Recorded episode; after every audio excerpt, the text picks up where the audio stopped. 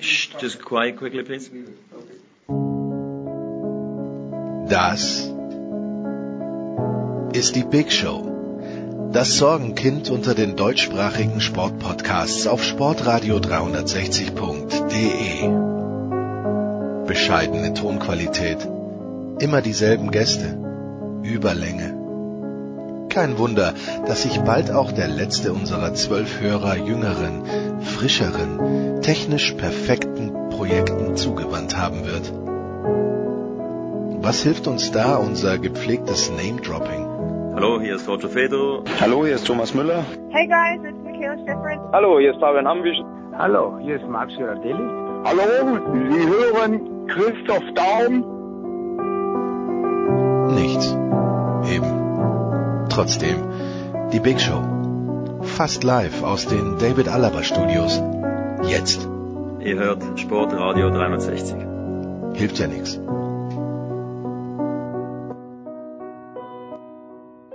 Big Show 357. Wir sprechen wie immer über Fußball zum Start der Big Show. Der Producer ist in Frankreich, deshalb übernehmen wieder die Außenstudios Malta den Fußballteil und wir haben wieder drei Experten in den Leitungen. Zum einen Christian Sprenger. Hallo Christian. Hallo aus der Zweitligastadt Köln. Dann äh, hätten wir Olli Seidler von Sky. Moin Hallo. aus Hannover. Ja, und Andreas, ich habe eben im Vorgespräch erfahren, wenn es nicht läuft, dann, dann wenden sich beide an dich. Hallo Andreas Renner von Sky. Hallo. Und ich habe schon darauf hingewiesen, dass es Ihnen nicht geholfen hat bis jetzt, aber egal. Okay, dann sprechen, Immer. dann äh, wäre die Frage, Andreas, äh, haben sich die Münchner schon bei dir gemeldet nach dem DFB-Pokal, den Frankfurt jetzt 3-1 gewonnen hat? Ähm, in den USA spricht man ja in solchen Fällen immer vom großen Wort Upset. Wie, wie groß ist der, ist der Upset für dich? Ich meine, der Producer hatte ja gesagt, ähm, er schaut sich lieber das Royal Wedding an. Da hätte jetzt aber, glaube ich, schon die Braut Nein sagen müssen, um das zu toppen, oder? Äh, Und nach allem, was ich mitbekommen habe, und ich schaue mir nicht äh, das Royal Wedding an, ist das nicht passiert, weil das hätte ich sonst mitbekommen. Aber ähm, Du, ja, ich habe also das das, auf der Festplatte, kann ich dir noch überspielen. Acht Stunden. das finde ich jetzt auch bedenklich, aber äh, egal. Also ich will, ich, ich will nichts von euren perversen Neigungen hören hier, bitte, okay? Aber ähm, Das hat ja nichts zu tun, das ist meine Freundin. Ich muss das gucken.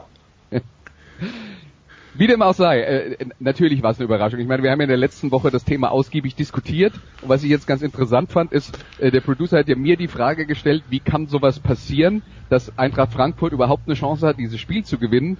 Und äh, ja, und dann äh, kam, kamen wir halt zu dem Ergebnis, dass, äh, dass sie ja die Woche vorher gegen Stuttgart schon mal so ein Spiel verloren haben, in dem sie mehr Ballbesitz hatten, in dem sie, ähm, äh, in dem sie ihre Chancen nicht genutzt haben und ausgekontert wurden.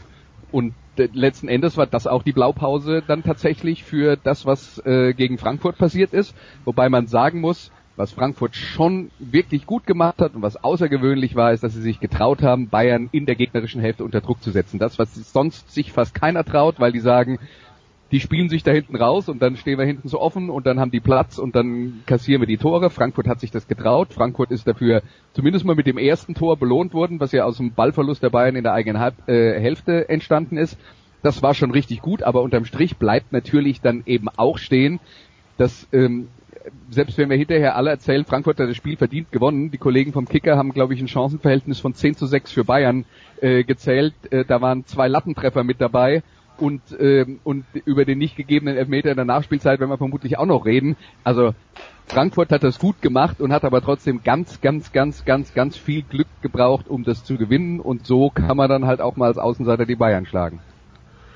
Olli, jetzt hat gerade Andreas gesagt, wir, wir sagen alle verdient für Frankfurt und wir lassen den strittigen Elfmeter jetzt mal explizit raus. Ist es verdient für Frankfurt, Olli?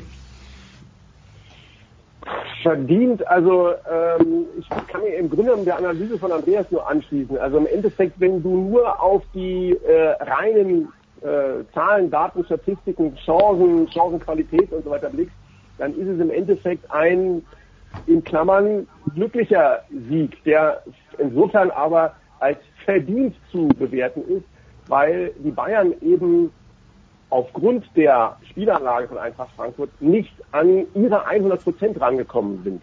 Das, sind, das war im Endeffekt einfach auch zu wenig, was die Bayern gezeigt haben. Frankfurt hat ähm, ja nicht nur ähm, das so gemacht, dass sie hoch angelaufen haben und die Bayern früh abgeholt haben, was sehr gut war. Und Andreas hat schon gesagt, dass das erste Tor resultiert, sondern sie haben auch sehr intelligent in der Defensive verteidigt. Sie haben die Flügel gedoppelt, die Flügel dicht gemacht. Aus dem Zentrum kam von den Bayern erschreckend wenig an Gefahr durch die Mitte. Eigentlich überhaupt nichts mal, wenn Süle durchgestochen ist als Innenverteidiger mit einem linienbrechenden Pass, den man in die Tiefe geschickt. Ansonsten hat Frankfurt das klasse verteidigt, hat nochmal die Flügel dicht gemacht, hat dann schnell gekontert. Insofern ist Frankfurt an den eigenen 100 Prozent dran gewesen oder hat sie sogar erreicht. Und die Bayern waren von ihrer eigenen Leistungsfähigkeit eben doch ein ganzes Stück entfernt. Und in dieser Relation kommt dann äh, eben äh, dieses Attribut oder das Prädikat äh, Klasse gespielt und verdient gewonnen zusammen. Also insofern, ähm, ja, reden wir sicherlich nochmal über Felix Zweier hinten raus, aber alles in allem sagen ja auch die Bayern, das war zu wenig, was wir da gezeigt haben. Also, Christian, ja? Ja, ich finde es absolut hochverdient. Wenn wir jetzt schon beim Kicker sind, dann guck doch einfach nur nochmal äh, auch auf die Noten und was du da halt zum Beispiel Boateng fand ich sensationell. Also Hut ab und das habe ich von keinem Bayern gesehen. So, und wenn ich jetzt habe den Kicker nochmal aufgemacht. Rames Note 5, Thiago haben sie, glaube ich, netterweise, äh, wo habe ich ihn, Moment, dem haben sie auch die 5 gegeben. Ich habe irgendwo eine 6 gesehen. Das waren ja Totalausfälle. Also insofern allein aufgrund der Mannschaftsleistung. Und ich hatte auch den Eindruck, wenn du, wenn du die angeguckt hast, also wenn du in die Gesichter gesehen hast, da hast du viel mehr Siegeswillen, wir sprechen ja immer so oft von der Körpersprache, viel mehr Siegeswillen gesehen und fand das beeindruckend, wie die das, wie die das umgesetzt haben. Allein, allein dieser Rebic, wie ein in Gänsefüßchen, wie ein Tier. Also für mich war es hochverdient und äh, natürlich. Den, wir äh, haben ja jetzt den, den Elfmeter explizit ausgeklammert, wobei ich dabei bleibe, ob der jetzt verwandelt worden wäre, also das steht ja auch mal anheim. Alle tun so, als wenn Bayern den Elber gekriegt hätte, dass der auch drin gewesen wäre. Naja, also der Elfmeter ist ein, zu 75 Prozent ein Tor. Also wahrscheinlich. Das aber eben nur sagen. zu 75, ich glaube, das will Christian ja, sagen. Nur zu, na, nur zu 75. Aber natürlich, natürlich ist das dann, ist das dann eine entscheidende Situation, ob es den dann am Ende gibt oder nicht. Nichtsdestotrotz, bevor wir auf den Elfmeter kommen, Christian, ist das, und ich weiß, es ist eine Sommerpause dazwischen, da kommt jetzt auch ein neuer Trainer und so weiter, ist das Grund zur Sorge ein bisschen bei den Bayern, dass die letzten zwei Wochen so ein bisschen so gelaufen sind, wie sie gelaufen sind? Weil, weiß ich, ich hätte mir vorgestellt, gerade nach der Nummer gegen Stuttgart kommt jetzt äh, ein, ja, ein waches Bayern-Team dahin und äh, jegliche Hoffnung, die Frankfurt haben könnte, werden halt in typischer Bayern-Manier, wie wir es die letzten Jahre so oft gesehen haben, im Keim erstickt und irgendwie kam das nicht. Also erstmal hast du ja schon gesagt, muss man, muss man abwarten, was passiert. Ich glaube, dass Nico Kovac da sicherlich einen ganz anderen Ansatz ranbringen wird als jetzt, äh, als jetzt Jupp Heinkes. Und äh, sie haben sich irgendwie von diesem K.O.-Schlag in der Champions League halt nicht mehr erholt. Sie sind nicht mehr richtig, bleiben wir mal beim Boxen oder bei dem Bild, sie sind nicht mehr richtig auf die Bretter gekommen und haben dann nur noch so halb getaumelt und dann war es halt leicht, sie, sie, sie komplett auszunocken. Achso, das war das Ende. Gut, äh, Andreas, Audien, irgendwas hinzuzufügen? Ja, hinzufügen, also ich glaube auf jeden Fall, dass äh, Nico Kovac einen anderen Ansatz reinbringen wird. Und könnte mir auch vorstellen, nach den vergangenen Wochen, dass, äh, dass das sehr hilfreich sein wird, dass er auch auf körperliche Fitness extreme äh, ja, extreme Geschlossenheit äh, setzt, dass das vielleicht für die Mannschaft, äh, sprich jetzt auch Körpersprache etc., was Christian angesprochen hat, äh, vielleicht gar nicht so ein schlechter Ansatz ist. Man muss natürlich mit dazu gucken, er hat eine wirklich sehr erfahrene Mannschaft jetzt beieinander. Oder kann man erfahren natürlich auch äh, in zweierlei Hinsicht deuten. Also auf der einen Seite, Juventus Turin hat das ja auch gezeigt, mit sehr erfahrenen Leuten bist du in der Lage, eine heimische Liga zu dominieren und auch in der Champions League weit. Aber ähm, du hast natürlich mitunter in der einen oder anderen Situation auch mal Defizite. Und dann sieht dann jetzt Manuel Neuer wird dann im nächsten Jahr, äh, wenn es dann in die heiße Phase der Saison geht, 33 Jahre alt sein. Dann wird ein Matsumit 30 Jahre, äh, Boateng 30 Jahre ähm, hinten raus Martinez 30 Jahre, da sind dann einige irgendwie, da sind wir noch nicht mal bei Ribery und Robben, die dann äh, zu dem Zeitpunkt 36 oder 35 Jahre alt sein werden. Also das ist schon dann äh, eine sehr erfahrene Riege.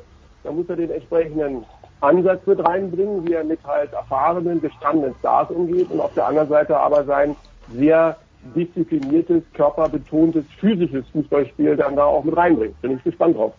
Ja, und das ist genau der Punkt. Also ich habe jetzt eben überlegt, als du die Frage gestellt hast, Nicola, äh, ob ich das fast nochmal aufmachen will, aber ich mache das fast nochmal auf, weil ähm, äh, also die Geschichte mit Nico Kovac beim FC Bayern, ich bin immer noch bin immer noch der Meinung, also nee, sagen wir es so, ich bin immer noch sehr skeptisch. Ich bin deswegen sehr skeptisch und ich versuche es jetzt mal vielleicht ein bisschen mehr auf den Punkt zu bringen, als, als mir das beim letzten Mal gelungen ist, als wir so eine Diskussion hatten.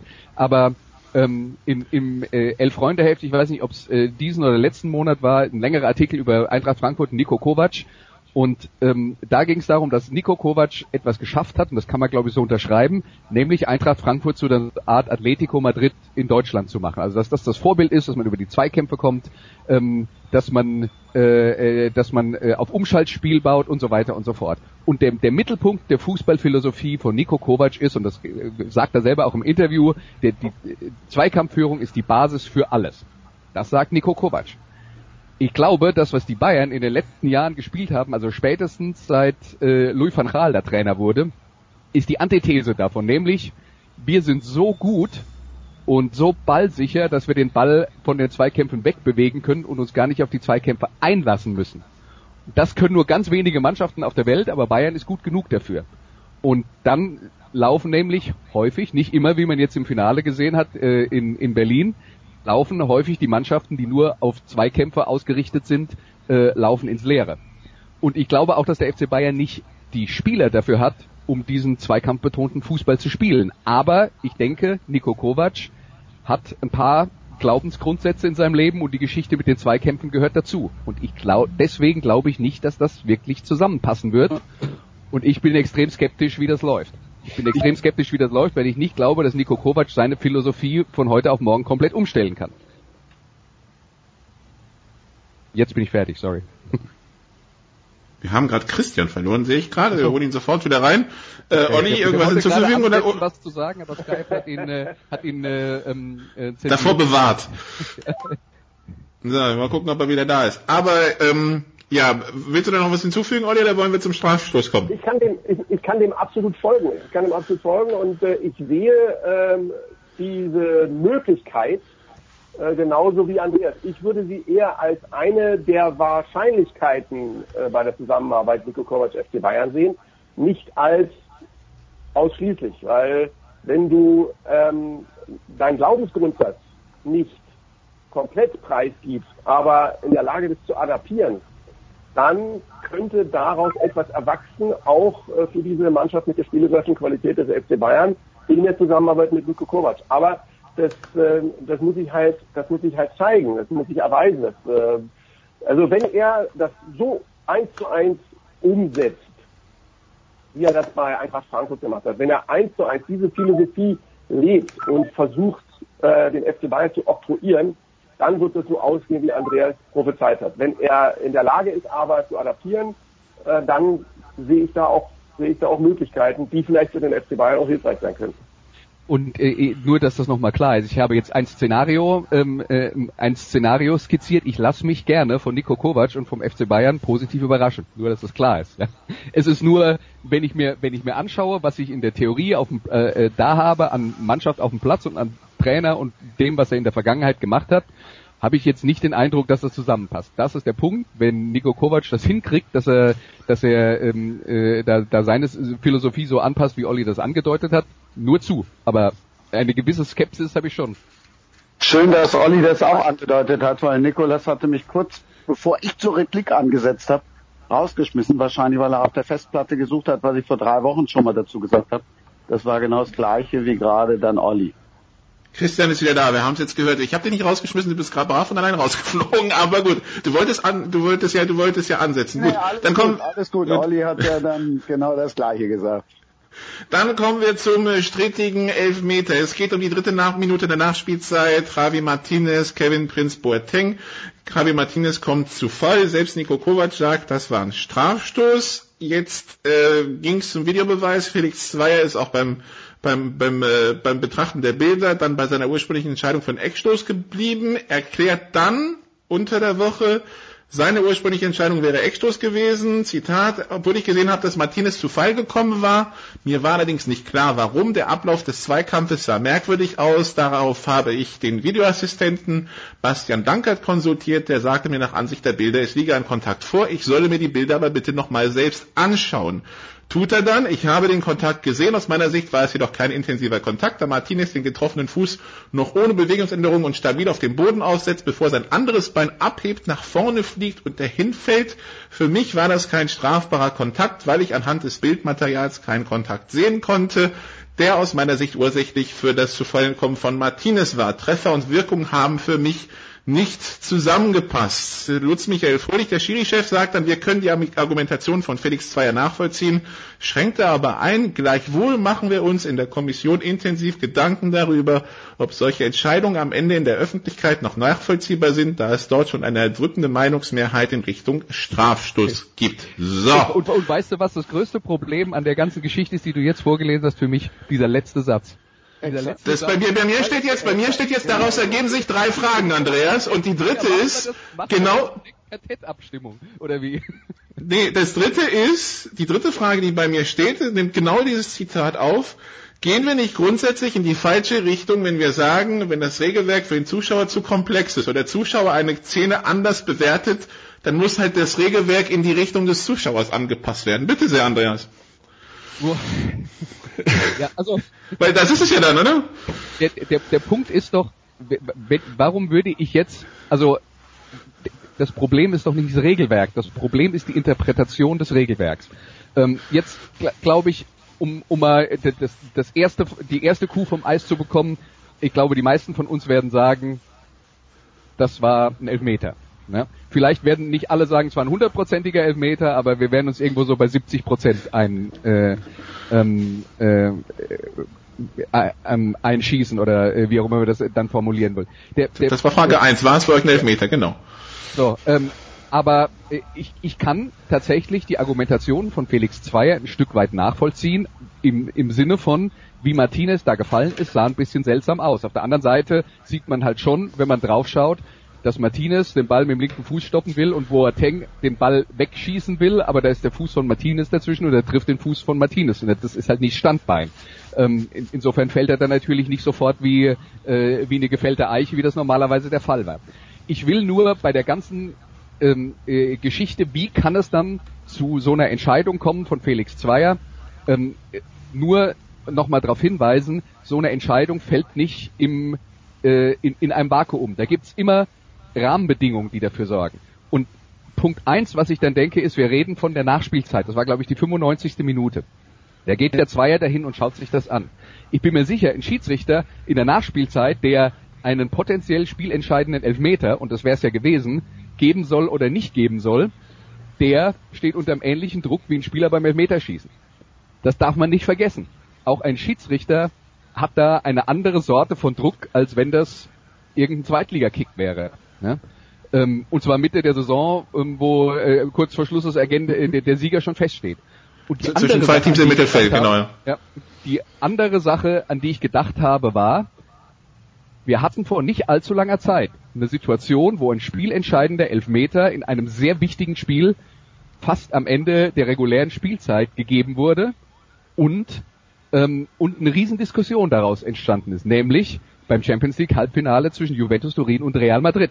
Als Real Madrid, ich glaube in der 89. Minute war es, einen Elfmeter bekommt, über den. Nee, war auch Nachspielzeit. War auch Nachspielzeit. Oder war, war also ich glaube, das, es war kurz vor der Nachspielzeit, als das Foul passierte und die Entscheidung hat sich dann so lange hingezogen, aber es war auf jeden Fall klar, das ist im Prinzip die Entscheidung im Spiel, danach wird nicht mehr viel passieren. So, äh, jedenfalls äh, war das auch eine Elfmetersituation die sich der, ähm, ähm, wo, wo der Schiedsrichter eine Entscheidung getroffen hat und die Reaktion darauf von allen war, wie kann man sowas machen, das war nicht hundertprozentig, ähm, wenn das nicht hundertprozentig ist, dann darf man den doch nicht geben und so weiter und so fort. Das ist, und, und die deutsche Schiedsrichtergilde, das darf man auch nicht vergessen, hat die Situation bewertet und hat anschließend gesagt, ähm, auch zu den deutschen Schiedsrichtern, wenn ihr in der Nachspielzeit so eine Situation habt, seid euch wirklich sicher. Das ist jetzt das sind jetzt so die Rahmenbedingungen, das hat der Zweier natürlich auch noch in den Ohren. Ja, dann heißt, da fehlt, der hieß es wochenlang, da fehlt Fingerspitzengefühl, wie kann man sowas machen, der liebt den Fußball nicht, bla bla bla. Wie kann man so einen Elfmeter geben, der nicht hundertprozentig ist in der Nachspielzeit? Mit, mit all den Gedanken im Hinterkopf und äh, dem, dem Druck äh, geht dann Felix Zweier dahin und schaut sich das an. Und dann schaut er auf die Szene drauf und dann sieht er, wie Martinez da fällt und das sieht auch noch ein bisschen ungewöhnlich aus. Und aus der Hintertorkamera hat man den Kontakt vom, von Boateng zum Fuß von Martinez auch nicht so super sehen können. Ja, und das sind dann alles Rahmenbedingungen, wo ich dann sage, aus meiner Sicht war es ein Elfmeter, den man geben muss, aber ich kann verstehen, wie es zu so einer Situation kommt. Ich kann verstehen, warum Felix Zweier mit all dem, was in den letzten Wochen los war und all den Diskussionen, die er mitbekommen hat, dass er in dem Fall dann sagt, bin ich hundertprozentig sicher, gebe ich ihn lieber nicht. Die anderen? Ich bin, glaube ich, einer der, ich gehöre zu diesen 30 Prozent. Ich war tatsächlich und bin auch immer noch äh, der Meinung, dass man diesen Elfmeter tatsächlich nicht geben muss und bleibt da auch bei. Aber äh, das ändert ja nichts an dem, was Andreas sagt. Die, die, die Gemengelage ist sicherlich eine ganz schwierige und was ich, was ich wirklich fataler finde, wir können es jetzt ja eh nicht mehr ändern mit diesem Elber, aber äh, was ich fatal finde, und das zieht sich halt durch die ganze Saison, die Kommunikation in Sachen Videobeweis. Wenn sich jetzt der Schiedsrichterboss dahinstellt, ah, stell dir vor, da schreien jetzt 80.000 Menschen schreien im Olympiastadion, buh, das war Elfmeter. Ja, weil 80.000 schreien Elfmeter, muss der Schiri jetzt Elfmeter pfeifen. Habe ich dieses Zitat jetzt richtig verstanden? Also da habe ich gedacht, das, das kann jetzt nicht sein. Das finde ich viel schlimmer. Eine Fehlentscheidung, ob jetzt mit oder ohne Videobeweis, haben wir die Saison oft genug gehabt und äh, ich bin auch nicht der Meinung, dass äh, dieser Elfmeter jetzt das Spiel dann noch geändert hätte, obwohl das natürlich auch hypothetisch ist, aber aber egal. Also ich finde darüber, das das finde ich viel schlimmer. Meine Meinung ähm, ist ähm, meine Meinung ist, den Elfmeter hätte es geben müssen. Äh, der Schlag auf den linken Fuß von Martinez ist wesentlich bewiesen. Und es ist damit auch klar bewiesen, dass Martinez, der den Ball mit dem linken Fuß annehmen und kontrollieren wo wollte, das nicht mehr machen kann, weil der Ball dann unkontrolliert durch seine Beine läuft. Ob du jetzt äh, das Fallen so interpretierst, dass er mit dem rechten Fuß noch versucht hat, Kontakt zum Ball zu bekommen, oder ob er sich fallen lässt, äh, ist völlig irrelevant. Es ist Fakt, dass es einen Schlag auf den Fuß gibt. Man sieht äh, die Erdklumpen vom, von der Schuhsohle des linken Fußes von Martinez auf den Boden plumpen. Äh, er kann mit dem linken Fuß den Ball nicht mehr kontrollieren, weil er einen Schlag da drauf bekommen hat. Es hätte Elfmeter geben müssen. Was ich schlimm finde, ist, dass hinterher nicht die Möglichkeit, die Größe besteht, zu sagen, da haben wir einen Fehler gemacht. Ich würde den Lutz Michael Fröhlich, den ich kenne, weil ich ja äh, mal die Dokumentation über Lutz Kircher gemacht habe und habe ich relativ intensiv auch mit Lutz Michael Fröhlich zusammengearbeitet, ihn insofern in Schutz nehmen, weil das, was er gesagt hat, ist insofern ein Stück weit aus dem Zusammenhang raus, weil was er eigentlich meint ist, mit der, mit der, äh, mit dieser Meinungsmacht, die da im Hintergrund steht, ist, ich habe Fußballlehr, äh, Schiedsrichterlehrgänge zu leiten und rede mit den Schiedsrichtern darüber, wann sollt ihr einen Elfmeter pfeifen, welche Situation interpretieren wir eher so, dass sie vom Stürmer forciert worden sind und welche Situation interpretieren wir so, äh, dass wir auf jeden Fall sagen, äh, hier ist dieser Kontakt, nicht jeder Kontakt ist strafwürdig, äh, hier ist dieser Kontakt nicht strafwürdig. Und in der Lehre äh, den Schiedsrichtern gegenüber meint er, wie gehen wir mit so einer Situation um, wenn die ganze Welt sagt, das ist ein strafwürdiges Vergehen. Ich kann, er schützt insofern Zweier ein Stück weit den, äh, die Argumentation verstehen von Zweier, aber Lutz Michael Fröhlich hätte das anders bewertet. Und in den Schiedsrichterschulungen werden wir diese Szene auch mit aufnehmen. Da bin ich mir ganz sicher, dass sie dann da zu einer anderen Entscheidung äh, und Ausrichtung kommen werden, als das äh, in diesem Fall das geschehen ist. Ich finde, in dem Zusammenhang kann ich auch Christian anschließen, Videoassistent, du gehst jetzt, der letzte Eindruck, äh, der bleibt immer, der letzte Eindruck Umgang Videoassistent ist, finde ich, schlimm ähm, und hinterher dann praktisch noch äh, da in die Richtung zu gehen, zu sagen, äh, ja, äh, ich habe das, äh, ich habe da keinen Fehler gemacht, ich stehe zu meiner Entscheidung. Das finde ich höchst problematisch. Man kann sagen, die Argumentation, die Andreas gebracht hat, ist dann in der Situation nachvollziehbar.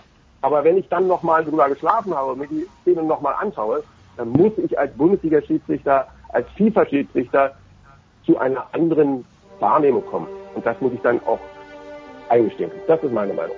Jo. Gut, dann machen wir eine kurze Pause und dann sprechen wir über die Relegation. Bis gleich.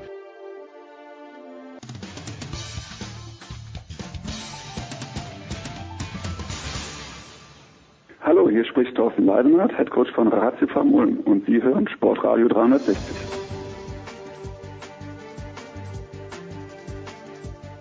Big Show 357 bei Sportradio 360. Wir sprechen immer noch über Fußball. Fußball in der Big Show wird präsentiert von bet365.com. Heute noch ein Konto eröffnen und 100 Euro Einzahlungsbonus bekommen. Wir sprechen mit Olli Seidler und Andreas Renner von Sky, mit Christian Sprenger und als Übergang von Pokal zur Relegation. Olli, nehmen wir mal kurz den Niedersachsen-Pokalsieger 2004 und 2011. Wenn ich sage, dass er letztes Jahr in der Relegation zur ersten Liga gespielt hat, dann werden alle wissen, okay, es geht um Eintracht Braunschweig, die ja direkt abgestiegen sind, ein Jahr nach eben dieser ominösen Relegation. Ähm, wie sieht man das denn in Niedersachsen? Wir also wenn ich so 10, 15 Jahre zurückdenke, da war Eintracht so eine Fahrschulmannschaft zwischen der zweiten und der dritten Liga. Ich habe das Gefühl, nach dem äh, Exkurs in die erste hatte man das Ganze um eine, um eine Liga nach oben verlagert. Wenn, wenn wir diesen Abstieg als Entgleisung sehen, Olli, ist da jetzt nur eine Achse aus dem Gleis gesprungen oder liegt halt jetzt gerade der halbe Zug im Graben? Da liegt schon äh, der halbe Zug im Graben, vielleicht sogar auch der ganze Zug. Also das ist äh, für diese vollkommen fußballverrückte Stadt Braunschweig, wo du also mit jeder Friseurin und jeder jedem Taxifahrer irgendwie äh, eine halbe Stunde über Fußball diskutieren und philosophieren und für sich was kannst, ist das echt, das ist ein unglaublicher Schmerz. Äh, und es ist natürlich auch äh, eine, eine Ironie der Geschichte, dass äh, Thorsten Lieberknecht den Verein aus den Niederungen des Fußballs bis in die erste Liga geführt hat und nun jetzt praktisch dann mit dem Verein wieder in die dritte Liga abgestiegen ist. Es ist, äh, es ist der, der ganze der ganze Club und das drumherum ist momentan echt in einer schwierigen Phase, weil es gibt äh, so eine Reihe von Fans, die sich sehr nach dem ursprünglichen sehen und am liebsten mit Eintracht Braunschweig eigentlich in die Regionalliga absteigen würden, weil äh, die Diskussion um Kommerz, Fußball etc. Äh, da auch eine ganz große ist.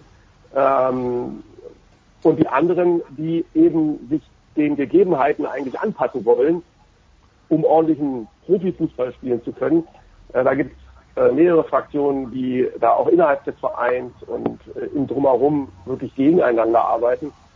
Es gab mal dieses ominöse Spiel von Eintracht Braunschweig bei Erzgebirge Aue, das war so ähm, zum Beginn des letzten Drittels der Saison und da stand äh, Thorsten Lieberknecht auch auf der Kippe bei Eintracht Braunschweig. Dann haben sie dieses Spiel in Aue gewonnen und das hat er dann zum Anlass genommen, auch die internen Diskussionen, die es gab, öffentlich zu machen. Das wurde dann in den vergangenen, äh, in den folgenden Wochen dann auch heruntergeschraubt und äh, man hat dann von Sören Oliver Vogt, dem Geschäftsführer von Mark Arnold, das Ganze irgendwie versucht, äh, diesen Flächenbrand da irgendwie abzudecken, damit man im Kampf um den Klassenerhalt dann auch Ruhe hat. Das hat sich nicht bewährt. Äh, wir haben es nicht geschafft, eine Mannschaft, die auf jeden Fall auch das Potenzial hat, in der zweiten Liga zu spielen. Das hatten wir ja äh, in der Saison davor und in, den, in der Hinrunde auch mit unter Beweis gestellt, äh, haben sie nicht mehr den Turnaround geschafft. Und das ist echt für Eintracht Braunschweig, für die Region, für den Verein und so weiter, ist es bitter und sie stehen gerade am Scheideweg.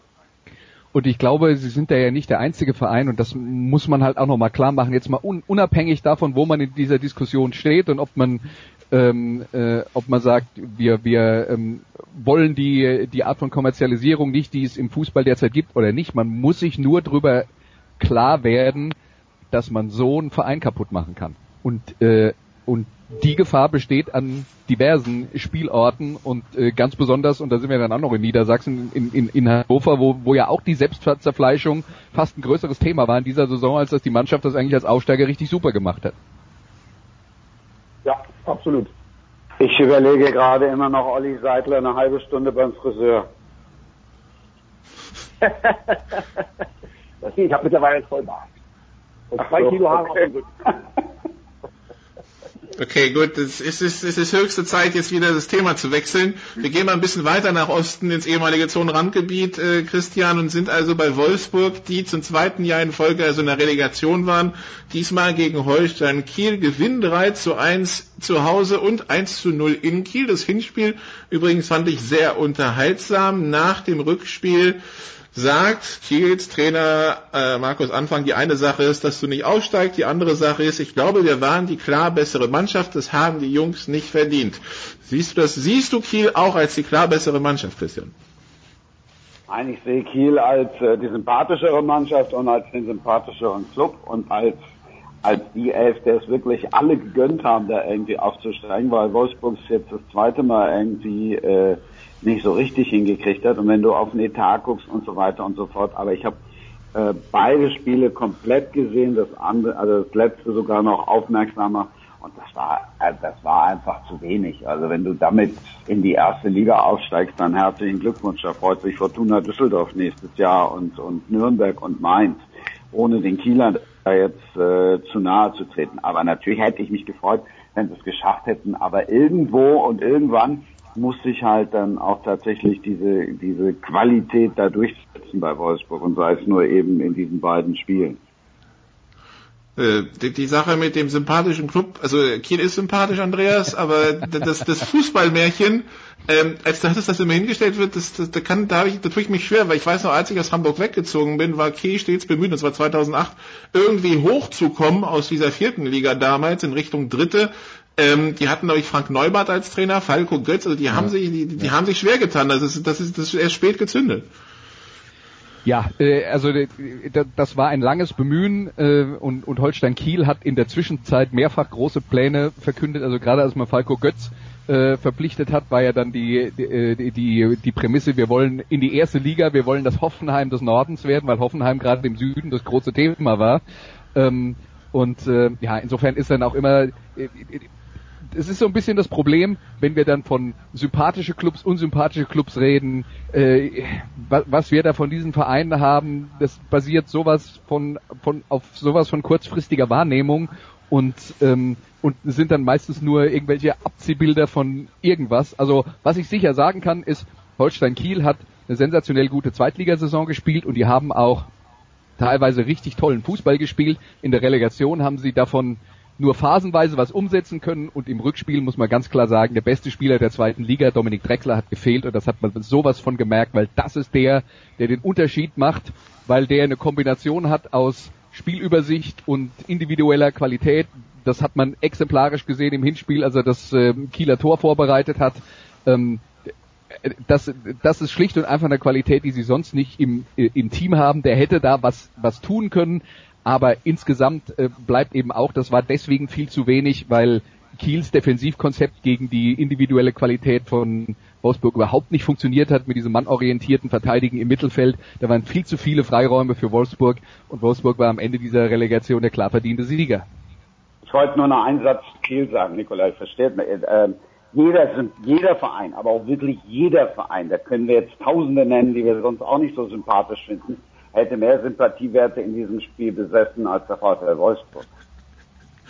Dann, komm, dann, dann kommen wir zum VfL Wolfsburg, ja, Olli. Was, was äh, sagte der ja. ehemalige Stadionsprecher des VfL Wolfsburg dazu? Also der, der VfL Wolfsburg ist ähm, ein Verein, der in der Region sich unglaublich äh, intensiv engagiert, bei vielen karitativen Einrichtungen mit dabei ist, viele Charity-Aktionen unterstützt. Es gibt, äh, äh, es ist der erste Verein gewesen, der einen Kinderspielplatz innerhalb des Stadions hatte. Ja, warum? Äh, und immer noch hat. Ähm, und ähm, ist, ist ein, ein Club, der echt extrem viel in der Region auch tut äh, dem VfL Wolfsburg jetzt anzudichten, er sagt per se unsympathisch, da komme ich nicht mit. Äh, das andere ist das Sportliche, da habt ihr schon ganz viel gesagt, das kann ich alles mit äh, unterstreichen und unterstützen. Ähm, die Möglichkeiten beim VfL Wolfsburg bleiben weiterhin richtig gut. Die Frage ist, ob sie irgendwann mal in der Lage sind, ähm, wieder einen Unterbau zu schaffen, oder in dem Fall wirklich einen Überbau zu schaffen äh, im, im äh, Aufsichtsrat, im Vorstand etc., dass man mal wieder sportlich in Ruhe arbeiten kann, dass man äh, äh, mit klarer Sicht dann auch eine Kaderzusammenstellung hinbekommt. Also wir müssen doch mal uns das vor Augen halten, wie unterschiedlich die einzelnen Spielphilosophien waren der Trainer, die nach Dieter Hecking beim VfL Wolfsburg äh, gekommen sind. Da war einmal praktisch von Ballbesitzfußball über Konterfußball, über hohes Pressing, über zweite Bälle, da war, da, da war der gesamte Bauchladen des, äh, der Fußballtheorie quasi im Angebot und sollte von den Spielern umgesetzt werden. Äh, das, das ist alles ähm, total schlecht, was da in den äh, vergangenen Monaten umgesetzt worden ist. Bruno Labbadia ist da für mich noch die ärmste Person. Und ähm, ich, ich hoffe, dass beim VfL Wolfsburg jetzt einfach äh, dann die Strukturen eingezogen werden und die dann in der Lage sind, diese PS, die sie haben, auch mal auf die Piste zu bringen. Weil wenn das dann möglich wäre, das so umzusetzen, dann gehören die auf jeden Fall nicht in den Bereich äh, Relegation oder Abstiegsplatz, sondern dann müssten die eigentlich von dem Potenzial im oberen Drittel mit angreifen. Und ich würde gerne nochmal unterstreichen, was Olli gerade eben gesagt hat, dass nämlich dieses dieses permanente, äh, dieses permanente Wechselspiel auf den Entscheiderpositionen und auf der Trainerposition, vor allen Dingen, wenn das einhergeht mit jedes Mal komplett wan sich wandelnden Spielphilosophien, dass das der sichere Weg ist, um in den Abgrund zu geraten. Das kann nicht funktionieren. Ich muss auch zugeben, Andreas, ich habe es damals nicht ausgedrückt, aber als du mich mit, mit Achim Bayerdorzer über das Thema unterhalten hast und dass der, dass der Trainer zum Team passen muss, dachte ich mir halt, okay, das ist im Fußball kein Given. Das schockiert mich jetzt ein bisschen. Ja, nee, das ist über, überhaupt keine Selbstverständlichkeit, dass, äh, dass Trainer ähm, äh, dass Vereine Trainer suchen, also dass Vereine eine Vorstellung davon haben, wie ihr Fußball aussehen soll und dann die Trainer dazu suchen, äh, die diese Art von Fußball spielen lassen. Und da gibt's leider tatsächlich vergleichsweise wenig, die ähm, ähm, die so denken und wir haben jetzt gerade über äh, über den über den Fall FC Bayern und Nico Kovac äh, äh, geredet. Das ist jetzt auch ein Fall, wo zumindest mal auf den ersten Blick der Trainer nicht zur Philosophie zur Spielphilosophie der Vergangenheit passt. Ähm, aber, aber beim FC aber Bayern ich, hast du immerhin Leute, die sich mit Fußball auskennen und die sich einen Kopf darüber gemacht haben. Wenn ich jetzt Entner sehe beim VfL Wolfsburg, ja. wenn ich Ex-Geschäftsführer ja. beim VfL also, Wolfsburg was den FC Bayern angeht, man, man darf auch, also ja, äh, das sind Leute, die, die selber früher erfolgreich Fußball gespielt haben, aber die Hochzeiten von Uli Hoeneß waren in den 70ern und Karl-Heinz Rummenigge in den 70ern und 80ern. Das heißt nicht, dass die nicht heute auch noch auf der Höhe der Fußballzeit sein können. Das ist durchaus möglich, aber es ist auch nicht zwangsläufig so, weil sich der Fußball seit den 70er oder 80er Jahren so verändert hat, dass man mit den Philosophien und den äh, und den ähm, äh, und den Glaubensgrundsätzen von damals heutzutage einfach nicht mehr so arg weit kommt. Also das ist nicht zwangsläufig so, dass nur weil einer mal 74 Weltmeister war äh, im, im Jahr 2018 äh, ähm, äh, noch äh, noch äh, auf, der, auf der Höhe der Fußballzeit ist, wenn er in der Zwischenzeit nicht sich die Mühe gemacht hat, was dazu zu lernen, weil der Fußball er ist aber mehr auf der Fußballzeit als einer, der der diesen Geschäftsführerposten aus der Rentenzeit macht, der also dementsprechend auch nicht viel äh, jünger ist als Uli Hoeneß und als als einer, der sich ums Controlling, ich wollte gerade sagen ums Erbsenzählen äh, ums Finanzielle kümmert. Also da bist du dann ja als ehemaliger Fußballer noch mehr, noch näher dran. Darauf will ich ja hinaus. Das ist, da fehlt es halt beim VfL Wolfsburg an allen Ecken und Enden, dass der VfL Wolfsburg anders kann und auch eine sympathische Abteilung hat, wo es anders geht. Das sehen wir ja spätestens so, heute ab. Okay, dann äh, kommen wir vielleicht noch zu anderen Relegationen. Karlsruhe gegen Aue das ähm, ganze Hinspiel 0-0 in Karlsruhe, Aue 3 zu 1. Olli, ich weiß noch, das letzte Mal, als du bei uns zu Gast war, da ging es um den Abstiegskampf in der zweiten Liga und ich weiß noch, du hattest dich begeistert geäußert über das, was Aue da in dieser Phase gezeigt hat. Ähm, trotzdem mussten sie in die Relegation. Kam das, was sie in der Relegation gezeigt haben, dem wieder nahe, was dich begeistert hat? Oder würdest du sagen, puh, glücklich drin geblieben? Wie schätzt du es ein?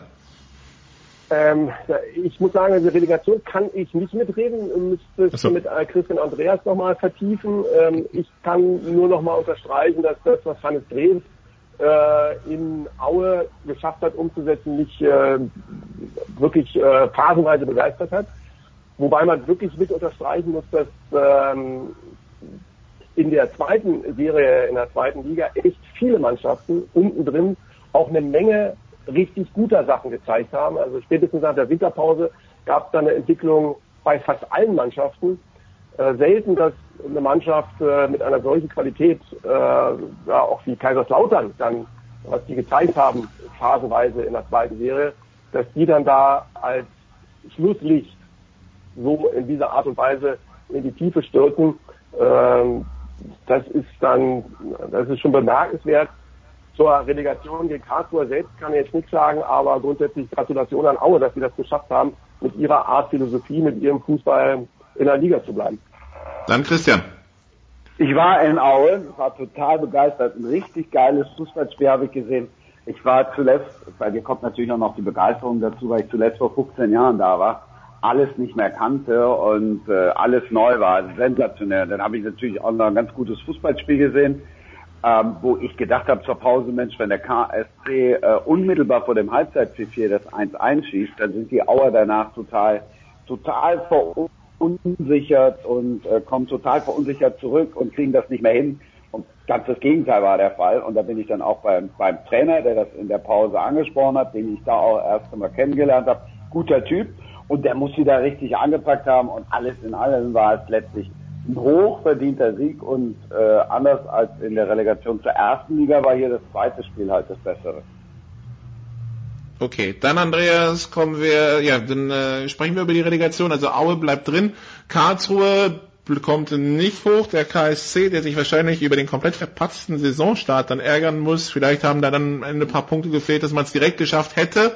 Viel Konjunktiv. Ähm, dafür haben wir dann nächstes Jahr äh, Karlsruhe und Kaiserslautern in der dritten Liga. Das heißt, das Nachbarschaftsduell haben wir dann wieder, hätten sich wahrscheinlich und, beide anders vorgestellt. Ja? Pass auf, pass auf, was auch noch passieren kann, weil äh, es laufen ja kann hochkommen, äh, ab, ab heute genau ab heute laufen die Aufstiegsspiele von der dritten äh, äh, von, de, von der Regionalliga in die dritte Liga und in der aus der Regionalliga Südwest kann es potenziell zwei Aufsteiger geben. Das eine ist Saarbrücken, das wäre jetzt ein Nachbarschaftsduell für Kaiserslautern, das andere ist Waldhof und Waldhof Mannheim ist der absolute Erzfeind von, äh, von Kaiserslautern. Das heißt, wir wären jetzt in der dritten Liga Erzfeind Nummer eins Waldhof und Erzfeind Nummer zwei ähm, äh, äh, Karlsruhe mit dabei. Erzfeind Nummer drei wäre dann Mainz 05, aber na gut, über die müssen wir jetzt im Moment nicht reden. Aber das da, äh, also, das wäre natürlich auf der einen Seite sportlich reizvoll.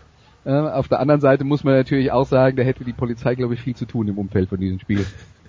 Aber ja, was ich gerne noch ja. einfügen zu Aue, wenn ich darf, weil ja. Äh, ich nachher ohne Ende Interviews gemacht habe und das war schon schon geil zu hören, also jetzt auch Christian Tiffert ist sowieso ein guter Typ, der dann auch sagt, Mensch, wer hätte das gedacht, dass ich in meinem Alter nochmal äh, sowas erleben darf. Und alle, und das muss der Trainer auch in der Pause und vorher gesagt haben, das war für die eine Riesenmotivation, dass sie nächstes Jahr alle einmal gegen den HSV spielen dürfen und oder zweimal gegen den HSV spielen dürfen, dass die da hinkommen, dass die da hinfahren, Genau das gleiche äh, gilt im Übrigen dann natürlich auch für Köln. Die hatten Leuchten in den Augen. Boah, da freue ich mich total drauf und und und. Aber das war eine Riesenmotivation für die. Okay, aber jetzt äh, sportlich, äh, Andreas, um es zum Schluss zu bringen, äh, geht in Ordnung die, der, der Auer Sieg? Also da kann ich jetzt tatsächlich auch wenig zu sagen, weil ich so. äh, aus beiden Spielen nur ein paar Highlights gesehen habe und äh, leider keine Zeit hatte, mir das äh, in, in aller Ruhe äh, anzuschauen, wobei ich mir nicht sicher bin, ob das äh, allzu schade war beim Mitspiel. Es ist halt, es ist aber was man schon ganz grundsätzlich sagen kann, das ist ein, ein äh, sehr unterschiedliche Fußballphilosophien, weil äh, Alois Schwarz in Karlsruhe ja den Erfolg zurückgebracht hat mit der Art von Alois Schwarz Fußball, die man kennt, nämlich vor allen Dingen hinten äh, sicher stehen und die Null halten ist das äh, oberste Gebot und Hannes Drews ist ja schon einer, der äh, der das Spielerische versucht zu betonen, natürlich immer im Rahmen der Möglichkeiten der Mannschaft. Ähm, aber äh, äh, die, die fußballerisch bessere Mannschaft hat sich sicher in dem Fall dann durchgesetzt. Aber grundsätzlich okay. will ich auch nochmal sagen, irgendwie war das echt total toll, ähm, die zweite Serie in der zweiten Liga, diese Spannung da, dass die halbe Liga, äh, fast noch mehr als die halbe Liga, hat bis äh, in die letzten Stunden der Saison äh, zittern müssen oder noch Chancen hatte. Äh, das fand ich echt, äh, das, das fand ich echt sehr, sehr angenehm. Äh, das hat äh, große Freude gemacht, da, da zuzuschauen, da mitzumachen ähm, oder das zu begleiten. Und wenn du da siehst, dass äh, der SFC Kaiserslautern mit 35 Punkten Tabellenletzter ist und absteigt mit 35 Punkten, äh, also VfL Wolfsburg ist 16. geworden mit 33 Punkten in der ersten Liga, hat sich da in die Delegation gerettet. Also das war alles so total eng beieinander. Also siehst du, Eintracht Braunschweig, direkter Absteiger, 39 Punkte. Hätten sie ein Spiel mehr gewonnen, wären sie 13. gewesen. Also das, das, das war alles so, so dicht, dass wenigstens das uns in der äh, vergangenen Saison in der zweiten Liga noch echt äh, lange, lange Hochspannung bereitet hat. Okay, dann äh, nur quasi als Verabschiedung mit den Highlights. Olli und Christian Andreas bleibt ja noch dabei. Hätte ich gern einen Tipp für das Champions League Finale von euch. Also Christian. Kann ich auch wieder nur nach Sympathie gehen. Äh, ein Sieg nach Verlängerung für Liverpool. Okay, und das Highlight am Wochenende ist dann? Ist das Champions League Finale auf dem Sofa. Aber ich gucke heute auch schon Champions League Finale. Wolfsburg halt äh, gegen die Frauen. Also Frauen Keine Ahnung, hätte ja auch acht, hätte ja auch acht Stunden aufnahmbares Ferraris sein können. Bei dir weiß man nie, Christian. Nein, nein. Der Frau für Wolfsburg, die Frauen vor dem Triple. Deutscher Meister, Genau. Pokalsieg und Champions League heute. Okay, und äh, Tipp für, fürs, äh, fürs Herrenfinale, Olli? Ja, ich hätte ja äh, nach den Spielen äh, gegen die Bayern äh, von Real Madrid, hätte ich ja gesagt, äh, ich sehe echt so 55 Prozent Chance sogar vielleicht für Liverpool. Aber nachdem äh, Liverpool dann sich auch nochmal irgendwie was hat einschenken lassen gegen die Roma, muss ich sagen, also in der Aggregation ist ja der praktisch Hin- und Rückspiel bei Liverpool ein 7 zu 6 gegen die AS Rom. Also äh, muss ich sagen, die bieten halt beide in der Defensive das ein oder andere an. Und ich fürchte halt, dass, ähm, in dem Fall wirklich fürchten, weil ich würde Liverpool das gönnen, aber ich fürchte, dass beim Verwerten der Chancen vielleicht äh, Real noch ein bisschen kälter ist als Liverpool. Äh, also meine Hoffnung wäre, Liverpool gewinnt mit äh, 6 zu 5 in der regulären Spielzeit. äh, ich fürchte aber, dass es äh, einen Sieg von Real Madrid gibt. Ich 6 ja für die Ewigkeit, da ich ja später dann nicht dazukomme, da was zu, zu sagen, vielleicht auch nochmal zwei Sätze von mir. Ich, ich glaube, es ist tatsächlich ein Gegner, der für Liverpool ganz gut passt. Liverpool war, hat ja jetzt keine super Saison gespielt, weil die sich immer schwer tun mit Mannschaften, die hinten drin stehen. Aber das wird Real Madrid sicher nicht tun. Die werden was anbieten und Liverpool ist die gefährlichste Kontermannschaft in Europa. Insofern haben die da eine echte Chance. Ähm, aber sie werden ein paar von diesen Kontern abschließen müssen, weil ich sehe das auch so wie Olli, also was Liverpool eher nicht kann, ist zu Null spielen. Also das wird dann eher, wenn Liverpool gewinnt, muss es eher ein 3-2 oder sowas in der Preislage sein. Aber da wird sich ja jetzt vermutlich keiner von uns drüber beklagen, weil das wäre ja dann in jedem Fall unterhaltsam. Gut. Dann war's das zum Fußball. Danke Olli, danke Christian. Wir machen hier weiter mit GFL Football. Bis gleich.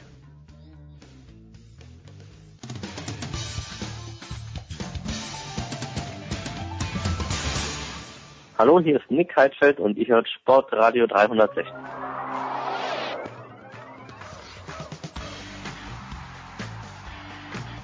Big Show 357. Wir sprechen über die GFL hier bei Sportradio 360. Andreas Renner ist in der Leitung geblieben. Christian Schimmel ist dazugekommen von der Draft.de. Hallo Christian. Hallo. Ja, Christian, wir sprechen ja seit Wochen über die, die Kräfteverhältnisse in der Liga und dass wir immer weniger Fragezeichen haben. Immer weniger Fragezeichen heißt dann auch, dass wir, glaube ich, ein immer klareres Bild bekommen, wie das im Tabellenkeller aussieht und wer sich da im Augenblick anschickt, äh, großer Kandidat. Und wir waren eben bei Relegationen im Fußball, dann bei Relegationen im Football dabei zu sein. Der Unterschied ist, es gibt keine direkten Absteiger in der German Football League. Der letzte der GFL spielt gegen den ersten der GFL 2. Und da müssen wir sagen, im Süden müssen wir uns da immer mehr Sorgen um die Stuttgart Scorpions machen, oder? Das ist wohl definitiv so. Die waren am Wochenende wie erwartet chancenlos, muss man sagen, dass sie dann so chancenlos waren gegen, gegen die, das Passfeuerwerk der Allgäu Comets. Ähm, hätte man, hätte ich vermutlich in der Form ähm, nicht vermutet. 56 zu 14 am Ende der Sieg für die Kemptener. Ich glaube, selten waren 56 14 ist, oder selten ist 56-14 ein schmeichelhaftes Ergebnis für eine, für eine Mannschaft, die das Spiel verliert. Ich glaube, in dem Fall war es tatsächlich bis zu einem gewissen Grad so. Ähm, die Comets haben dann relativ früh im dritten Viertel ihre, ihre Backups gebracht und bis dahin ja, konnten die Stuttgarter nichts verteidigen.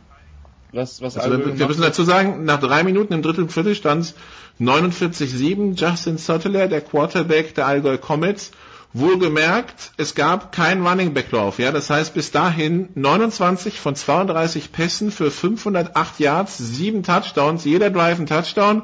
Das einzige, was er dann hat, ist dann noch vier Läufe für minus 29 Yards, weil er wurde gesackt und hat dann noch ein bisschen ein paar Mal Raum verloren. Aber es kam 32 Mal Pass und bis auf drei Mal kam er immer an und sieben Mal davon in der Endzone. Die Stuttgart Scorpions haben wirklich gar nichts verteidigt bekommen.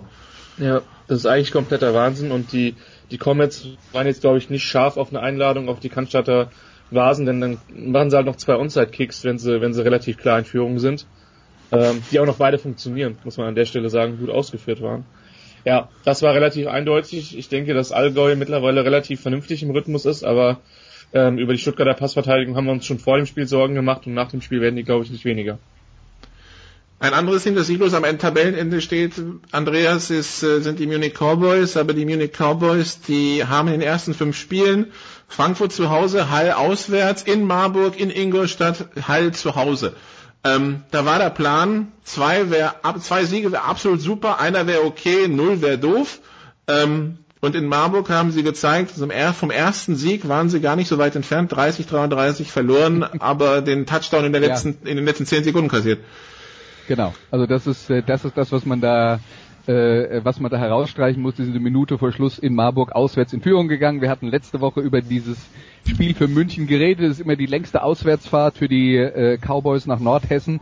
Ähm, äh, in, in, insofern auch eine besondere Herausforderung. Ähm, und sie haben jetzt halt in dieser Saison bislang gespielt gegen den ersten der Vorsaison, den zweiten der Vorsaison, den dritten der Vorsaison im Süden. Ähm, und das war nicht die Kragenweite in der vergangenen Spielzeit. Sie haben in all diesen Spielen eigentlich besser ausgesehen als über weite Strecken der letzten äh, Saison. Auch wenn wir nicht unter den Tisch kehren wollen, dass sie das Rückspiel gegen Marburg zu Hause dann tatsächlich gewonnen haben. Aber das war zu einer Phase, als die Mannschaft sich dann tatsächlich in der zweiten Saisonhälfte gesteigert hat, also die Münchner. Ähm, also das ist äh, bei den Cowboys ist zumindest offensiv mehr da als in den letzten Jahren und defensiv haben sie auch ein paar äh, ein paar Möglichkeiten, aber es gilt jetzt dann natürlich auch, das irgendwann mal in Zählbares umzusetzen. Äh, das wird die Herausforderung sein.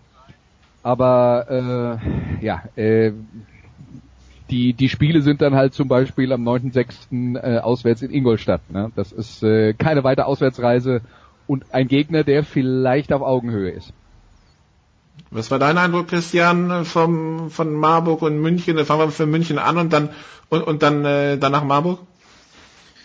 Also zunächst mal hatte ich halt überhaupt keine Ahnung, was was die Passing Offense und die Offense im Generellen von von München da zu bieten hat.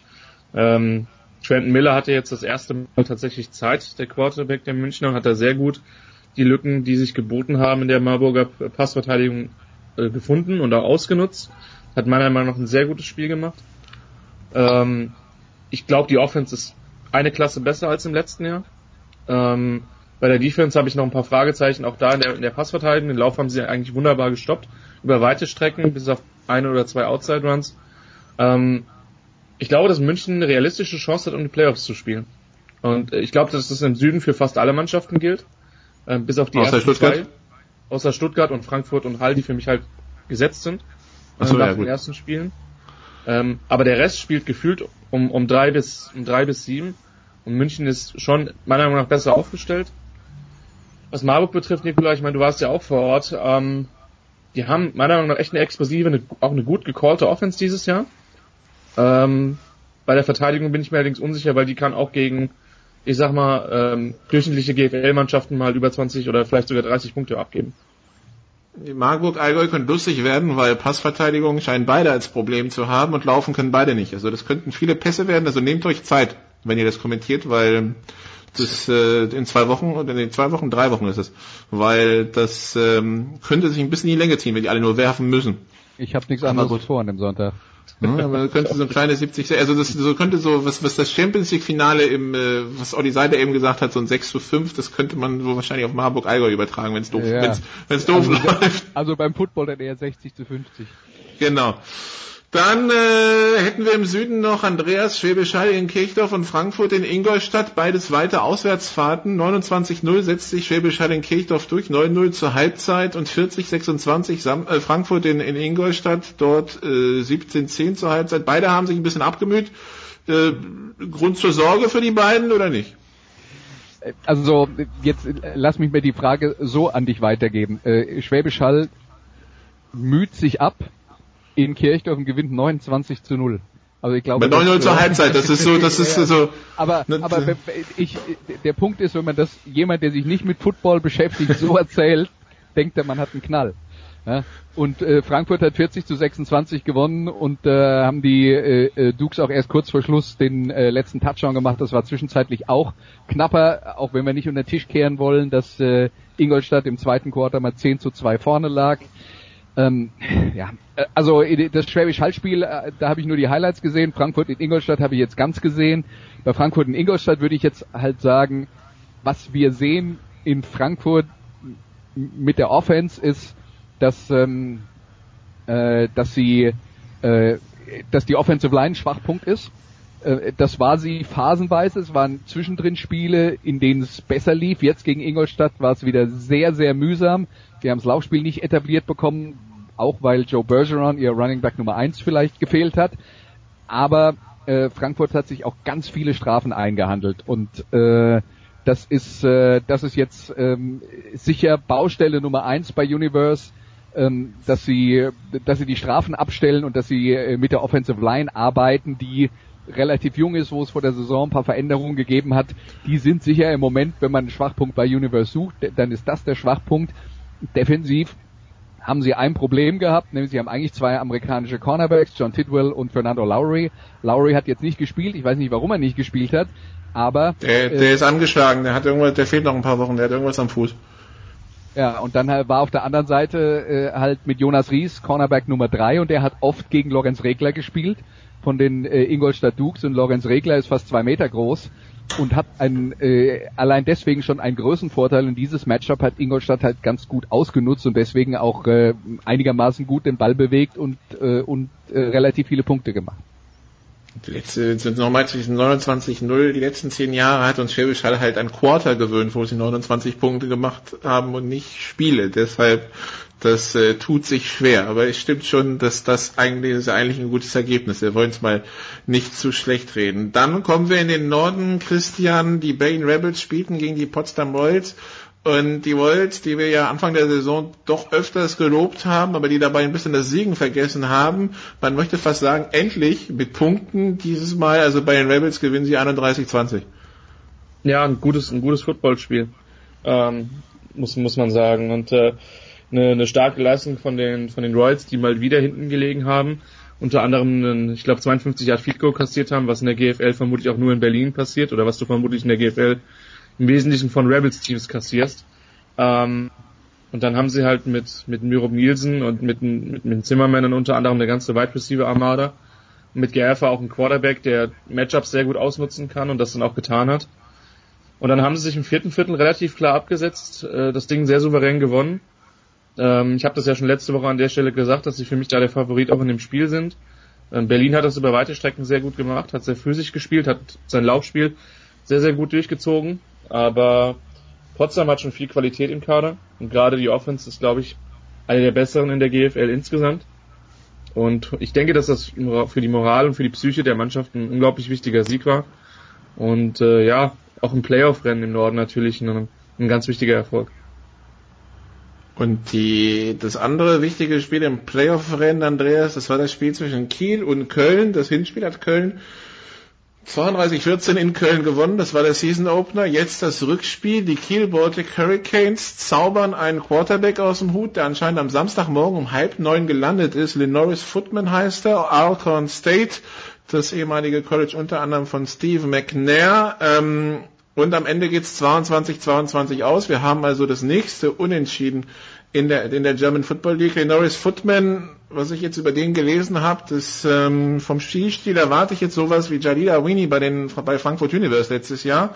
Ähm, was äh, ist das, ist, macht, macht das, was man jetzt gesehen hat im ersten Spiel, macht das Mut für mehr, nachdem die, die Kieler ja doch äh, erhebliche, erhebliche Probleme hatten in dieser ersten Saisonmonat? Also der, Punkt Nummer eins ist der Quarterback, den sie äh, verpflichtet haben, der vor der Saison, der eigentlich mehr so der Passing-Typ ist, nämlich Clayton Turner. Ähm, der hat bis jetzt enttäuscht. Äh, der ist wohl auch leicht angeschlagen. Ob das eine Rolle gespielt hat davon, äh, dabei, dass er jetzt in dem ersten Spiel, äh, im Spiel gegen äh, Köln am Wochenende nur eins von sechs Pässen angebracht hat, kann ich nicht beurteilen. Ich bin mir auch nicht sicher, ob der Plan war, dass Footman gleich so viel spielen soll, aber nachdem es überhaupt nicht lief in der Offense, haben sie ihn dann im zweiten Quarter gebracht und er hat ihnen dann zumindest äh, äh, geholfen, dieses Unentschieden äh, zu erzielen mit einem äh, eigenen langen Touchdown-Lauf und mit einem Touchdown-Pass im vierten Quarter. Wie sich das alles entwickelt, also ich glaube, was man nicht unterschätzen darf in der German Football League ist, wenn Mannschaften merken, dass sie ein klares Defizit haben in den ersten drei, vier, fünf Saisonwochen, dann gibt's immer noch die Möglichkeit, einen Amerikaner, der gekommen ist als Unterschiedsspieler und der diese Qualitäten nicht unter Beweis stellt, wieder nach Hause zu schicken. Und äh, dann kommt halt oft jemand Neues nach äh, und dadurch kann sich alles ändern. Und ich kann immer nur auf die Allgäu Comets der Vorsaison verweisen, die mit Sparkurs in die Saison gegangen sind, dann zwischenzeitlich Tabellenletzter waren im Juli, äh, dann äh, jede Menge Leute nachverpflichtet haben und am, am Schluss den Klassenerhalt noch halbwegs souverän geschafft haben, ähm, weil sie der Mannschaft wieder Qualität zugeführt äh, haben. Und das äh, kann ich mir gut vorstellen, dass das in Kiel dass das in Kiel passiert und Footman ist äh, Teil Nummer eins dieser Strategie. Ob er jetzt nur da ist, damit Turner gesund werden kann oder ob er letzten Endes dann die Geschichte übernimmt und man die Offense komplett umstellt, wird man sehen. Aber die Kieler sind auch auf Wide Receiver nicht so grandios besetzt, äh, so dass es vielleicht tatsächlich Sinn ergibt, mit Footman und äh, Chris Francis äh, dann äh, zu spielen auf Quarterback und als äh, äh, Running Back und das sind die beiden Amerikaner und dann halt mehr auf den Lauf zu setzen ähm, und, und die äh, komplette Offense umzustellen. Das wäre ein anderer Football als in der Vergangenheit, aber äh, jetzt mal mit dem, was sie im Moment haben, erscheint mir das die die ähm, äh, erfolgversprechendste Variante. Und Christian, der ganz große Test kommt jetzt am Wochenende. Da geht's nach Dresden und gespielt wird im DDV-Stadion, also im großen Stadion von Dynamo Dresden. Das Ganze sogar als Livestream beim NDR auf der Webseite zu sehen. Die Dresden Monarchs gegen die Kiel Baltic Hurricanes. Letztes Jahr Kiel 49, 42 siegreich. Da wirkte Kiel aber stärker als letztes Jahr und die Monarchs, also zumindest so der, der, der, das Bauchgefühl sagt, die Monarchs sind dieses Jahr äh, eine Nummer größer als Kiel, oder? Ja, ist interessant. Wir haben ja, das sind ja die beiden Teams, die wir vor der Saison so mit, äh, mit dem stärksten Umbruch im Norden gesehen haben. Und gefühlt haben den, die Dresdner ein bisschen besser hinbekommen. Ähm, die haben mit Potsdam schon ein sehr gutes Team zweimal geschlagen. Ähm, haben meiner Meinung nach eine Passing Offense, die, die sehr, sehr gut ist. Mit dem Mitchell Page Receiver, den du, bei dem du tunlichst vermeiden solltest, dass der mit Platz äh, den Ball in der Hand bekommt, ähm, denn dann ist es meistens schon zu spät. Auf der anderen Seite ist die Kieler Defense, glaube ich, unterschätzt insgesamt. Die haben gegen Köln einen hervorragenden Job insgesamt gemacht, bis auf drei Drives. Haben sie ziemlich abgewürgt, auch in den anderen Spielen. Sehr, sehr gute Arbeit geleistet. Wenn die Offense ein bisschen Druck von der Verteidigung nehmen kann, so wie Andreas das jetzt gerade schon aufgezeichnet hat, wie es gehen kann, ähm, dann ist es, glaube ich, eine solide Mannschaft, aber Dresden hat für mich mehr Talent. Auf der anderen Seite bin ich wirklich gespannt, weil ich die Kieler Defense stärker einschätze als die von Potsdam. Ähm, zumindest als Gesamteinheit. Inwiefern sie dann den, den, den, vor allen Dingen dem Passspiel der, der Monarchs was entgegensetzen können. Das wird ein interessanter Test für beide. Das, da kann man sich, denke ich, darauf freuen. Und auch Potsdam hat ja durchaus scoren können gegen Dresden, allerdings da im Wesentlichen durch die Luft und das war nun nicht gerade der Stärke, die Stärke der Hurricanes bis dato. Alle Spiele am Samstag, äh, Hildesheim gegen Berlin Rebels am Samstag um 16 Uhr, um 18 Uhr, Dresden, Kiel im DDV-Stadion, Braunschweig, Hamburg im Eintrachtstadion, Ingolstadt, Schwäbisch Hall im ESV-Stadion, Frankfurt gegen Stuttgart im PSD-Bankstadion und Sonntag um 14 Uhr ist dann noch Potsdam gegen die Kanada Broncos aus der Schweiz, Europapokal, wenn ich das richtig auf dem Schirm habe. Ich schaue das gleich nochmal nach. Andreas, du wirst in Frankfurt sein. Und gegen die Stuttgart Scorpions werden wir ja vermutlich auch ein richtig enges Spiel sehen. Hm, 27.05.14 Uhr Potsdam gegen Kanada im Luftschiffhafen in Potsdam.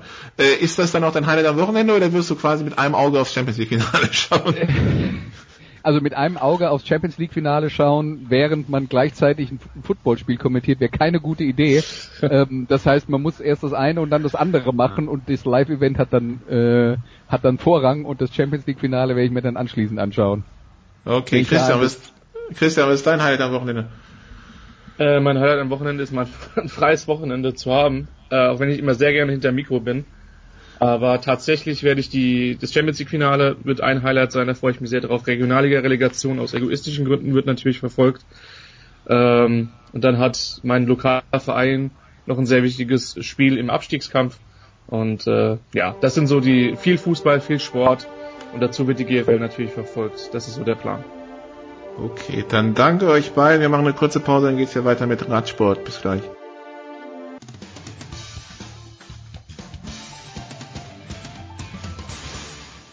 Hi, hier ist Philipp Kohlschreiber und ihr hört Sportradio 360.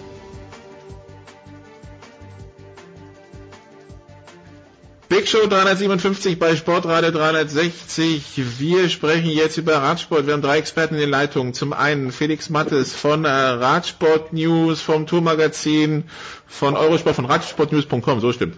Äh, hallo Felix. Servus, hi. Dann haben wir Johannes Knut von der Süddeutschen. Hallo Johannes. Guten Tag. Und dann haben wir natürlich noch, und äh, er darf natürlich in keiner Radsportrunde fehlen, Ruben Stark vom SID. Hallo Ruben. Servus. So, wir sprechen also über den Giro und äh, der, der Giro, der geht in seine entscheidende Phase. Heute Freitag, Samstag gibt's drei Bergetappen im Nordwesten des Landes. Es, es stehen also die Alpen auf dem Programm. Äh, Felix, es gibt ja Bergetappe und Bergetappe. Wie hardcore ist es die letzten drei Tage?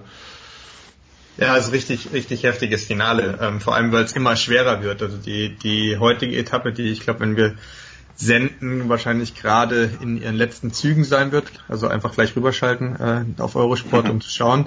Ähm, es ist noch die einfachste von den drei mit einer trotzdem sehr schweren Bergankunft in Prato Nevoso und dann äh, kommen zwei richtig heftige äh, Dinger mit mehreren Anstiegen am Tag. Am, am Freitag geht's über den Colle del Finestre, da ist, sind die letzten, ich glaube, sechs, sieben Kilometer sind äh, Schotterstraße.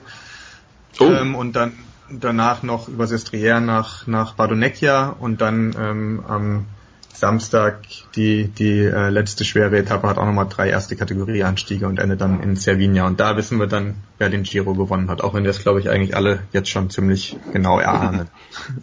Äh, Schotterstraße, Ruben, ich, äh, ich habe Erinnerungen, also das äh, Schotterstraße klingt für mich so nach ganz alten Schwarz-Weiß-Bildern im Radsport. Ich dachte, inzwischen fährt man nur noch über geteerten, äh, über geteerten Weg, Paris-Roubaix mal als Ausnahme mit den ganzen, mit den Steinen, aber ähm, Schotterstraße, wie, wie groß ist da quasi die Herausforderung an die Technik? Also äh, die, die schmalen Reifen und so weiter, ist das auch ein bisschen Glücksspiel oder funktioniert das ganz normal? Naja, der, der Italiener liebt ja die Tradition und insofern ähm, weiß nicht, ob er schwarz-weiß senden wird dann am Freitag, wahrscheinlich nicht. Aber das ähm, haben wir schon gemacht, ne? Haben ja, schon ja, aber dieser Anstieg äh, am Fineste, der ist schon hat hat so was anachronistisches so ein bisschen und ähm, ich weiß jetzt nicht bergauf, ob das ob das so eine enorme Anforderung für die für die Techniker ist. Ähm, die werden sicherlich ein bisschen vom Reifendruck her Rücksicht darauf nehmen, könnte ich mir vorstellen. Ansonsten, ich war noch nicht dort. Ich kann nicht sagen, wie äh, der Belag jetzt tatsächlich ist, wie schwierig, wie wie ähm, ja, wie wie viel größer der Rollwiderstand ist etc. Ähm, kann ich jetzt kein ganz profundes Urteil abgeben. Ähm, aber diese Etappe an sich, ähm, ich glaube, da sind wir uns einig, das ist die Königsetappe dieses Jahres und ähm, glaube morgen denke ich wird schon wird schon die Entscheidung dann fallen. Heute rechne ich nicht damit. Ich denke, dass sie dass sie morgen dann fällt, dass wir vielleicht morgen schon wissen, wer der Sieger ist, mit ein wenig Restzweifeln, die dann am Samstag noch beseitigt werden. Also so wie es aussieht, ist Simon Yates unantastbar, aber abwarten. Vielleicht erwischt es ihn auch noch und ähm, sollte er am Freitag den einen schwachen Tag haben, dann kann der Giro durchaus noch flöten gehen. Also ich bin, ich bin mit dem Auto mal in Südafrika Pässe, Schotterpiste hochgefahren. Äh, das ist dann eine Herausforderung für sich. Klingt spannend. Also die Pässe, wärst du mit dem Rennrad, glaube ich, auch nicht gar nicht hochgekommen. Ähm, Johannes, aber wenn ich auf die Gesamtwertung schaue, ihr seid euch so sicher bei Yates. Es sind 56 Sekunden auf Dumoulin, 3 Minuten 11 auf Domenico Pozzovivo, 3,50 auf Froome, 4,19 auf Pinot bei drei Bergetappen würde ich ja normalerweise sagen, wenn der mal jetzt einmal einen schlechten Tag hat, reicht, kann das schon reichen, oder? Ja, Nico Kovac würde wahrscheinlich sagen, Stand jetzt ist er unantastbar, weil äh, man natürlich noch nie weiß, was dann äh, passiert. Aber man muss auch einfach einfach sagen, dass äh, Simon Yates ist nun mal ähm, vor allem Kletterer, 58 Kilo, 1,72 Meter groß, das, das ist einfach sein Terrain und er hat bei diesem Giro gezeigt, dass er auch auf diesem Terrain einfach Stand jetzt wirklich unangreifbar ist und nochmal auf einem ganz anderen Level oder noch höheren Level unterwegs ist, als das äh, zum Beispiel jetzt auch im letzten Jahr bei der Tour vielleicht war. Und sicherlich auch, weil die Konkurrenz, ähm, das fand ich schon ganz interessant, dass nicht nur Chris Froome ein bisschen Probleme hatte, sondern auch sein ganzes Team wirkt nicht ganz so stark. Sie haben es einmal ganz gut gezeigt am Zonkola, da hat äh, Wout Puls wirklich ein, da haben, das war so ein bisschen Oldschool äh, Sky, das Tempo sehr, sehr hoch gehalten und dann irgendwann ist Froome weg, gar nicht so knallend, sondern so nach und nach und äh, das dann einfach, es wahnsinnig schwer war für die anderen da ähm, das, das Tempo zu halten oder auch überhaupt eine Attacke zu setzen. Aber eigentlich, wenn man sieht, wie, wie Yates auch wirklich seine Angriffslust ausspielt, die er, für die er ja auch bekannt ist und äh, für die er, die auch in jungen Jahren gezeigt hat, dann ähm, und wie stabil er war, auch ähm, in, in allen Bergen auch, das, das war schon sehr beeindruckend. Und deswegen klar kann immer noch nach so einer langen dreiwöchigen Rundfahrt, jetzt vor allen Dingen auch mit einem Zeitfahren in den Knochen, äh, wo er auch sich für seine Verhältnisse gar nicht so schlecht geschlagen hat, das äh, kann immer noch mal was passieren, gerade wenn man so äh, riesen äh, Berge dann noch drin hat, aber er hat einfach sich so stabil gezeigt, dass das äh, schon einiges passieren müsste, dass da ihm der Giro noch flöten geht. Und Tom Dumoulin, der ja noch relativ nah dran ist, der ist ja eigentlich ähm, hat sich zwar auch wahnsinnig gebessert in den Bergen, aber das ist, ist ja nicht derjenige, der jetzt Simon Yates ähm, wahnsinnig da um die Ohren fährt. Der, der muss ja eher gucken, dass er selbst dran bleibt äh, und klar, und Chris Froome und, und auch äh, Pozzovivo und auch Pinot, aber vor allen Dingen Froome, die können natürlich immer noch äh, mit einem äh, mit einer großen Attacke was reißen, aber es müsste schon einhergehen mit einem großen Einbruch von Yates und ich glaube, das ist deren einzige Chance, dass noch was passiert. Also ich, ich denke ja. gerade, wenn wir wenn, wenn ja. wir äh, Dumoulin ansprechen, ähm, wir haben heute da Prato Nevoso, das ist ein relativ gleichmäßiger Anstieg. Hm. Ähm, der sollte eigentlich Tom Dumoulin entgegenkommen. Vielleicht schafft er es, dass er auf so einem Berg äh, den Yates ein wenig unter Druck setzt, so einen kleinen mentalen Punktsieg erringt. Das könnte ich mir für heute unter Umständen vorstellen. Wenn er das schafft, dann wird es morgen interessant. Ähm, dann geht es halt darum, sind die anderen in der Lage, Yates zu isolieren? Irgendwann im Laufe des Rennens. Ähm, wenn sie das nicht, nicht schaffen, dann, dann sehe ich eigentlich niemanden, der da noch kommen kann. Ja, es, ich denke, es kommt halt auch viel auf aufs Team von von Yates an, also auf, auf Mitchelton Scott, wie gut sie es gerade ähm, am Freitag und am Samstag ähm, zusammenhalten können, je nachdem, was sich halt die anderen auch zutrauen. Also wenn ähm, so ein Contador zum Beispiel wäre jetzt immer dafür gut gewesen, an einer von diesen Etappen am Freitag oder Samstag dann mal äh, recht früh an einem der früheren Anstiege schon äh, Rabatt zu machen und, und äh, zu attackieren. Und dann ist das Team gefragt, dass sie, dass sie da dagegen halten. Und und natürlich, ob er das jetzt äh, keinen ganz schlechten Tag hat. Aber solche Aktionen bräuchte es tatsächlich, um ihn richtig in Gefahr zu bringen, weil wenn sie warten bis zu den Schlussanstiegen jeweils, dann können sie ihm ähm, die drei Minuten äh, alle nicht mehr abnehmen und ob Dumoulin ähm, jetzt eine Minute am Berg abnimmt, ist dann ist dann eben auch zu ist auch fraglich. Also ich glaube, es braucht schon richtig äh, ja, mutige Attacke und richtiges Zusammenarbeiten und, und Anpacken von, von allen, die da hinten dran noch sitzen. Und das ist eben auch immer so eine Frage, weil die natürlich auch noch um Podestplatz kämpfen gegeneinander. Und ja, das kann sich dann viel neutralisieren und davon kann er dann sogar, sogar an einem schlechten Tag vielleicht profitieren. Die Sky-Maschine, die nicht läuft, Felix, ähm, was, was eben angesprochen wurde, ist das im Hinblick auf die Tour de France Grund zur Besorgnis bei Sky oder ist es äh, halt auch noch frühe Saison und Tour de France Form haben dann halt auch die Helfer nicht? Wie, wie kann man das sehen? Und diese, diese, wie man es nennt, Doping-Geschichte rund um Froome, die wird wahrscheinlich nicht vor der Tour de France geklärt werden, ist jetzt die Tage rausgekommen. Kann das ein Problem sein für Froome in Bezug auf seinen Tour de France Start? Ähm, also wenn die Sache nicht geklärt ist bis zur Tour de France, ist es dann letztendlich kein Problem für den Tour de France, weil dann wird er ganz normal in, in, in Frankreich fahren. Ähm, Ob es den Leuten, äh, den Fans und auch äh, den Veranstaltern und allen außenrum ähm, passt oder also, nicht. Also, also meinst du nicht, dass dann die, die Tour de France quasi so einen macht wie bei, wie was weiß ich, Sharapova bei Roland Garros letztes Jahr, dass dann sagen, okay, dann wirst du nicht eingeladen, solange es nicht geklärt ist? Oder können sich das, das, das Tour de France nicht erlauben? Das könnte sie sich erlauben. Das haben sie ja ähm, auch mit anderen schon mal gemacht. Ähm, Tom Boone zum Beispiel. Ja, oder, oder ich glaube, hatten sie nicht sogar mit Cipollini da schon mal drüber, damals schon lange her. Ähm, aber oder was Kentucky? Ich weiß es alles nicht mehr genau. Auf jeden Fall ähm, haben sie das schon mal gemacht und, und es wäre es wäre denkbar, aber ich weiß es nicht, ob sie es tatsächlich beim Froome durchziehen. Ich meine, immerhin ist er ihr Titelverteidiger. Ähm, es ist eine, eine ganz schwierige, ganz schwierige Kiste. Also letztendlich müssen alle hoffen, dass es vorher geklärt ist. Ähm, entweder, dass er freigesprochen wird oder halt eben gesperrt wird. Und wenn es nicht vorher geklärt ist, dann ja, denke ich, dass er, dass er die Tour fahren wird. Und dann mal schauen, wie es dann aussieht. Was jetzt deine Frage angeht, was das Team angeht, ähm, ist es halt auch einfach so, dass natürlich das Giro-Team von Sky stark ist grundsätzlich von der Besetzung, aber halt nicht vergleichbar mit dem, was dann bei der Tour de France ähm, an Helfern dazu, da zur Verfügung stehen wird. Wenn dann noch Geraint Thomas, Kwiatkowski, ähm, wahrscheinlich E- Egan Banal, der, der ähm, junge Kolumbianer noch dazu kommt. Das ist eine ganz andere Helferriege, die dann eben dieses typische Sky-Fahren wieder aufziehen kann.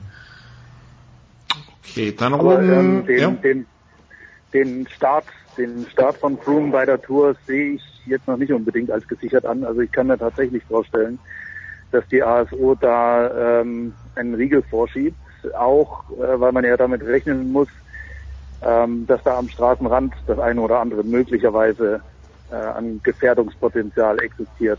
Also Sky ist ja ohnehin nicht besonders gut gelitten in Frankreich und ähm, wir haben in der Vergangenheit da schon das eine oder andere erlebt, ähm, was sehr unschön war. Und äh, wenn diese Causa nach wie vor über den, so wie ein Damoklesschwert über dem Rennen schwebt, ähm, halte ich für möglich, dass da auch ähm, sehr unschöne Szenen passieren. Und das ist für mich auch ein Grund, weswegen die ASO möglicherweise sagen könnte, Herr Bohn, bleiben Sie bitte zu Hause.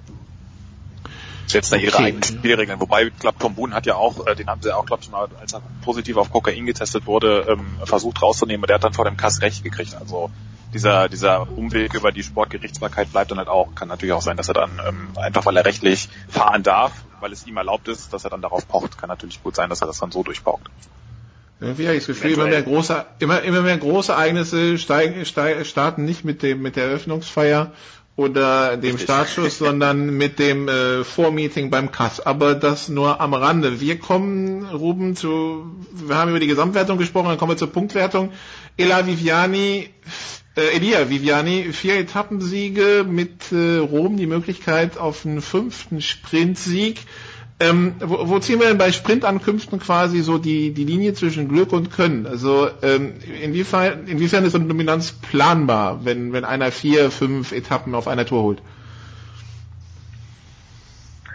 Ja, es hat ja, hat ja viel mit, mit Selbstvertrauen auch zu tun. Ähm, Viviani hat eben gleich die ersten beiden Sprints beim Giro gewonnen und damit steigt natürlich dann ähm, irgendwie auch der Glaube des Teams an seine Stärke und insgesamt eben, ja, es ist eine viel komfortablere Position, als wenn du da ähm, ja, zehn, elf Etappen den, den Sieg so hinterher strampelst. Und das spielt sicherlich äh, eine große Rolle, kombiniert mit ähm, der Tempohärte des Quickstep, Quickstep Teams, ähm, die ihm dann natürlich ideal den Boden immer bereitet haben. Aber ich finde, was man eben auch dazu sagen muss, ähm, trotz der relativ vielen Sprintankünfte beim Giro fehlen ja äh, einige der ganz, ganz großen Sprinter und ähm, deswegen ist Viviani sicher beim Giro dominant, ähm, aber ihn deswegen jetzt zu einem der weltbesten Sprinter oder der, sagen wir mal, der weltbesten drei Sprinter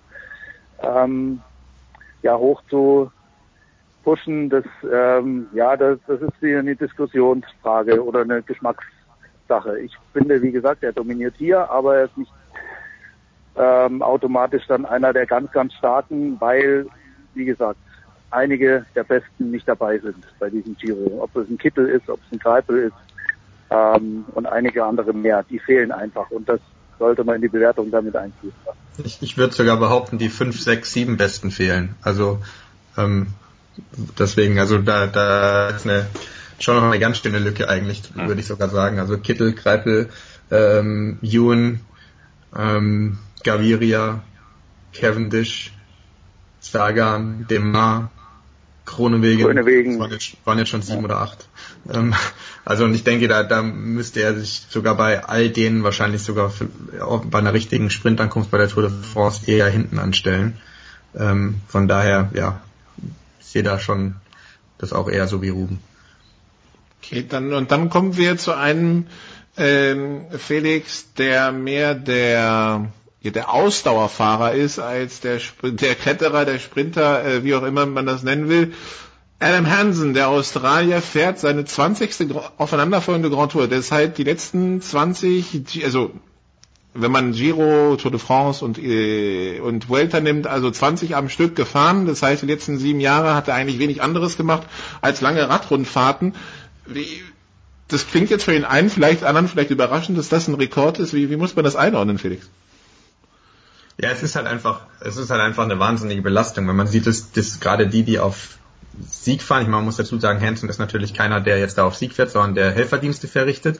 Mhm. Aber ähm, die, die auf Sieg fahren, da überlegt man sich schon ganz genau, welche man sich im Jahr rauspickt. Ähm, höchstens zwei äh, zu versuchen und dann aber auch eher Giro und Vuelta zu kombinieren, wo dann im Sommer eine große Lücke dazu ist zur Erholung, weil eben diese drei Wochen schon ganz schön zehren.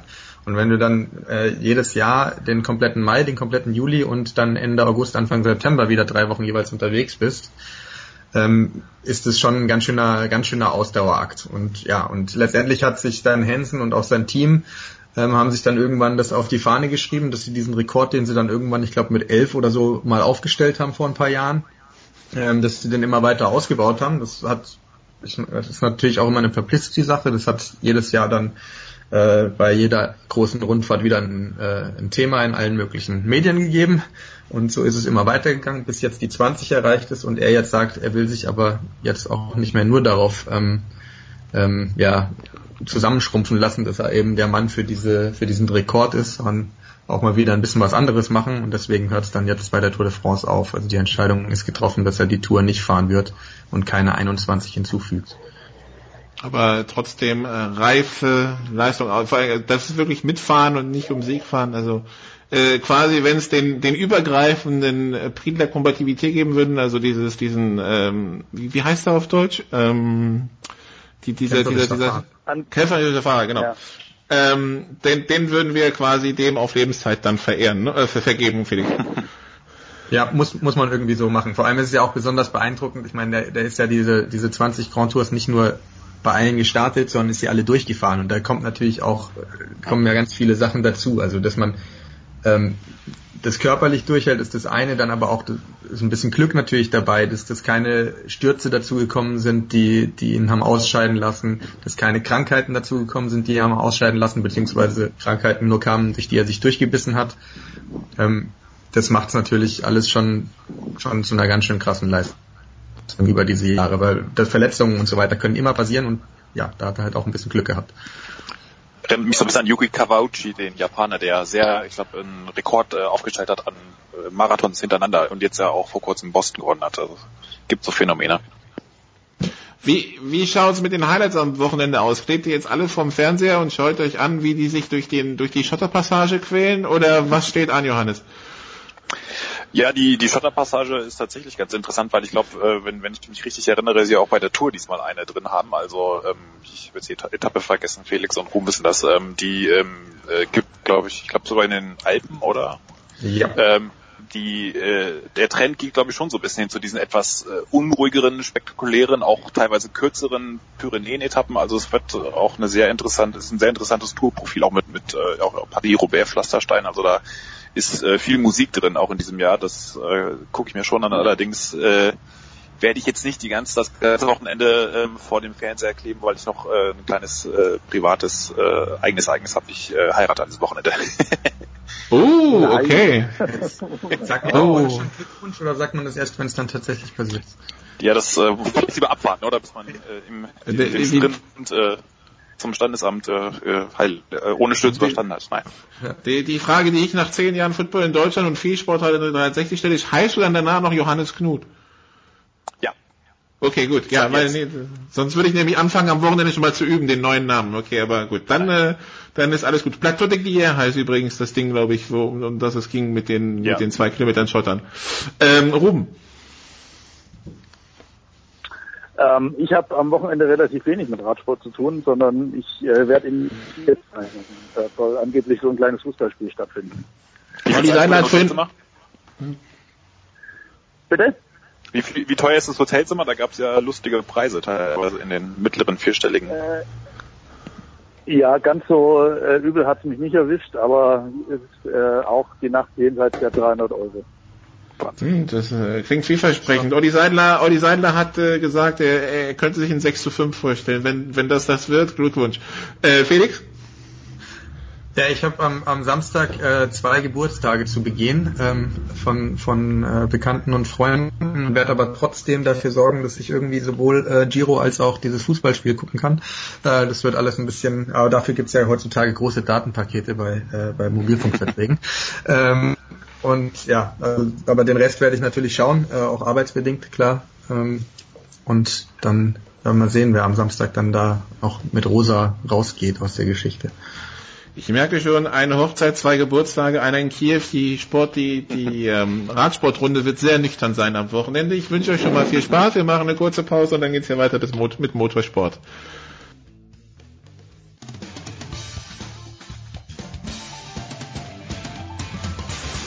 Ja, hallo, mein Name ist Raphael Holzdeppe. Ich bin deutscher Stabhochspringer und, und live zu hören bin ich hier auf Sportradio 360.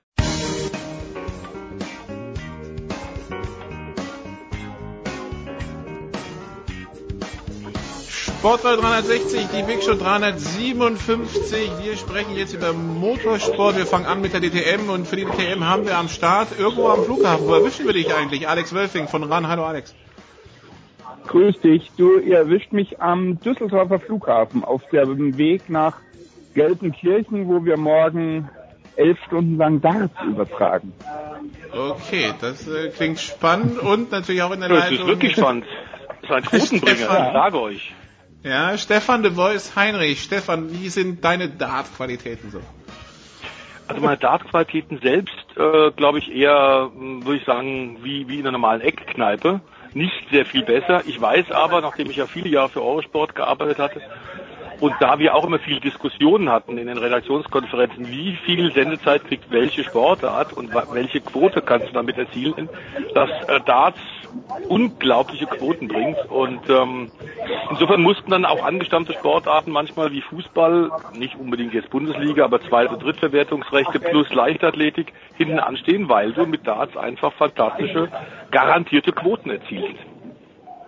Ja, das, äh, das merkt man ja auch, weil es Ale- Alex bestimmt noch aus seiner Zeit bei Sport 1 Darts zieht. Aber wir kommen zur DTM und äh, wir sprechen also über diesen Saisonauftakt, der in Hockenheim stattgefunden hat, gefolgt vom Rennen am Lausitzring, jetzt zum äh, Pfingstwochenende. Und Alex, man könnte es so zusammenfassen, fassen, die Saison läuft und Audi joggt, geht, Audi fährt der ganzen Sache hinterher. Was ist denn da los? Boah. Äh, die, die einfachste Antwort ist die, die sie selber geben. Äh, wenn sie es wüssten, hätten sie es schon längst abgestellt. Äh, die einfachste, zweitbeste Antwort ist wohl, dass sie doch spürbar weniger PS tatsächlich haben als die anderen beiden Strategen. Und das wurde in den letzten Jahren durch ihre anscheinend doch sehr überragende Aerodynamik am Auto kaschiert.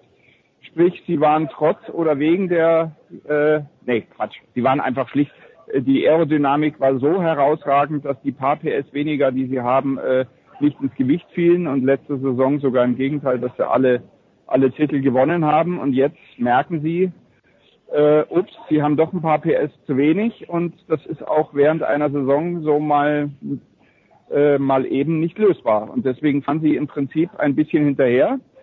Und ja, mit ein paar Ausnahmen wie Herr Rockenfeller in Hockenheim und so weiter. Aber äh, Fakt ist, sie sind von den drei Herstellern sicher momentan am schwächsten aufgestellt.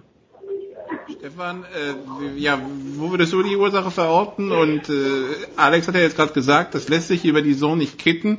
Das äh, klingt ja dann recht frustrierend für den Hersteller, ne?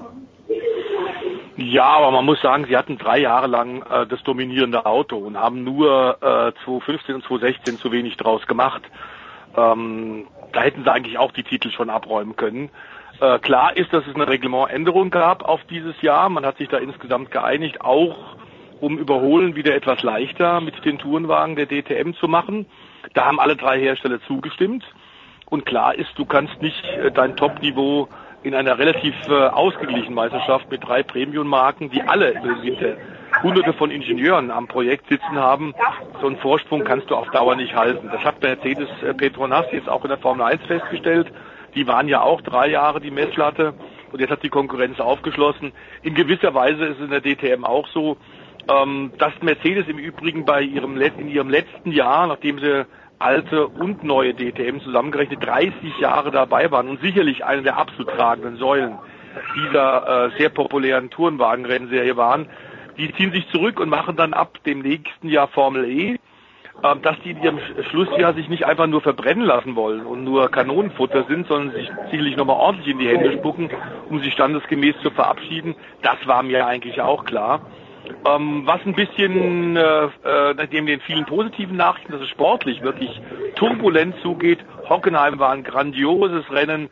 Ähm, auch also zwei grandiose Rennen. Lausefried war auch sehr spannend mit Kollisionen am Anfang, mit harten, aber fairen Zweikämpfen, mit äh, auch im Mittelfeld permanent Überholmanöver.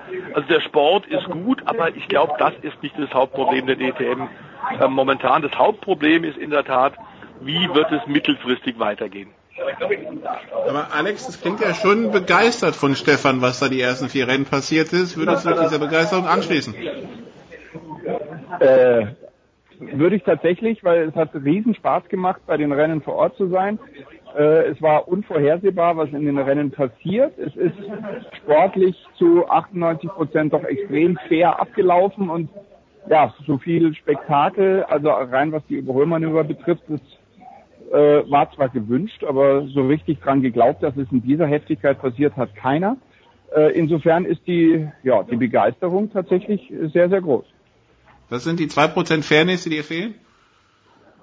Nein, äh, Gottes Willen, dass es mal eine Diskussion gibt, äh, äh, ob jetzt die Aktion von Lukas Auer äh, an der an der Start und Ziel mit der Box, ob die sauber war oder nicht. Aber da ist ja auch sofort eingeschritten worden teilweise und das ist alles, alles ist, äh, im, im Rahmen gewesen und es war alles gut. Also ich wollte jetzt nicht die Unfairness herausbringen.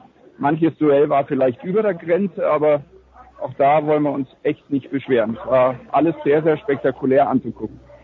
Okay, und wenn die, wenn wir haben ja die letzten Wochen immer hier, Stefan, über das Ganze geredet, äh, wie es mit der, wie es mit der DTM weitergeht.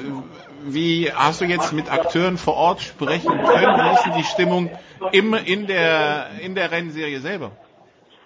Nicht gut, muss man sagen, auch weil äh, momentan sicherlich der, der am meisten Meinung sagt, auch Meinung macht, immer ein sehr unabhängiger Geist, Timo Glock, der grandios ja auch in fahrischer Form aktuell auch jetzt inzwischen in der DTM ist und der dieses fantastische Duell mit Gary Pafford in Hockenheim hat das wirklich in die Annalen eingegangen. ist ein legendärer Zweikampf, über den wir in Jahren noch drüber sprechen äh, müssen und werden, weil einfach hart, aber fair bis ab an die absolute Grenze, aber eben nicht drüber.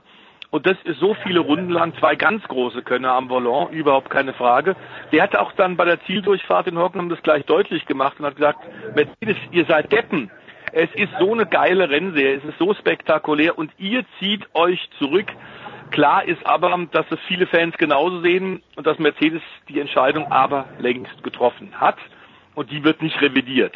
Insofern wird's wirklich eng und das, obwohl, das ist ja die Diskrepanz, das Kurios, obwohl die Show gegenüber dem letzten Jahr auch dank der Reglementänderungen, dank Gerhard Berger hinter den Kulissen ähm, dass das wirklich da jetzt ein Gemeinsinn ist, dieser drei Hersteller. Das, was wir über Jahre vermisst haben. Es war allen Insidern klar, dass wir eine Übermaß an Aerodynamik haben, ähm, dass daraus aus der Folge viel zu wenig Überholmanöver sind, dass man zu viel künstliche Elemente im Nachhinein ins Reglement aufgenommen hat, um überhaupt ein bisschen Spannung zu generieren, was mit der Uridee des Tourenwagensports nichts zu tun hat. Und endlich hat man sich ein bisschen bewegt in die richtige Richtung. Die äh, Leistung auf der Strecke zeigt es deutlich. Und trotzdem muss man jetzt wirklich intensiv sich Gedanken machen und ähm, es, ist eine bange Stimmung im Fahrerlager, weil äh, ein Hersteller wie Mercedes vor allem mit so einem jahrelangen äh, Herzblut-Commitment so schnell nicht zu finden ist. Und wir wissen auch, selbst wenn man jetzt einen finden sollte, im nächsten Jahr kann der unmöglich antreten, weil im nächsten Jahr dazu sind die Vorlauf, Vorläufer bei Motorsportabteilungen viel zu kurz. Wenn sich jetzt im Juni, Juli einer committen sollte, ein weiterer Hersteller, dann wird es auch erst 2020 sein, dass der einsteigen kann. Also es ist, äh, man balanciert mit der DTM auf einem wirklich schmalen Grad. Wenn wir auf die, auf die Tabelle schauen, sehen wir, Alex, wir haben Timo Glock und Gary Paffett vorne mit 72, 71 Punkten auf Platz 3, Pascal Werder, der Formel 1 Rückkehrer, der jetzt im Lausitzring beim zweiten Ring Dritter wurde. Ähm, wie, wie bewertest du seine Rückkehr bisher? Kommt er, kommt er gut zurecht? Das ist genau die richtige Formulierung. Es ist jetzt nicht total überragend, aber er kommt gut zurecht und Platz 3 sagt ja, dass er da vorne mit dabei ist. Was halt auffällt, ist, dass ganz vorne die zwei Alten sind. Also die Alten, was tatsächlich das absolute Alter betrifft. Und das hat wahrscheinlich schon auch was mit der Reglementsänderung zu tun und dass es noch ein bisschen mehr auf die Erfahrung ankommt. Und das sind natürlich die zwei alten Recken mit ihrer Erfahrung wahrscheinlich tatsächlich die, die momentan mit den Autos am besten zurechtkommen. Insofern, äh, ja, ist auch diese Geschichte schlüssig. Und äh, Pascal und Marco Wittmann und wer da alles so dahinter lauert, die Konstellation für spannende Rennen und schöne Geschichten, die ist tatsächlich da. Und ja, deswegen ist diese, wie Stefan es richtig beschrieben hat, so diese, diese, ich sage jetzt mal, angespannte Stimmung im Fahrerlager, äh, ist, die ist da aus den genannten Gründen und es ist schade, dass es so ist natürlich. Jetzt hoffen wir, dass in den nächsten Wochen eine Lösung erscheint, die dann eben einen Plan für 2020 und folgende mit sich bringt, weil die Konstellation, wie Stefan gesagt hat, ist so. Also 2019 wird, wenn es zu all dem kommt, ein, ein Übergangsjahr, aber der Plan für 2020 und folgende muss, muss da liegen, weil im Winter 2019 mal eben ein Auto für die nächste Saison bauen kann keiner. Deswegen braucht es den Plan relativ zügig. Stefan, ist es so, dass, äh, dass also wünsche ich das eine Rennserie quasi, dass äh, Erfahrung und äh, ja dieses gewisse alte Hasentum quasi überwiegt zu Technik? Kann man nicht sagen. Ich glaube, jede Rennserie, wenn sie es versteht, was bei Zuschauern in der Öffentlichkeit ankommt, bei den Zuschauern an der Rennstrecke, bei den Fernsehzuschauern, dann ist es das, dass du A, Typen brauchst, Ecken mit äh, Typen mit Ecken und Kanten. Äh, mit Timo Glock haben wir da einen, der sehr outspoken ist, der aus seinem Herzen keine Mördergruppe gemacht hat seit seinem Wechsel von der Formel 1 in die DTM, der immer auch in den letzten Jahren den Finger in die Wunde gelegt hat und ganz klar gesagt hat, wir haben da Probleme. Da war er nicht der Erste hinter den Kulissen. Ich habe also 14 Jahre für die, die ITR gearbeitet als Streckensprecher, hatte sehr viel Kontakt immer wieder mit unglaublich vielen Fans, mit allen Beteiligten. Und wir haben immer wieder hinter den Kulissen der ITR und den drei Herstellern ein Stammbuch geschrieben, immer einen Abschlussbericht gemacht und da stand immer drin, wir brauchen mehr Rennen. Wir brauchen am Samstag, Sonntag Rennen. Das haben sie inzwischen gemacht. Wir müssen weggehen von diesem Übermaß der Aerodynamik und diesem Fehlglauben, dass wir eine Formel 1, dass die DTM eine Formel 1 mit Dach ist. Das ist ein Irrweg. Wir brauchen wieder Türklinke an Türklinke Duelle. Und diese Flaps und Flups, die wir im Formelsport haben, haben einem Tourenwagen nichts verloren. Ähm, wir haben ja schon, äh, Nicola, hier tatsächlich auf Sportradio 360 in vielen, vielen Motorsport-Talks auch gesagt, es gibt ja auch Beispiele, wie es funktioniert. Bezahlbare Autos mit äh, überschaubarer Technik, die packende Duelle ermöglichen, unterschiedlichste Sieger. Man muss das Rad nicht neu erfinden, auch in der DTM nicht. Nesca ist vielleicht ein bisschen zu weit weg, weil das wirklich Low-Performance-Autos sind. Steinzeigtechnik, das wird mit Herstellern aus Europa, die einen Wert legen auf die Überlegung Vorsprung durch Technik und ähnliches, nicht funktionieren. Aber die australische V8 ist der wunderbare Mittelweg. Die Supercars in Down Under, die haben 26 äh, bis 28 Autos jedes Rennen ist ausverkauft. Die haben 16 Veranstaltungen, 16 Rennwochenenden und große Klassiker wie Bathurst noch dabei. Die machen es richtig und da muss man einfach nur mal von Seiten der ITR ein bisschen darüber gucken und sagen, wie können wir denn funktionierende äh, Elemente aus dem Reglement bei uns übernehmen und mit dem europäischen Gedanken hier eine gute Mischung finden. Das, das Weggehen, das Zurückgehen, das Zurückdrehen der Aerodynamik ist ein richtiger Schritt zum richtigen Zeitpunkt. Nun muss man aber weiter dran arbeiten. Beschwert sich derjenige, Alex, der auf Platz 4 in der Gesamtwertung steht, Eduardo Mortara, dass die Rennleitung zu viele Verwarnungen ausspricht, dass quasi bei, bei Manövern eingegriffen wird, wo eigentlich nichts los war. Ich weiß, die Nesca-Kollegen verteidigen den, Spruch Robin, äh, Robin is Racing, genau so. Das scheint dann in der DTM nicht angesagt zu sein, oder wie verstehe ich das? Ich würde es jetzt noch nicht so dramatisch sehen, ehrlich gesagt. Sie haben, sie haben sich einiges angeschaut. Sie haben zweimal Positionswechsel gesagt. Auch die müssen sich ehrlich gesagt ein bisschen an das härtere Racing gewollen. Das haben sie noch nicht so erlebt, aber ich würde jetzt noch keine Grundsatzdebatte draus machen. Wir sind noch nicht beim Videobeweis. Gott sei Dank. Ganz, ganz, ganz schwieriges Thema hatten wir vorhin im Fußball schon. Stefan, wie siehst du es? Sehe ich genauso. Äh, Videobeweis haben wir insofern indirekt schon, weil wir sehr viel Fernsehbilder haben und in der Rennleitung 38 Monitore sind, äh, bei denen du normalerweise jeden Grasbüschel auch von unten betrachten kannst. Äh, ich glaube auch, dass äh, ein Weg dahin ist, ein bisschen mehr den Sport laufen zu lassen, auch da äh, muss man sagen, die Australier machen das eigentlich ganz gut. Auch die Langstrecken-Weltmeisterschaft, auch wenn es keine Sprintrennen dort sind, aber in der GTE-Klasse dort, wo die großen Hersteller alle sind, in der Langstrecken-WM, auch da wird äh, sechs Stunden lang auf Spitze und Knopf, das sind sechs Stunden Sprints und da hat man eine bisschen längere Leine als in der deutschen äh, Meisterschaft, in der DTM. Aber man sollte aber nochmal sagen, und da hat der Gerhard Berger völlig zu Recht jetzt äh, auf die Montara-Aussagen geantwortet, hat gesagt, Leute, das hat mit der DTM und der ITR nur begrenzt was zu tun. Es ist der DMSB, der Deutsche Motorsportbund, der die Schiedsrichter stellt. Und insofern ist da Kritik, wie von Motara gehört, der gerne etwas übertreibt. Seit vielen Jahren kenne ich ihn in der DTM und immer galoppiert er gern, wenn er was sagt, über das Ziel schießt er hinaus. Das ist auch seine Emotionalität. Deswegen mögen die lieben Fans. Aber manchmal wäre es, glaube ich, für ihn ganz gut, dass er auch mal kurz das Hirn einschaltet. Also, dass die DTM tot ist und dass sie sich selbst kaputt macht, kann man so nicht sagen, weil, ich sollte nochmal sagen, es ist ein großer Unterschied, ob äh, man tatsächlich die ITR mit den Herstellern sieht oder der Verband, der die Regeln äh, verabschiedet und deren Regeln, die Einhaltung der Regeln auch überwacht. Ich glaube, dass da tatsächlich rund um Rennleiter Sven Stoppe man ganz gut beraten wäre, das ein oder andere Mal zu sagen, Racing Incident ist einfach ein Zwischenfall im Eifer des Gefechts. Und ich habe aber den Eindruck, da wird der Alex vielleicht auch was zu sagen können. Mein Eindruck ist, dass in den letzten Jahren man nicht mehr so kleinlich ist und dann das auch schon gesehen hat, bemerkt hat. So äh, 17 waren einige Rennen, wo ich gesagt habe, das ist besser als in den Jahren zuvor. Man lässt jetzt mal eine Kollision laufen, ohne gleich reinzuhauen. Und auch in diesem Jahr äh, habe ich, mein subjektiver Eindruck ist, die Rennleitung macht das besser. Was sagt Alex? Die Antwort ist völlig richtig. Okay, gut. Dann nächst, nächstes Rennen ist in zehn Tagen am äh, Hungaroring. Ähm, was, äh, ja, wie, wie verteilen sich da, also wird da neu gemischt, eurer Meinung nach, oder wird es genauso weitergehen? Kommt die Strecke irgendwem entgegen, ähm, Stefan?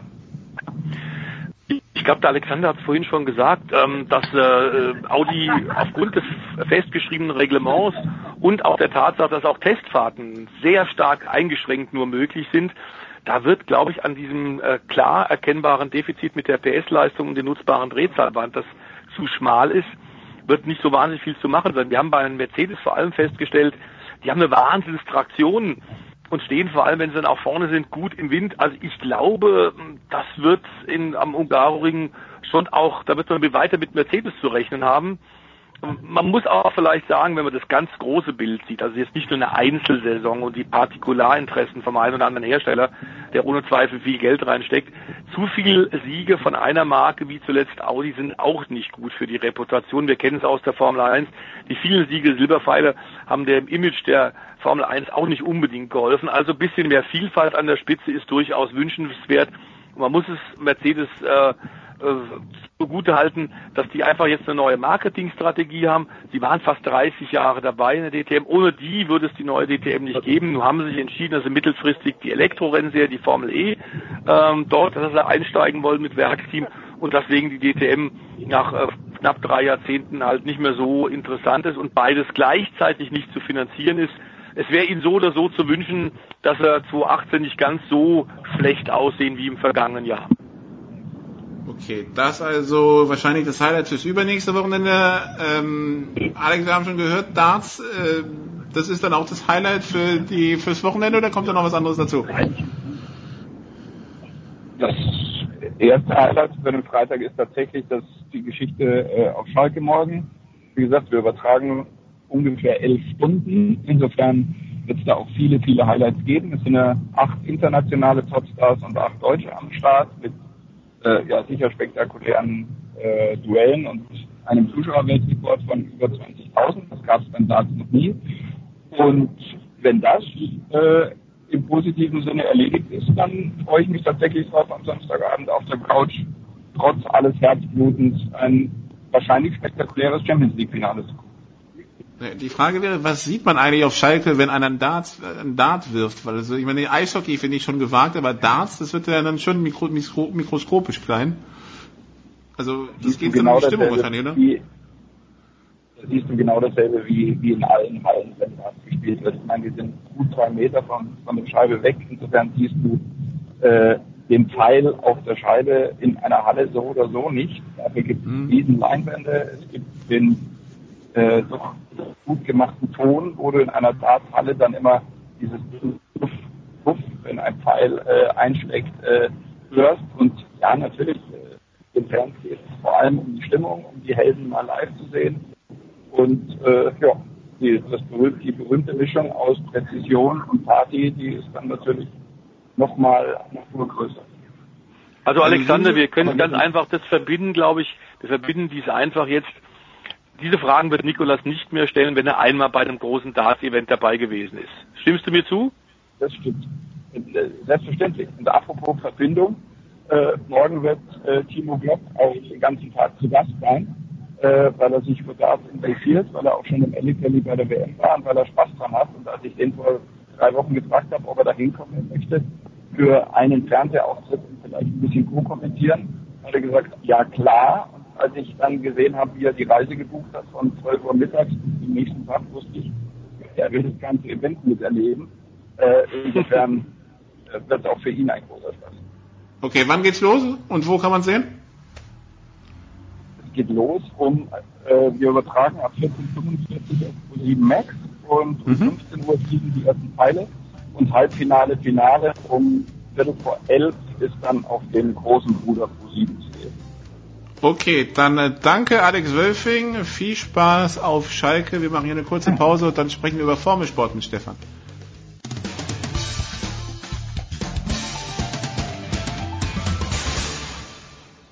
Hallo, hier ist Jutta Kleinschmidt und ihr hört Sportradio 360.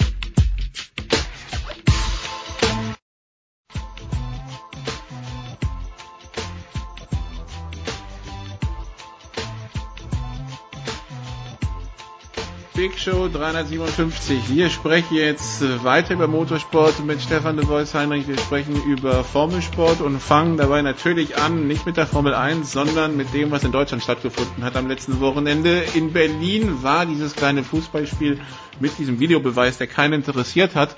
Aber das, was die ganz große Menge begeistert hat, war natürlich das Formel E-Rennen, ähm, Stefan, in Berlin. Berichte mal, wie war's? Ähm, hat das Sinn gemacht, das am gleichen Tag stattfinden zu lassen wie den DFB-Pokal? Wie war die Stimmung? Wie war das Rennen? Äh, wie war alles? Die Stimmung war fantastisch. Es war das vierte Mal, dass die Formel E Weltmeisterschaft, die ja boomt, wir haben es gerade erwähnt in unserem ersten Teil, tatsächlich eben auch mehr und mehr Herstellerinteresse an sich zieht. Aktuell ist Audi als einziger deutscher Hersteller mit einem reinrastigen Werksteam in dieser Elektro-Rennserie, die weltweit ausgetragen wird mit dem Segen des Weltverbandes FIA dabei. BMW ist schon mit halb Semi-Werksteam dabei, mit äh, Michael Andretti, ähm, der dieser amerikanischen Rennlegende.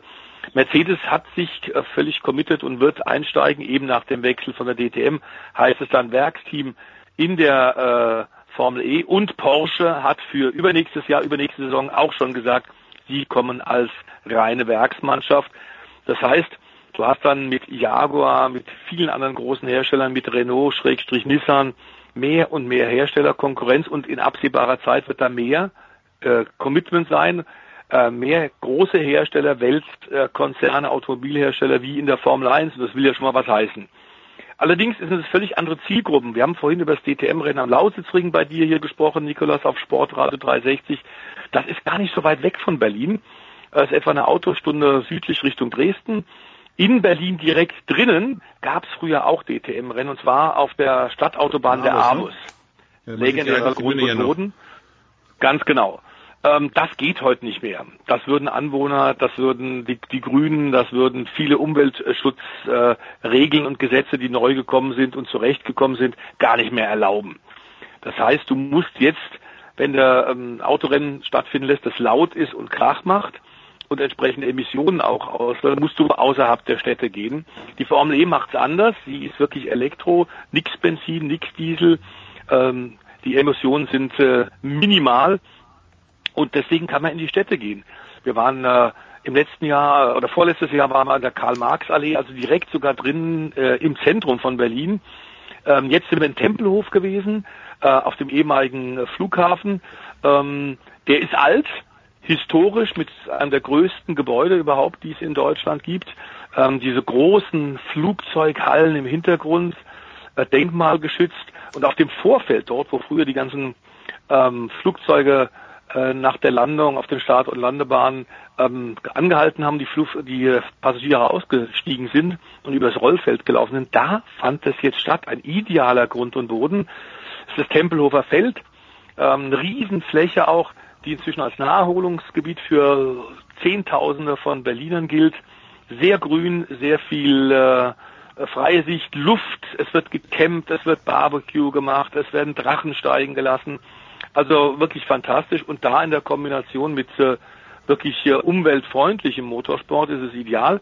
Ähm, dadurch, dass es im vierten Jahr da war, war auch die Creme de la Creme da, der regierende Bürgermeister war da. Und das unterstreicht auch, dass natürlich äh, in Zeiten der Dieseldiskussionen und äh, äh, der, der Probleme ähm, mit dem, der Klage von Brüssel, dass die deutsche Regierung zu wenig tut, was nun der Schutz der Bevölkerung vor den Autoabgasen angeht. Da ist natürlich die Zulassungszahlen der Elektroautos sollen steigen. Und um das klarzumachen, dass Elektromobilität eben auch jung, dynamisch sein kann und Spaß macht, da ist die Formel E eigentlich in diese Lücke reingegangen. Wir hatten ausverkauftes Haus schon seit Wochen.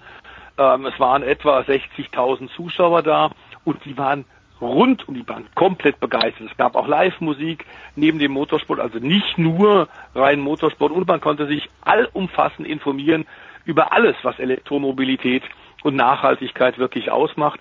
Hunderte von Ständen, große, kleine Hersteller, Elektrobikes, Elektromotorräder, Elektroautos. Man konnte viel ausprobieren. Es war für die Kinder was da.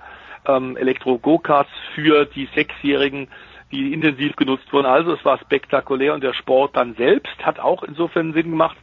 Du hast gerade gesagt, Nikolas, die Veranstaltung war Samstagabend. Warum?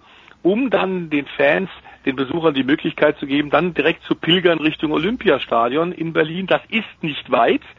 Wir haben auf den äh, im Fahrerlager ja, und auf den Tribünen wirklich viele Leute mit Frankfurt-Shirts und Bayern-Shirts gesehen. Das heißt, man hat beides kombiniert und auch das deutsche Fernsehen, das erste, hat zum ersten Mal live von der Formel E berichtet und hat dann rübergeschaltet zum Fußball. Ja, klingt doch alles sehr positiv, äh, interessant am, am Rande der ganzen Geschichte. Natürlich fallen immer, werden immer wieder Interviews geführt. Jetzt kommt äh, tatsächlich, jetzt kam ein Interview über mit äh, Formel 1 Boss Chase Carey raus, der irgendein anderes Interview aufgreift, das der Marketingchef der Formel 1 im April gegeben hatte zum Thema, wir würden gerne in Destination Cities fahren, also sprich äh, mhm. Städte, Städte die auch Ziel von Städtereisen sind, sprich Miami, London, Paris und da fällt dann immer wieder der Name Berlin. Ist es überhaupt vorstellbar, ein Formel 1 Rennen in Berlin zu haben? So wie du dir, so wie du das vorhin formuliert hast, würde ich ja eher sagen, nein. Auf der anderen Seite könnte man jetzt polemisch die Frage stellen, was hat, was hat Berlin zuerst, einen fertigen Flughafen oder Formel 1 Rennen?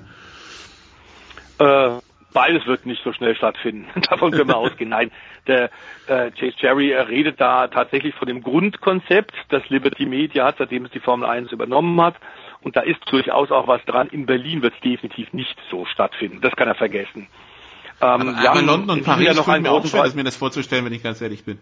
Ja, aber Paris, du, die, die Franzosen sind sehr verrückt. Und wenn dann irgendwie, ähm, die nehmen auch bei weitem nicht so viel Rücksicht auf die Grünen im Parlament. Also wenn der, der Bürgermeister, die Bürgermeisterin von, von Paris sagt, wir finden das gut, dann wird das gemacht. Das ist so ein bisschen sonnenkönighaft, das ist auch die, das war auch eine Demokratie, aber äh, alle Entscheidungen werden tatsächlich in Paris von einer Handvoll Leuten äh, getroffen. Das ist viel leichter umsetzbar. Wir haben es gesehen in London, da gab es mehrere Jahre lang ein Rennen, auch äh, wirklich in den Outskirts, Battersea Park, diesem legendären Kraftwerk, was auch auf dem Pink Floyd äh, äh, Plattencover drauf war, ist nicht mehr genehmigt, wurde nicht mehr genehmigt, ist nicht mehr erlaubt und wird es in den nächsten Jahren auch nicht geben. In dieser Form also ist es in vielen ähm, großen Metropolen in Europa eher schwierig, aber wir werden es in Zürich haben. In drei Wochen wird nach dem Berlin Grand Prix ein E-Prix in Zürich stattfinden. Da kriegt man sowas offenbar hin, wobei das kurios ist, weil äh, Rundstreckensport in der Schweiz seit 1956 insgesamt verboten ist, weil es zu gefährlich ist. Aber jetzt erlauben sie es, dass man mit der Formel E und die fahren dann doch auch schon 260 Kilometer pro Stunde, dass man mit den Autos in der Stadt fährt. Hm, ist eine Schweizer Logik. Warum ist Motorsport, also wieso ist, äh, wieso ist das in der Schweiz verboten? Gibt es da einen Grund für? Ja, es gab diesen legendären, diese Katastrophe in Le Mans, ähm, wo ein äh, Werks-Mercedes mit dem Fahrer Pierre Levin tatsächlich in die Zuschauer geflogen ist. War ein Missverständnis. Es gab noch keine Boxeneinfahrt mit einer Trennmauer zwischen den Boxen, den Arbeiten Mechanikern und der Rennstrecke. Und vor ihm ist einer abgebogen, ohne das wirklich kenntlich zu machen. Er ist ihm hinten aufs Heck raufgefahren und dann hochkatapultiert worden und in die Zuschauer geflogen. Das Auto ist explodiert und es gab äh, knapp 60 Tote. Das ist die größte oh. Katastrophe im Motorsport insgesamt gewesen. Mehr Leute sind nie gestorben und das hatte natürlich weltweit dramatische Auswirkungen. Nicht nur damals hat sich Mercedes für Jahrzehnte vom Motorsport komplett zurückgezogen, weil die Marke selbstverständlich verbrannt war, ähm, sondern es ist eben nach wie vor in der Tat in der Schweiz genau aus dem Grund und Erinnerung an diese Tragödie ist Motorsport auf Rundstreckenrennen nicht erlaubt, nur Bergrennen sind erlaubt, die, äh, Nikolas, äh, in Klammern gesagt, deutlich gefährlicher sind als Rundstrecken, weil du keine Auslaufzonen hast. Bergrennen sind erlaubt, Rallyes sind auch erlaubt, aber Rundstreckenrennen eben nicht. Okay, dann kommen wir zu, dann bleiben wir bei Stadtkursen und Rundstreckenrennen und machen so den Übergang perfekt zum Rennwochenende in Monaco. Äh, müssen wir die Magie von Monaco nochmal erklären oder nicht? Also ich glaube, der Mythos, selbst meine Großmutter, Gott hab sie selig, einigen, vor einigen Jahren von uns gegangen, kannte selbstverständlich Monaco und den Monaco Grand Prix. Ähm, es ist dieser Irrsinn äh, der Diskrepanz in so einem Fürstentum mit diesen ähm, Hochhäusern und diesen Straßenschluchten direkt am Hafen gelegen, an der Côte d'Azur. Dazu natürlich reiche und noch reichere und Stars und Sternchen auch aus dem benachbarten Cannes, wenn die Filmfestspiele sind. Also es ist einfach dieser Glamour-Faktor, der seinesgleichen sucht.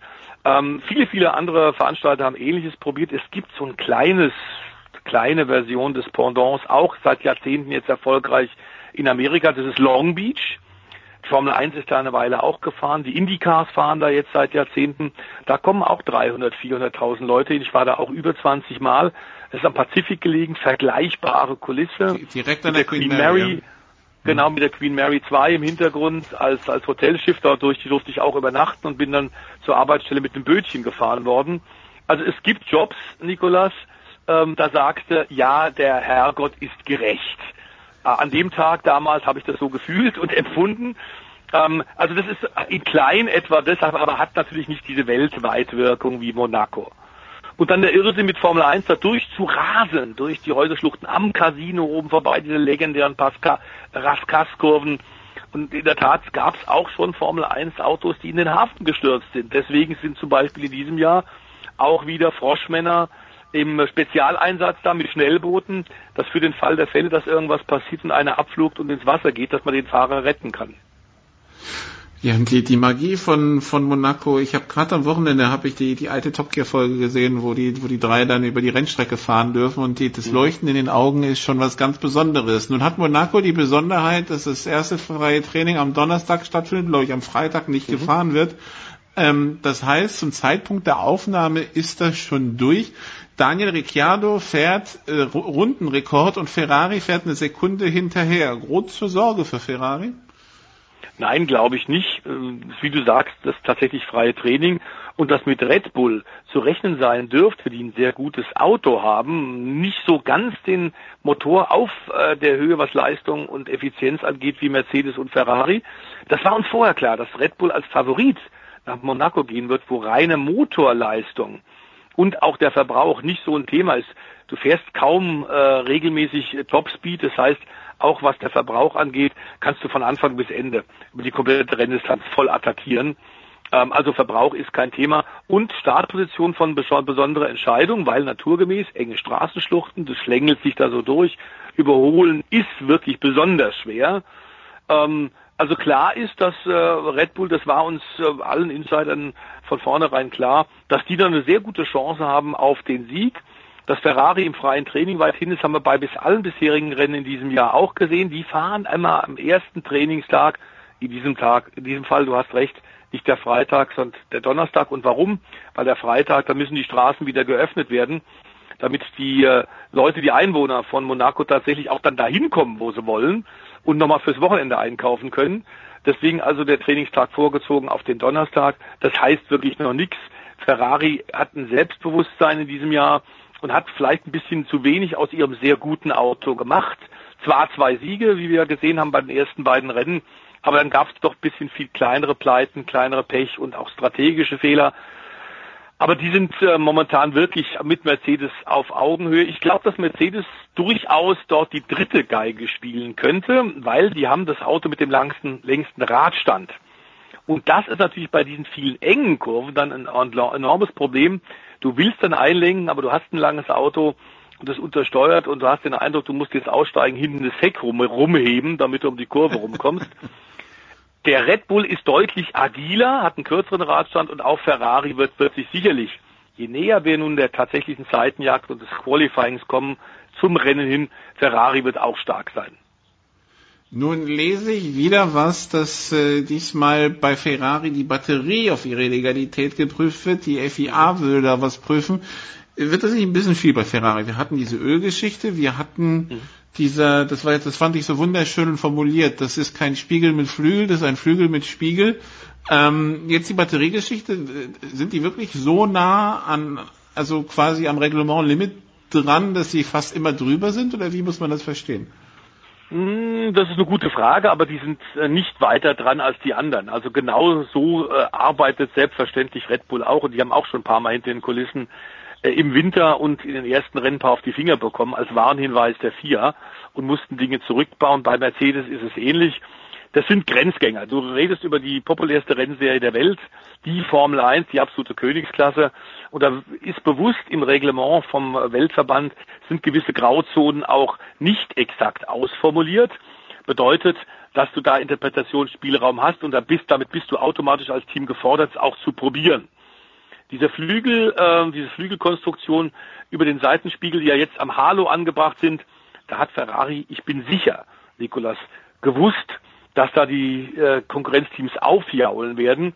Und wenn du schlau bist, dann baust du irgendwas ein, wo du weißt, oh, da werden sie reflexartig äh, sich beschweren und vielleicht dann ihre Konzentration ähm, darauf lenken und nicht auf was anderes, wo du vielleicht auch ein schlechtes Gewissen hast. Also gehen wir mal davon aus, ähm, was den Ölkreislauf angeht, waren hartnäckige Gerüchte jetzt über Monate und immer wieder glaube ich, wenn auch offiziell nicht bestätigt von Mercedes lanciert, da ist nichts dran. Also da hat man jetzt intensiv mehrfach geprüft und ähm, der deutsche Technikchef der FIA hat da ganz klar gesagt, äh, Freunde, vergesst es. Ferrari muss am Motor nichts umbauen.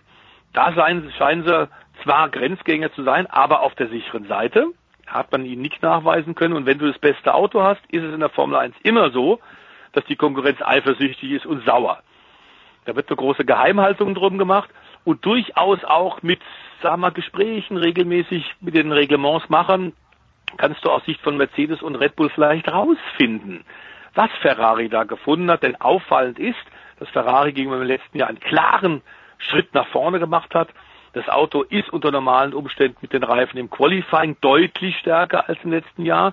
Im letzten Jahr war der Rennspeed auch schon nicht schlecht, da hat man sich aber auch nochmal gesteigert. Und ähm, insofern ist es eher, glaube ich, für Ferrari ein Kompliment, dass die Konkurrenz momentan dauernd Hinweise äh, loslässt und sagt, da ist doch was und das könnte illegal sein. Also die Kon Konkurrenz ist offenbar gewarnt und hat ein bisschen Angst. Ich finde es gut, dass der FIA-Technikchef ein Deutscher ist. Da weiß man, dass auch jede Schraube sauber dokumentiert sein wird. Also von ja. daher ist es durchaus positiv. Ja, ähm, was, äh, was erwartest du für ein Rennen am Sonntag? Ich weiß, wir hatten mal dieses ganz wilde Rennen vor, wo bestimmt 20 Jahre ist das schon her, als gefühlt drei Autos in, ins, im Ziel ankamen und, und, und Olivier Panis, der das Rennen gewonnen hat. Was, äh, worauf können wir uns jetzt Sonntag einstellen? Ich glaube, ganz so spektakulär und turbulent wird es, glaube ich, an diesem Wochenende nicht werden. Die Wettervorhersage ist aktuell so, dass es wohl trocken bleiben soll. Ähm, damals, du hast völlig recht, dieses äh, unvergessene Rennen, als dann äh, Oliver Panis quasi auch mit leerem Tank noch gerade so über die Ziellinie gerollt ist und seinen einzigen Grand Prix in seiner langen Karriere gewinnen konnte. Und das war ausgerechnet in Monaco. In einem Ligier, ne, glaube ich. Genau, genau, einen blauen Ligier, was dann ein, natürlich ein besonderes Prestige ist und immer in deinem Leben, Lebenslauf besonders fett unterstrichen ist. Monaco-Sieger ist was ganz Besonderes. Er hat das Glück des Tüchtigen. Er war sonst nie wieder vorher und nachher auch nur annähernd in der Lage, ein Rennen anzuführen oder sogar zu gewinnen. Völlig egal. Heute sprechen wir noch drüber, Nikolas. Ähm, ich glaube, das hing damals auch mit den Wetterkapriolen zusammen. Das waren, da war eine Menge äußere Umstände, die darauf eingewirkt haben, dass viele der Stars ihre Autos in die Leitplanke geschmissen und geschmettert haben. Äh, einige sind tatsächlich in der letzten Runde, weil wir Rennunterbrechung hatten, das Rennen dann sehr lange ging, sind tatsächlich mit leerem Tank auch ausgerollt und nur bei Panis war das letzte Tröpfchen gerade noch drin, das letzte Bergaufstieg hinzukriegen und dann in Richtung Zielelinie zu rollen. Ich glaube, ganz so turbulent wird es nicht werden, aber ich glaube auch, dass die äh, Streckenposten, und da brauchst du besonders viel bei so einem Rennen, die müssen auch sehr schnell reagieren. Ähm, es sind 14, äh, 1400 äh, Helfershelfer, die alle bestens geschult sind. Die Streckenposten in Monaco sind die besten der Welt, denn es wird knallen. Das ist überhaupt gar keine Frage. Dazu ist das zu eng und dazu geht's um zu viel. Ähm, ich würde nach dem jetzigen Stand der Dinge sagen, Red Bull, Ferrari auf Augenhöhe, Mercedes bisschen hinterher, da aber Hamilton äh, nach zwei Siegen in Folge jetzt die WM anführt, ist mir wahrscheinlich bei den Silberpfeilen aus, wissend, dass es nicht die ideale Rennstrecke für das Auto ist, ist man darauf aus, vielleicht einen dritten Platz mit Hamilton zu holen. Damit glaube ich, könnte man leben. Toto Wolf und Niki Lauter, damit wäre man durchaus zufrieden. Ähm, aber hingucken lohnt sich immer, weil es ist kurios, auch die Helikopteraufnahmen, wenn du diese super Yachten da am Hafen liegen siehst, ich glaube, da ist für jeden was dran. Und diese irrsinnige Präzision, die die Fahrer haben müssen, wirklich bis auf einen Zentimeter an die Leitplanke ranzudriften, aber eben nicht zwei, drei Millimeter mehr, weil dann könnte der Reifen berühren. Ähm, das ist schon irre und da siehst du, wie gut diese ganzen Formel-1-Fahrer wirklich sind. Ich sehe schon, ich muss die nächsten Jahre mal, äh, das habe ich aus diesem Segment jetzt mitgenommen, auf das eine oder andere Formel 1 oder Formel E-Rennen mal vielleicht auf den ähm, Plan packen. Wir das, und Darts, genau, mir das, mir das mal fort anzuschauen. Bei, bei Darts bin ich bei der, bei der Stimmung noch ein bisschen skeptisch, aber gut, muss man da auch schauen. Ähm, du musst nicht flächendeckende Tattoos haben, Nikolas, bei Darts, sage ich dir gleich. Nee. Ich war da auch schon. Ich bin auch ohne Tattoo wieder weggekommen und habe überlebt. Es ist wirklich ein besonderes Erlebnis. Aber jeder von uns hat ja noch so eine To-Do-Liste, was er noch machen möchte. Genau, und die meine ist jetzt ein bisschen größer geworden. Äh, hören wir dich am Wochenende irgendwo, Stefan? Ja, ich bin wieder bei Motorsport TV im Einsatz. Wir haben, wir haben vorhin kurz angeschnitten, als wir über DTM gesprochen haben, ähm, die sehr gut funktionierende äh, australische Supercar Championship, die Meisterschaft dort mit 26 Teilnehmern und einer Frau, nämlich eine Schweizerin Simona de Silvestro, die mit einem Werks Nissan drüben fährt gegen 25 Männer und sich da jetzt in ihrem zweiten Jahr, zu Beginn ihres zweiten Jahres auch besser und besser verkauft. Wir hatten bisher äh, sieben verschiedene Sieger in den ersten Rennen und ich zeige am Samstag die Highlights von Winton, ganz kleine Rennstrecke, bei der man, wenn man sie anguckt, sagt, ja, Go-Kart-Rennen, vielleicht auch Fahrrad, Mountainbike-Rennen, okay, aber auf diesem Supermarktparkplatz äh, mit dieser Enge, da will man mit V8 Tourenwagen fahren, wie sollen das gehen? Und dann 26 geht ja nie.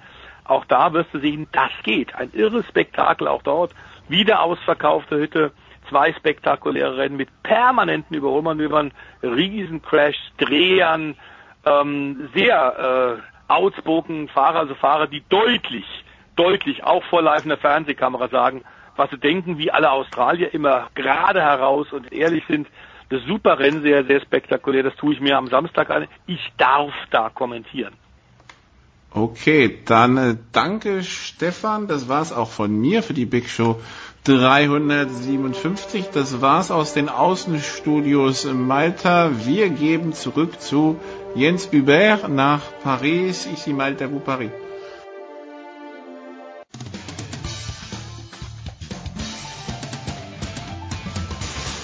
Grüß euch, hier spricht Hans Kranke und ihr hört mir auf Sportradio 360, dem Sportsender.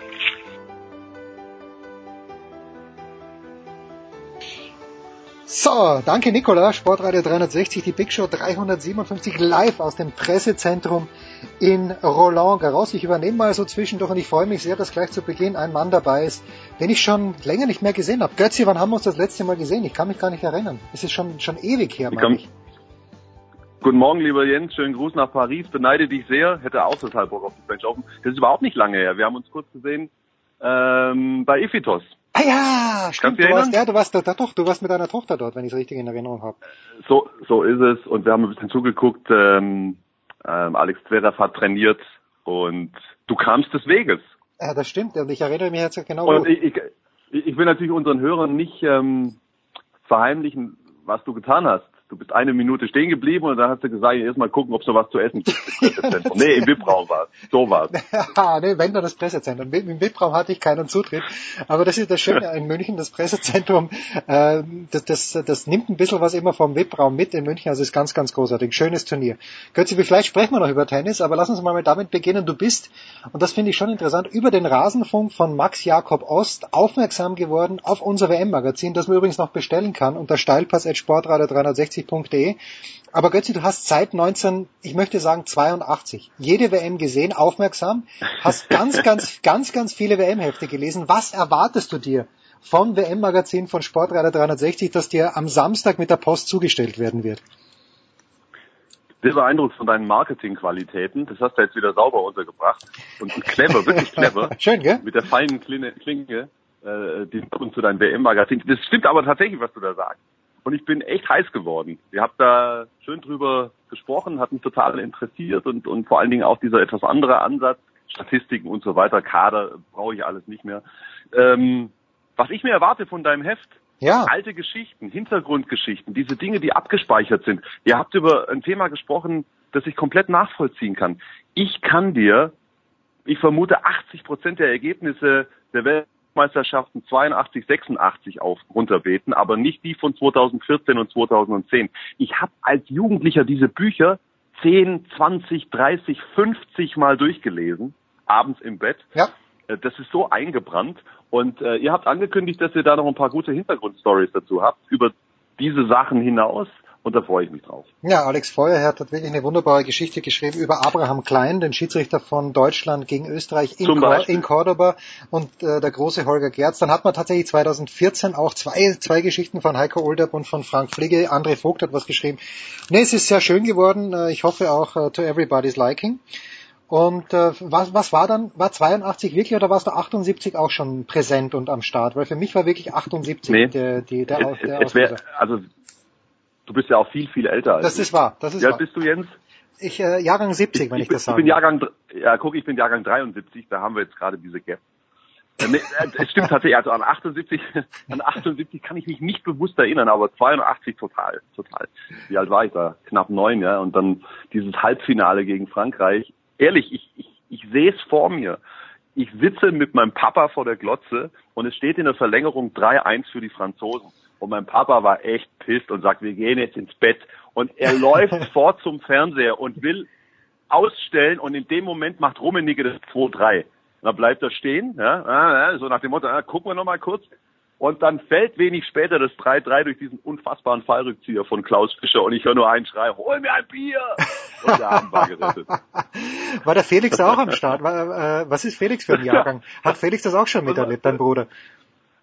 Mein sehr geliebter Bruder Felix ist 82 geboren. Ah, okay, okay. So viel zum Thema. Und zwei, und zwar im August, der war also noch nicht auf dem Planeten. Und meine Mutter, wenn ich das jetzt äh, kombiniere, die muss also quasi einen Stock höher, hochschwanger im Bett gelegen haben, während wir da rumgegrölt haben. Und sich gedacht haben, ihr Männer da unten. Aber das ist jetzt, äh, da wollen wir jetzt, da wollen wir jetzt nicht in die Tiefe gehen, in Nein, diesen nein, Seitenstrang. Na, aber großartig. Also wirklich 82. Äh, ja, es ist, ist auch komischer 2014. Ich hatte schon wieder vergessen, dass die Niederlande da zum Beispiel im Halbfinale waren. Aber das sind so so Geschichten.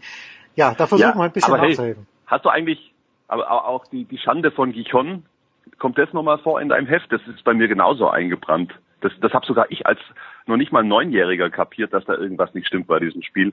Zwischen deinem Heimatland und dem meinigen. Ja, also es Hast kommt. du schon verdrängt? Nein, ich habe es äh, nicht verdrängt. Ich, ich weiß nur, dass ich, äh, ich habe mal bei Sky ein, ein ähm, Bewerbungsinterview geführt.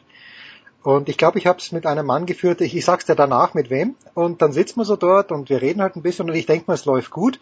Und dann sagt er zu mir, ja, und heute vor 25 Jahren war ja was im Fußball. Und ähm, ich, ich, ich habe überhaupt, ich war vielleicht zu aufgeregt, vielleicht zu abgelenkt, dass ich zurückrechne. Und er hätte mich tatsächlich nach der Schande von Gijon gefragt und mir ist es nicht eingefallen. Also was natürlich peinlich ist, aber und deswegen bin ich jetzt nicht bei Sky, so wie du, sondern äh, irgend sitze in Paris und schaue den, den, den Qualifikanten beim Einspielen zu. So traurig ist mein Leben. Aber nur deshalb, Wahrscheinlich. aber nur deshalb, weil man mich bei den Vertragsgesprächen nicht nach der Schande von von gefragt hat. Wenn man dich denn, Götze, bei den Vertragsgesprächen nun fragen würde, warum zum Henker ist die DKB Handball Bundesliga plötzlich wieder spannend? Was wäre dann deine Antwort? Warum spielt, äh, lass mich mal kurz nachschauen, warum gewinnt Flensburg zu Hause mit Ach und Krach gegen Minden mit einem Tor? Warum äh, spielt, äh, spielen die Löwen in Erlangen unentschieden? Ich, äh, du kannst mir das erklären. Also zunächst mal kann ich auch nicht alles erklären. Das sollte dir, sollte dir mittlerweile bekannt sein. Also äh, die erste Frage hättest du ja schenken können, dass die Flensburger zu Hause gegen Minden gewinnen. Aber mit äh, einem Tor nur, mit einem Wir haben- Tor nur. Ja, ja, ja, die haben sich schwerer getan äh, als erwartet, äh, aber sie haben es ja noch gewonnen. Und und die Löwen, die sind schon ein bisschen aus dem Tritt. Was man vielleicht wissen muss. Die Löwen hatten beim DHB-Pokalfinal vor in Hamburg den maximalen Druck. Die waren ja elfmal dort, ohne den Titel zu holen.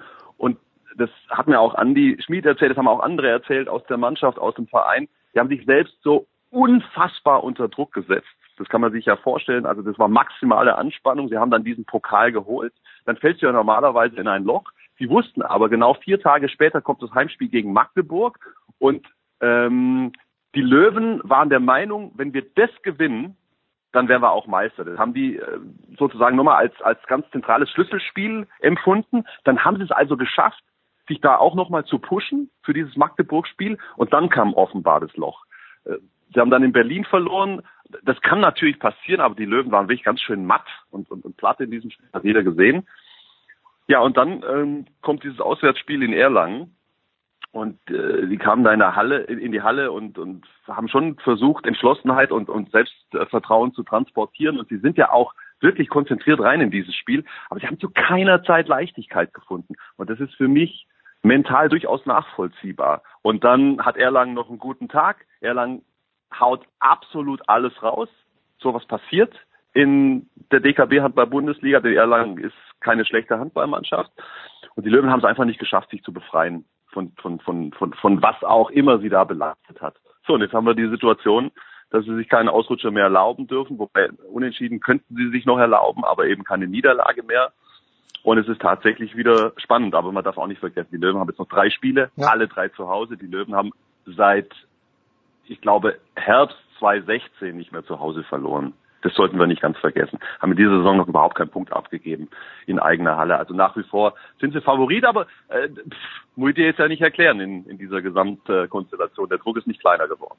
Also heute Abend geht schon gegen War das Melsung. verständlich? Ja, das absolut, na, nachvollziehbar? absolut nachvollziehbar. Du, das bin ich, ich habe gestern Abend Novak Djokovic gesehen und natürlich konnte man den jetzt auch nicht fragen, was man ihn fragen will, aber der ist ja nach diesem, nach diesem French Open vor zwei Jahren, von dem ist ja auch alles abgefallen und der ist dann auch in ein Loch gefallen und der hat sich da halt hochgepusht, damit er endlich die French Open gewinnt und danach äh, war, war einfach großes Loch und das kann ich schon verstehen. Jetzt spielen die Rhein-Neckar-Löwen heute Abend gegen Melsungen.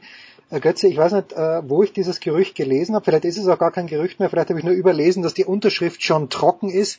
Alfred nach Melsungen. Ist das kompletter Nonsens oder ist, oder ist da ein bisschen was dahinter? Schau, schau, schau, schau. Oh, entschuldige, Ich- ich entschuldige, dass ich, dass ich dich so äh, echauffiere. Nein, ich, ich habe mich überhaupt nicht echauffiert, aber ich möchte mich aus verschiedenen Gründen, die ich an dieser Stelle nicht darlegen kann, nicht zu diesem Thema äußern.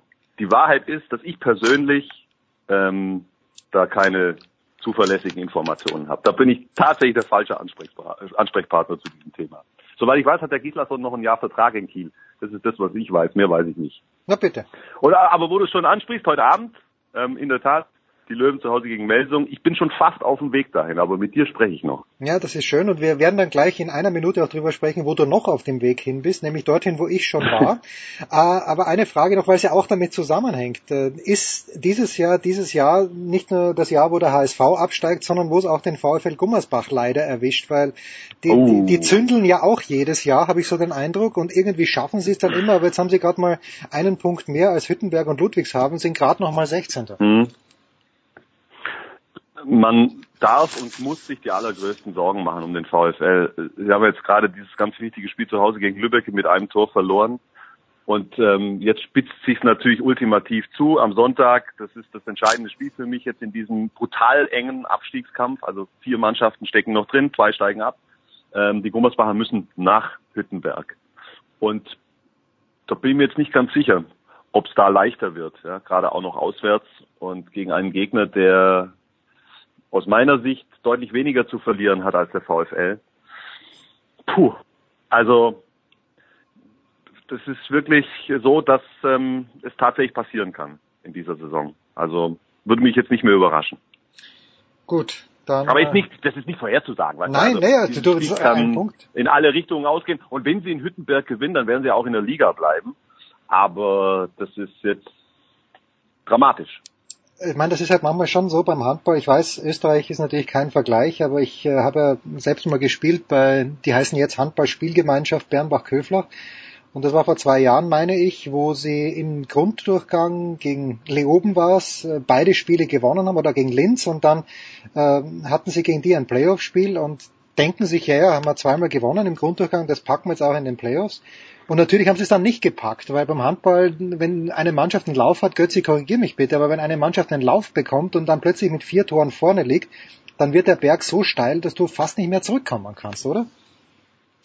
Naja, die andere Mannschaft kann ja auch nochmal einen Lauf bekommen. Das ist, das kommt jetzt immer auf die Konstellation an, wer spielt da gegen wen. Wenn du zum Beispiel in Mannheim gegen die Löwen spielst und bist mal fünf, sechs hinten, dann wird's schwierig. Ja. Ähm, aber äh, das ist jetzt ja nicht so, dass im Handball nicht schon deutlich größere Rückstände aufgeholt wurden. Und ich weiß ja, dass du ein ganz intimer Kenner der Handballszene bist Ja, entschuldige, und jedes natürlich. Handballspiel guckst. Insofern äh, hättest du das ja wissen müssen.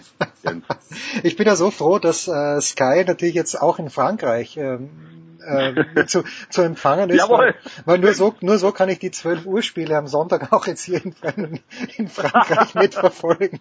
Ich hatte, spar dir deine spitze Zunge hier. Also Götzi, du bist auf dem Weg äh, selbstverständlich, nicht selbstverständlich, aber für dich ist es, warum eigentlich a first, dass du die Final Four kommentierst in Köln mit drei französischen Mannschaften, mit Skopje noch dazu als Außenseiter. Wie kommt's, dass du in deinen langen Jahren auch für Sport 1, äh, gut, da waren die Rechte, glaube ich, woanders, aber warum das erste Mal, dass du das Final Four wirklich kommentierst? Ja, du hast ja gerade schon gesagt, ich war nicht bei dem Sender, der die, der, die Rechte hatte.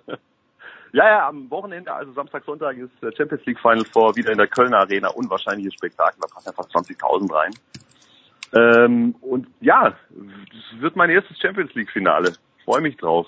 Dann, dann habe ich, habe ich die Liste fast voll. Also das, da geht es mir jetzt nicht irgendwie äh, darum, damit hausieren gehen zu können, aber es ist, ist schon, macht natürlich Spaß, ja, solche Events begleiten zu können. Ich habe äh, viele Weltmeisterschaften, Europameisterschaften begleitet, einige Finals auch kommentiert, ich glaube drei WM-Finals, drei EM-Finals. Olympische Spiele, das wird wohl nichts mehr, da war ich bislang aber sowas von bei den falschen Sendern. ne? Das wäre natürlich noch das aller, aller, allergrößte. Ähm, aber Champions League äh, ist meine erste Saison jetzt ähm, bei Sky und ähm, hat großen Spaß gemacht und das wird natürlich jetzt, das wird schon ein Highlight. Ich war als Zuschauer schon zweimal da beim Champions League Final Four. Leider ja dieses Mal wieder ohne deutsche Beteiligung. Das trübt die Stimmung ganz erheblich und trotzdem fahren wir mit einem Lächeln im Gesicht nach Köln am Samstagvormittag. Das ist ganz, ganz groß. Willst du mit Kretsche gemeinsam kommentieren? Äh, lass mich kurz überlegen. Wir sind ähm, Carsten Pechika und ich werden die Spiele kommentieren, also die beiden Halbfinals und es gibt auch ein Spiel um Platz drei am Finaltag. Und ich glaube, dass ich mit Kretsche sowohl Halbfinale als auch Finale kommentiere. Ja. Martin Schwalb ist nämlich auch mit dabei, aber ich glaube, dass ich, dass ich, dass meine, dass ich meine beiden Spiele mit Kretsche mache. Ja, und ohne jetzt äh, irgendjemand äh, nahe zu nahe zu treten zu wollen. Also Götze mit Grätsche, das ist das ist das Großartigste, was es äh, im Handball gibt, weil es einfach, das ist einfach lässig, weil man merkt, ihr, äh, ihr beiden kommt gut miteinander klar und das ist äh, voll von, von Insider-Wissen von Grätsche und von dir natürlich, das ist ganz, ganz großartig. Dieses Spiel um Platz drei am Sonntag, ich war ja auch schon mal dort beim Final Four, das ist eine schwierige Angelegenheit. Ist das notwendig für die Sponsoren? Ist das notwendig für die Fans, die dann halt noch ein zweites Spiel sehen? Oder Ja, ja, kommt dir das auch ein bisschen überflüssig vor?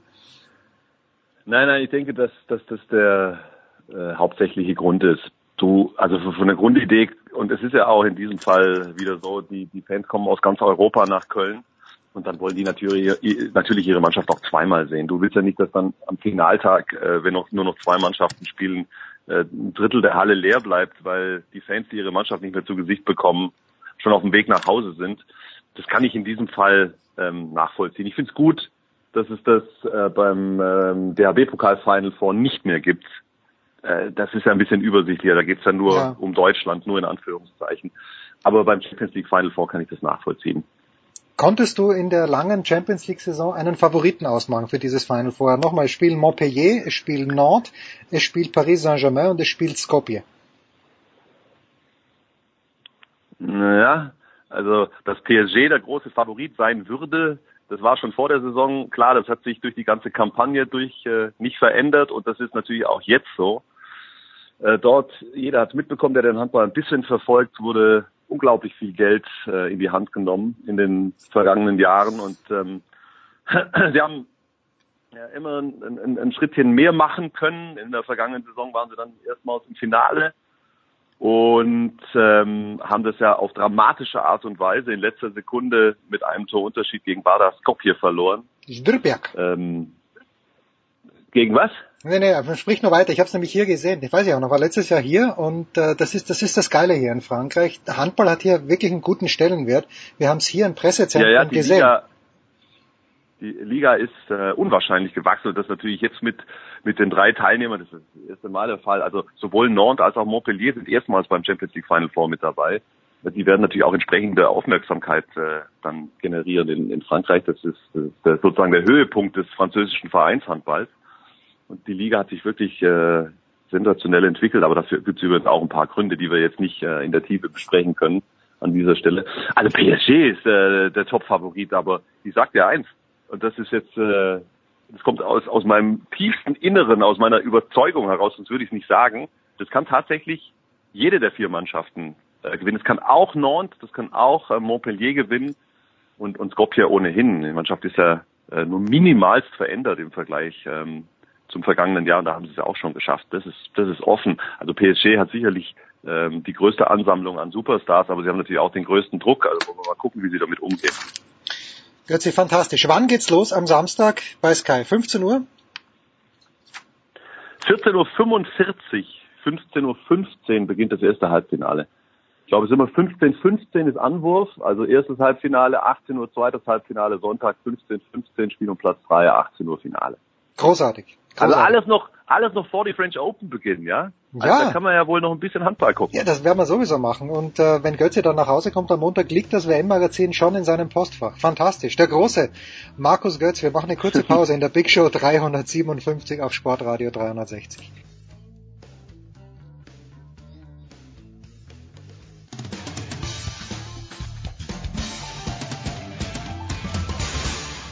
Hallo, hier ist Patrick Kühnen und ihr hört Sportradio 360.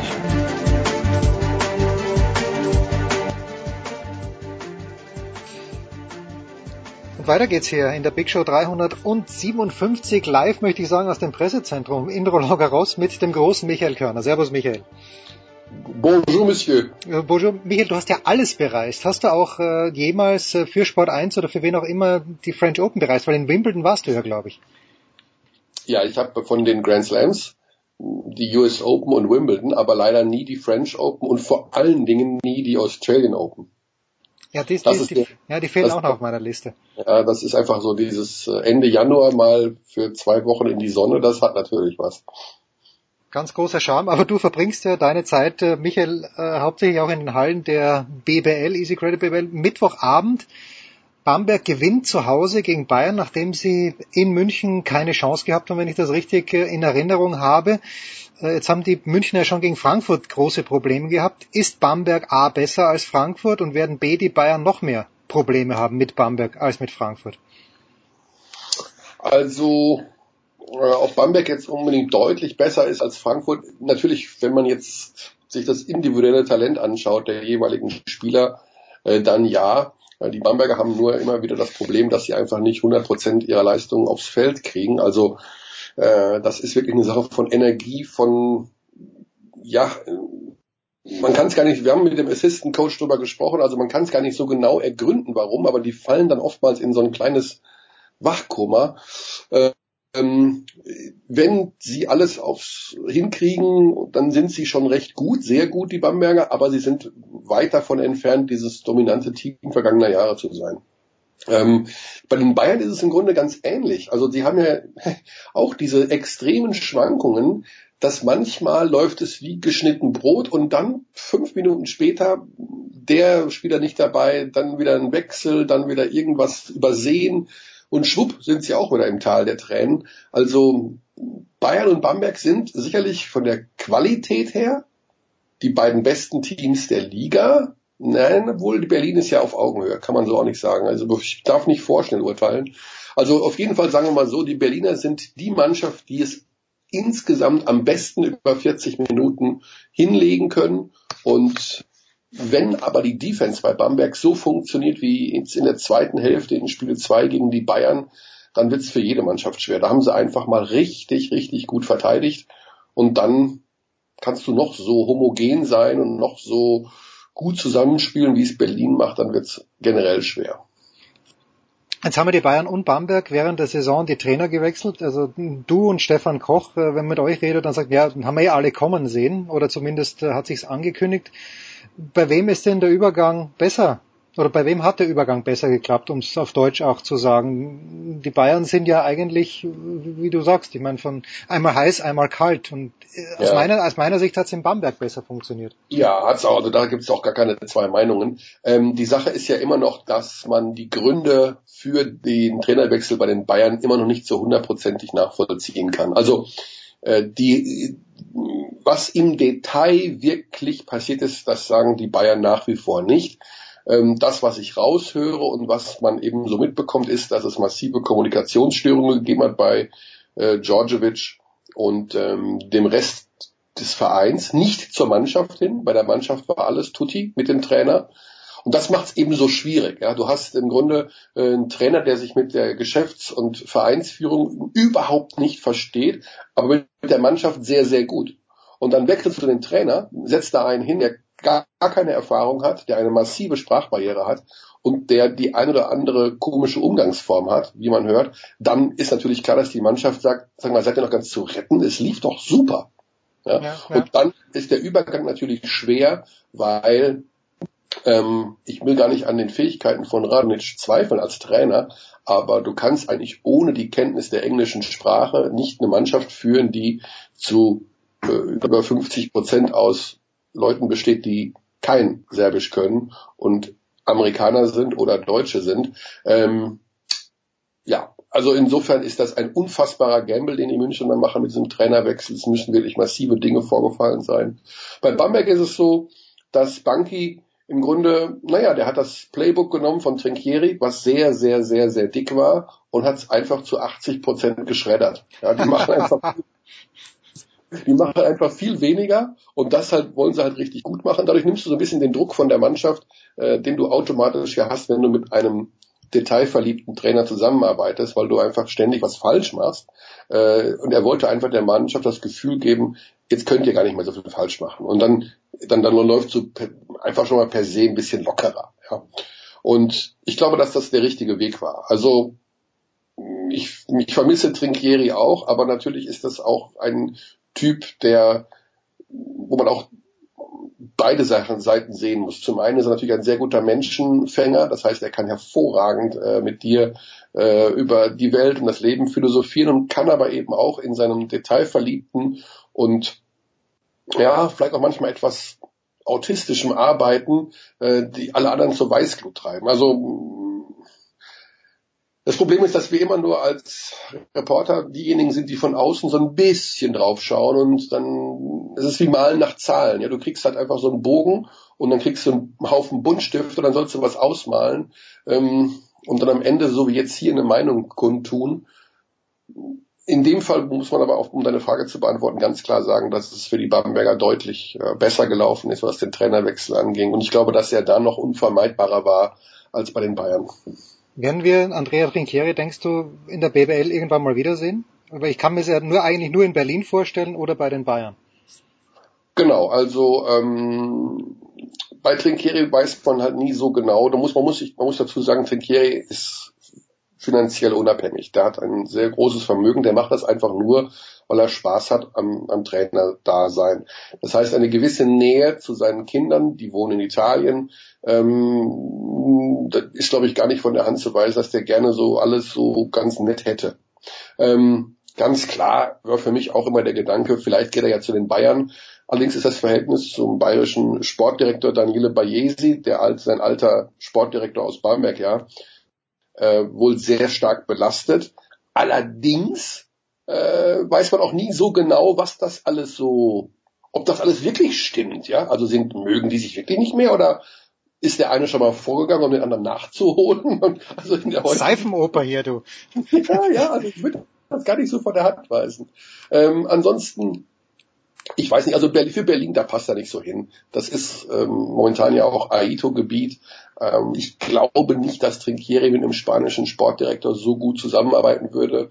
Äh, Ima Ojeda ist da jetzt doch ziemlich gesetzt, nachdem er zwei Jahre einen sehr guten Job gemacht hat. Ähm, da redet kein Mensch über einen neuen Trainer, die wollen Aito für immer. Und ansonsten ist er ja in, in, in Italien im Gespräch. Also angeblich soll er zu Virtus, ist er bei Virtus Bologna im Gespräch. Die haben allerdings kein Geld und Trinkieri hätte, glaube ich, schon ganz gerne einen sehr guten Kader. Ähm, also ich denke, da sind noch manche Möglichkeiten offen.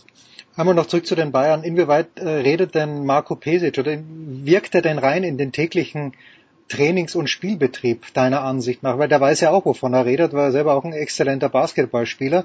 Mischt sich der da mehr ein oder ist es der Bayesi, der, der sich mehr einmischt? Und das ist eine sehr gute Frage, die ich ähm, auch nur vom Gefühl her beantworten kann. Ich glaube vom Gefühl her, dass sich Bayesi in den täglichen Trainingsbetrieb überhaupt nicht einmischt, sondern dass es einer ist, der im Wesentlichen ähm, hinter den Kulissen arbeitet.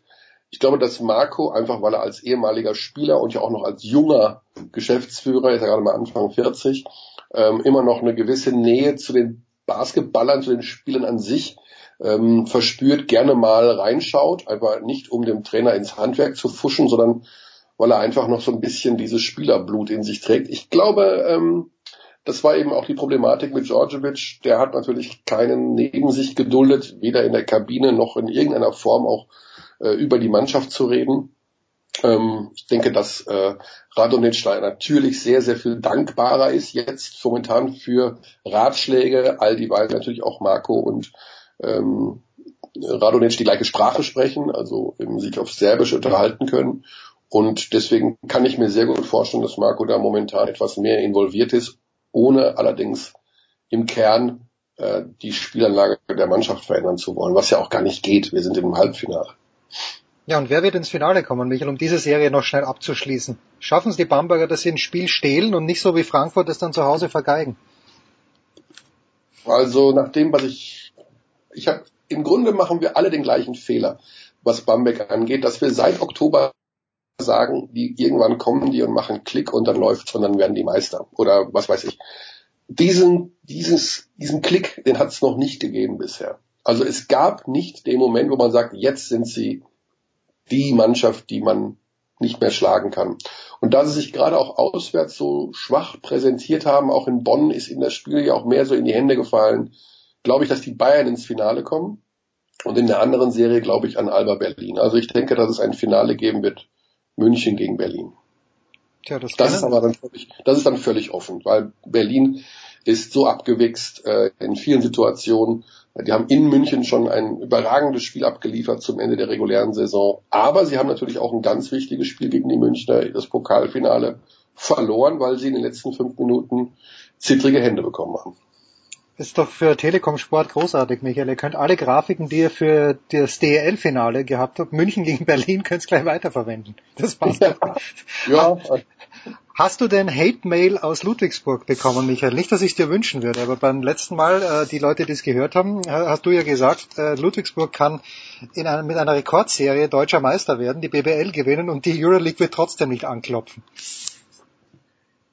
das ist nur meine persönliche Vermutung. Also äh, das ist nicht das, was ich Ihnen die äh, Euroleague nicht gönnen würde. Ähm, Im Gegenteil, also jeder hat es verdient, wer der deutscher Meister ist, der sollte Euroleague spielen können.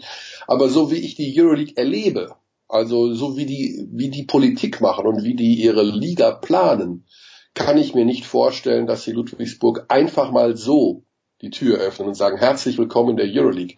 Sondern ich glaube, die werden sagen, würden, die würden sagen, Herzlichen Glückwunsch zur deutschen Meisterschaft. In der MHP Arena ist kein Euroleague-Spiel möglich. Sucht euch eine bessere Arena, oder wie? Ja, genau. Also ähm, so kann ich mir jedenfalls vorstellen. Ja, das ist, ich, das ist, nur so, wie ich über diese Euroleague denke, denn das ist nicht, ähm, das ist nicht der Club der barmherzigen Samariter. Das ist, das ist eine ganz klar auf Business ausgerichtete Geschichte. Die wollen eine europäische NBA und äh, es kann sein, dass sie sie da mitspielen lassen für ein Jahr, weil wie auch immer. Aber ich kann es mir, ich kann es mir genauso gut vorstellen, dass sie sagen, äh, eure Spielarena ist dafür nicht geeignet. Sorry. Also wie gesagt, das ist nicht, weil ich gegen Ludwigsburg bin und weil ich, sie ja nicht mitspielen sollen, um Himmels Willen, sondern nur über die Art und Weise, wie die Euroleague mit diesen Startplätzen umgeht, die nicht an die A-Lizenzinhaber vergeben werden. Michael, dann lass mich doch noch eine Frage zur Euroleague stellen. Telekom Sport hat ja die Final Four oder das Final Four übertragen und äh, der MVP des Wochenendes war Luka Doncic. Magst du ein paar warme Worte über ihn verlieren? Geht er sich in die NBA wissen dein Bauchgefühl? Was hast du heute in der Früh beim Frühstück dir gedacht äh, hinsichtlich Luka Doncic? Ja, bei Luka Doncic, ähm, ich habe ihn ja zuletzt etwas kritischer beobachtet und auch beim Kommentieren etwas kritischer gesehen. Äh, man muss dazu sagen, sicherlich gibt es weltweit keinen 19-jährigen Basketballer, der äh, dieses komplette Paket hat wie Luka Doncic. Der spielt seit seinem 16. Lebensjahr in der Euroleague äh, bei Real Madrid. So, also das ist natürlich schon mal eine Story an sich, dass der drei Jahre jetzt bereits Euroleague spielt und er ist noch nicht mal 20. Also er ist gerade 19 geworden. Ähm, der kann natürlich eigentlich alles. Mit dem Ball, ohne Ball. Er hat ein sehr, sehr großes Verständnis für das Spiel. Er kann, er hat alle Möglichkeiten. Er hat einen einzigen Nachteil, der äh, ihm den Weg in die NBA vielleicht so ein bisschen madig machen könnte. Das ist, er ist nicht der aller, aller, aller, aller schnellste auf den Beinen in der Defensive. Das heißt, äh, Seitwärtsbewegung, Rückwärtsbewegung mit, er hat einen relativ stämmigen Körper, er ist recht groß, er ist zwei Meter, er ist recht kräftig, so von der Art her. Ähm, wenn ich mir die Figur seines Vaters anschaue, der ist jetzt Ende 40, Anfang 50, dann kann man ungefähr sehen, in welche Richtung das geht. Das ist ein sehr, sehr stämmiger Herr. Aber gut, abgesehen davon haben auch manche NBA, äh, haben auch manche NBA Scouts gesagt, dass diese kleine Geschichte mit dieser Defensivbewegung der Beine und Füße ein Problem sein könnte, weil natürlich du hast in der NBA sau, sau, sau schnelle Guards. Das ist nun mal das. Ja, du hast in allen 30 Teams hast du drei, vier, fünf Guards in den Mannschaften, die sind halt mega, mega schnell. Und gegen die spielst du. So. Ähm, trotzdem glaube ich, dass er in die NBA geht. Also er hat jetzt hier Europameisterschaft gewonnen, Euroleague gewonnen. Ähm, sein Trainer der slowenischen Nationalmannschaft ist der neue Head Coach der Phoenix Suns. Die Phoenix Suns haben die Nummer 1 Draft Pick. Also das Drehbuch kann man ja gar nicht besser schreiben. Ähm, aber natürlich, jetzt kommen schon die ersten Geschichten. Die anderen Spieler der Phoenix Suns, die hätten jetzt lieber gerne, dass der andere sehr, sehr gute Spieler, ein Center, gedraftet wird, äh, statt Doncic. Also Doncic will aber nicht nach Sacramento, die die Nummer zwei, äh, Nummer zwei draften dürfen und würde sich wohl irgendwas so reinschreiben lassen von wegen, wenn die mich draften, dann bleibe ich, bleib bei, ich bei Real. Und das, ja. ja. genau, das könnte er denen übrigens auch sagen. Ich habe keinen Bock, in so ein Kasper-Team zu kommen. Ähm, obwohl man das nicht weiß, weil der Divac ist dort der, der, der Chef, der General Manager und wie auch immer, also Ist auch noch eine alte Verbindung vielleicht irgendwo zum europäischen Basketball. Ähm, wie auch immer. Also ist alles offen, aber die Wahrscheinlichkeit, dass er in die NBA geht, würde ich mit 90 Prozent äh, berechnen. Freue ich mich. Michael, eine Frage habe ich noch und dann, dann I let you go. Aber du hast vorhin gesprochen von einem Trainer, der mit der Mannschaft gut kann, aber nicht mit dem Rest des Vereins. Hat mich ein bisschen an, an Thomas Tuchel erinnert beim BVB, wobei der konnte mit der Mannschaft dann am Ende auch nicht mehr so gut. Aber jetzt ist Lucien Fabre da und ich weiß, früher mal, als du noch jung warst, als ich noch jung war, Michael, warst du ein glühender BVB-Fan. Was erwartest du dir denn von Fabre oder kümmert dich das gar nicht mehr? kümmert mich nicht. Ach komm, Michael, jetzt habe ich gehofft, dass irgendwas kommt. Nee. Ist es dir also echt die, total wurscht, oder wie? Es ist mir super wurscht. Ja, ich habe also da in der Hinsicht, ich mag auch nicht dieses, also allein was jetzt schon wieder beim Fußball alles aufgebläht wurde äh, zu irgendwelchen Schiedsrichterentscheidungen, zu irgendwelchen Sandro Wagners dieser Welt, zu irgendwelchen mega unwichtigen Bullshit, der da aufgeblasen wird und als Schlagzeile wochenlang. Ich meine, beim Basketball gab es jetzt in den Playoffs, da hat der Trainer der Ludwigsburger, John Patrick, vor unseren Kameras gesagt, Alba Berlin trainiert das Floppen. Floppen ist das ja, ja. An Antäuschen eines Fouls und das theatralische Hinfallen nach einem Kontakt. Wenn das im Fußball passiert wäre, würden in allen Zeiten, sagen wir mal, Jupp Heinkes würde sagen, äh, Nico Kovac trainiert äh, Flopping und Diving im Strafraum und sowas alles. Also was glaubst du, was da, da würde der Wald brennen bis Meppen, weil alles so unfassbar. Also ich war, ich habe einfach keine, keine Lust mehr auf dieses. Äh, ich, Fußball ist mir too much geworden. Du kommst an Fußball nirgendwo mehr vorbei. Ich habe auch, ich lese auch keine sozialen Medien mehr da, irgendwelche Einträge. Überall wird dir dieses Thema um die Ohren gehauen es ist mir too much.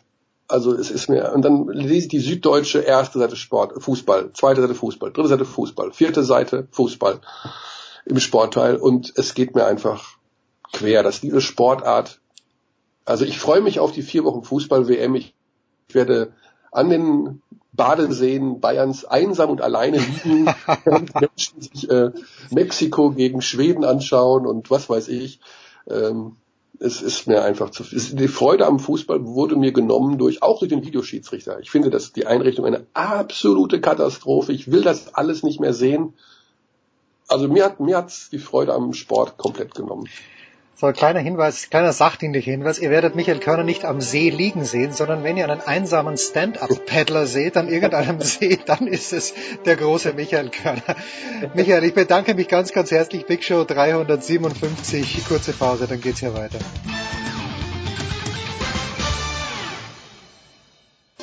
This is Christopher Mandor Russo and you are listening to Sports Radio 360.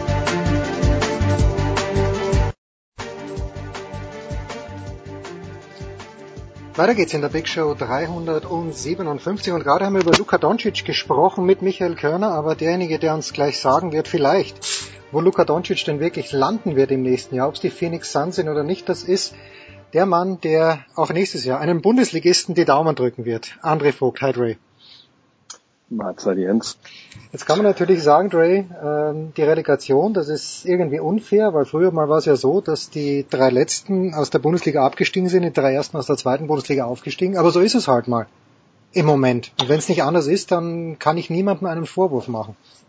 Nö, die Regeln sind so wie sie sind. Ich meine, ich kann mich, ich bin alt genug, mich erinnern zu können, dass bevor äh, drei auf und abgestiegen sind, äh, es auch eine Relegation gab in den 80ern. Ich weiß gar nicht, wie es davor war, da bin ich dann doch zu jung, aber ja, es scheint da so ein Auf und Ab zu geben, ähm, äh, wo halt die Liga jetzt nicht weiß, wollen wir lieber äh, ein Sechstel ist ja dann äh, absteigen lassen, wollen wir einen, einem die Chance geben, wollen wir nochmal, und ich glaube, das ist wahrscheinlich das Hauptkalkül, warum man das macht, wollen wir nochmal so ein Event haben am Ende, wo wir den Abstiegskampf nochmal auf die Spitze treiben oder den Aufstiegskampf. Ähm, ich denke, wie so oft wenn man keine klare Antwort hat bei solchen Fragen im Profisport, ist die Antwort, glaube ich, meistens Geld. Und äh, ich denke, das greift auch hier, oder? Denke ich auch. Sepp, bist du da? Sepp Dumitro. Ich bin da. Hallo Jens. Das ist großartig. Sepp, äh, wir sind ja alle Wolfsburger in diesen Tagen, einfach weil wir, wir Dre so schätzen. Warst du das die letzten Tage auch dann, auch beim Rückspiel in Kiel? Der Wolfsburger Sepp Dumitro. Ich habe den Dre nur rumbrüllen hören auf diversen Kanälen und äh, da ging mir natürlich das Herz auf. Ja, selbstverständlich. Eine, eine Frage noch zum VfL, Dre. Äh, ist, äh, was wird sich denn da ändern müssen, damit nicht die, das Hamburger Schicksal, das Geld da ist oder dass äh, das Geld falsch eingesetzt wird? Dass es nicht im nächsten Jahr dann wieder so, so weitergeht mit Relegation. Ich glaube, das ist das Gleiche, was sich letztes Jahr auch hätte ändern müssen. Ähm, nur dann kam es halt zu so einer glaube ich, Verkettung von, ja, von einfach echt, echt schicksalshaften, fast schicksalshaft, muss man sagen, äh, Umständen. Also, dass man den falschen Trainer, glaube ich, dann gehalten hat mit, mit Andres Jonka, ähm, dass dann, glaube ich, ein guter Trainer kam, der einfach aber während der Saison wieder gegangen ist, weil er mit dem Umfeld irgendwie Probleme hatte, keine Ahnung. Äh, dann ganz, ganz wichtige Spieler, die man geholt hat, der John Anthony Brooks, Ignacio Camacho verletzt. Ja, weil die Idee war die richtige zu sagen, wir holen halt junge Spieler ähm, und stellen denen als Korsettstangen von Veteranen, wo wir wissen, was die leistungstechnisch bringen, äh, zur Seite. Aber es hat nicht aufgegangen, weil einfach die Veteranen alle weg, also alle weg waren, aber waren halt verletzt, lange, lange verletzt und dann ist der Kader so aus dem Gleichgewicht geraten, wie gesagt, dann wurde der Trainer ausgetauscht. Ähm, also das war schon wirklich was, ähm, da kam schon viel zusammen, dass man im Endeffekt unten reingeraten ist. Aber ich glaube, jetzt hat man ja schon mal mit, mit Jörg Schmatke jemanden geholt, der ein absoluter Fachmann ist, der natürlich bisher eher bei kleinen Vereinen gezeigt hat, dass er da äh, ja ganz nüchtern halt gute Mannschaften zusammenbauen kann. Ich denke, er hat noch nie die Möglichkeiten gehabt, die jetzt ein VfL hat. Jetzt hoffe ich einfach, dass er da auch mit seinem Stab arbeiten kann. Ja, dass er einfach ne, aus fußballerischer, fachmännischer Sicht ähm, den Kader halt umbaut ohne dass man da jetzt groß protzt, sondern einfach wirklich mit Augenmaß das Geld, was man bekommt, sicherlich dann einsetzt und äh, einfach wieder an so einen Punkt kommt, wo wir halt auch schon ein paar Mal waren äh, in den letzten 20, 21 Jahren eben, wo man eine Mannschaft hat, die funktioniert, ähm, wo die Fans hinterstehen können, was die Mannschaft liefert, nicht dann nur äh, in den letzten drei Wochen, weil da gab es ja merklich einen, einen Anstieg äh, an, an Einsatz und an, an, an Kampfbereitschaft. Ähm, und äh, dann gehen wir hoffentlich da auch eine, eine gute Zukunft. Ähm, mir ist eigentlich gar nicht so bange, dass sie jetzt endgültig verstanden haben, dass man wirklich Fußball-Sachverstand da in der Führungsetage braucht und dass ähm, die halt dann die Entscheidung treffen müssen. Und ich, ich hoffe, dass sie da jetzt die, die richtigen Entscheidungen noch, noch treffen. Ja. Es sind gerade viele Herzen gebrochen in Hannover und in Köln wenn Gray sagt, bei kleineren Vereinen, der FC Hannover 96, aber okay. Ah, Sepp. man ja Aachen davor. Ah ja, das stimmt, ja, das stimmt, okay. Düsseldorf, glaube ich, ne, das man nicht vergessen. Sepp, jetzt aber zum Basketball. Gerade vorhin hat Michael Körner gesagt, er ist sich nur zu 90 Prozent sicher, dass Luka Doncic äh, nach, nach, nach diesem formidablen Auftritt bei den Final Four der Euroleague in die NBA geht. Er würde tippen auf die Phoenix Suns, ganz sicher nicht in Sacramento. Ich bin mir sicher, du und Ray habt das schon auseinandergenommen. Wie ist deine Kurzfassung oder auch deine längere Fassung, Sepp? Wo geht Luka Doncic hin? Wenn die Phoenix Suns in an eins draften, dann wechselt er nach Phoenix mit ähm, ziemlicher Sicherheit. Diese Aussagen darf man nicht immer alle komplett so für bare Münze nehmen. Da geht es oft darum, äh, ein bisschen zu schachern und ähm, vielleicht auch ein bisschen Druck auszuüben auf die Suns, auf das Management dort. Ähm, die haben einen neuen Cheftrainer, das ist der Mann, der Slowenien zur ähm, Goldmedaille geführt hat, mit Doncic als einem der Leistungsträger und ähm, der wird natürlich Luka Doncic an eins ziehen wollen. Problem ist natürlich, Kokoschkov trifft die Entscheidung nicht selber, sondern äh, das Management in Phoenix ist dafür verantwortlich. DeAndre Ayton ist ein formidabler Big Man, der an Nummer eins gehandelt wird, zusammen mit Doncic. Und Doncic's Camp weiß das natürlich. Ähm, vielleicht hat er einfach keine Lust auf die Situation, die ähm, für ihn nicht ideal ist. In Phoenix würde er die vermutlich vorfinden. Da ist auch der Druck, glaube ich, ein bisschen geringer als in anderen ähm, Franchises. Es geht vor allem darum, nicht irgendwie an vier oder fünf abzufallen, sondern ähm, tatsächlich an eins gepickt zu werden. Und, und das ist halt ein bisschen ja Politik vor dem Draft. Ähm, ich bin überzeugt, dass Doncic in diesem Jahr schon rüberwechselt, denn äh, ob letzten Endes an eins oder zwei ähm, höher als heute kann sein Draftkurs einfach nicht sein. Und äh, du weißt nie, was passiert. Ja, selbst wenn er nächstes Jahr noch besser wird, einfach weil er älter und kräftiger äh, wird, weil er sich entwickelt körperlich. Eine blöde Verletzung und schon sinkt ein Kurs. Wir haben viele Spieler gesehen, die ähm, zum falschen Zeitpunkt nicht rübergewechselt sind oder zum falschen Zeitpunkt rübergewechselt sind und ähm, für die ging das nach hinten los. Also Doncic ist für mich mit Sicherheit in der NBA in der nächsten Saison. Dre, macht das finanziellen Unterschied, Dre, ob er an eins oder vier gedraftet wird oder ist das nur fürs Ego was?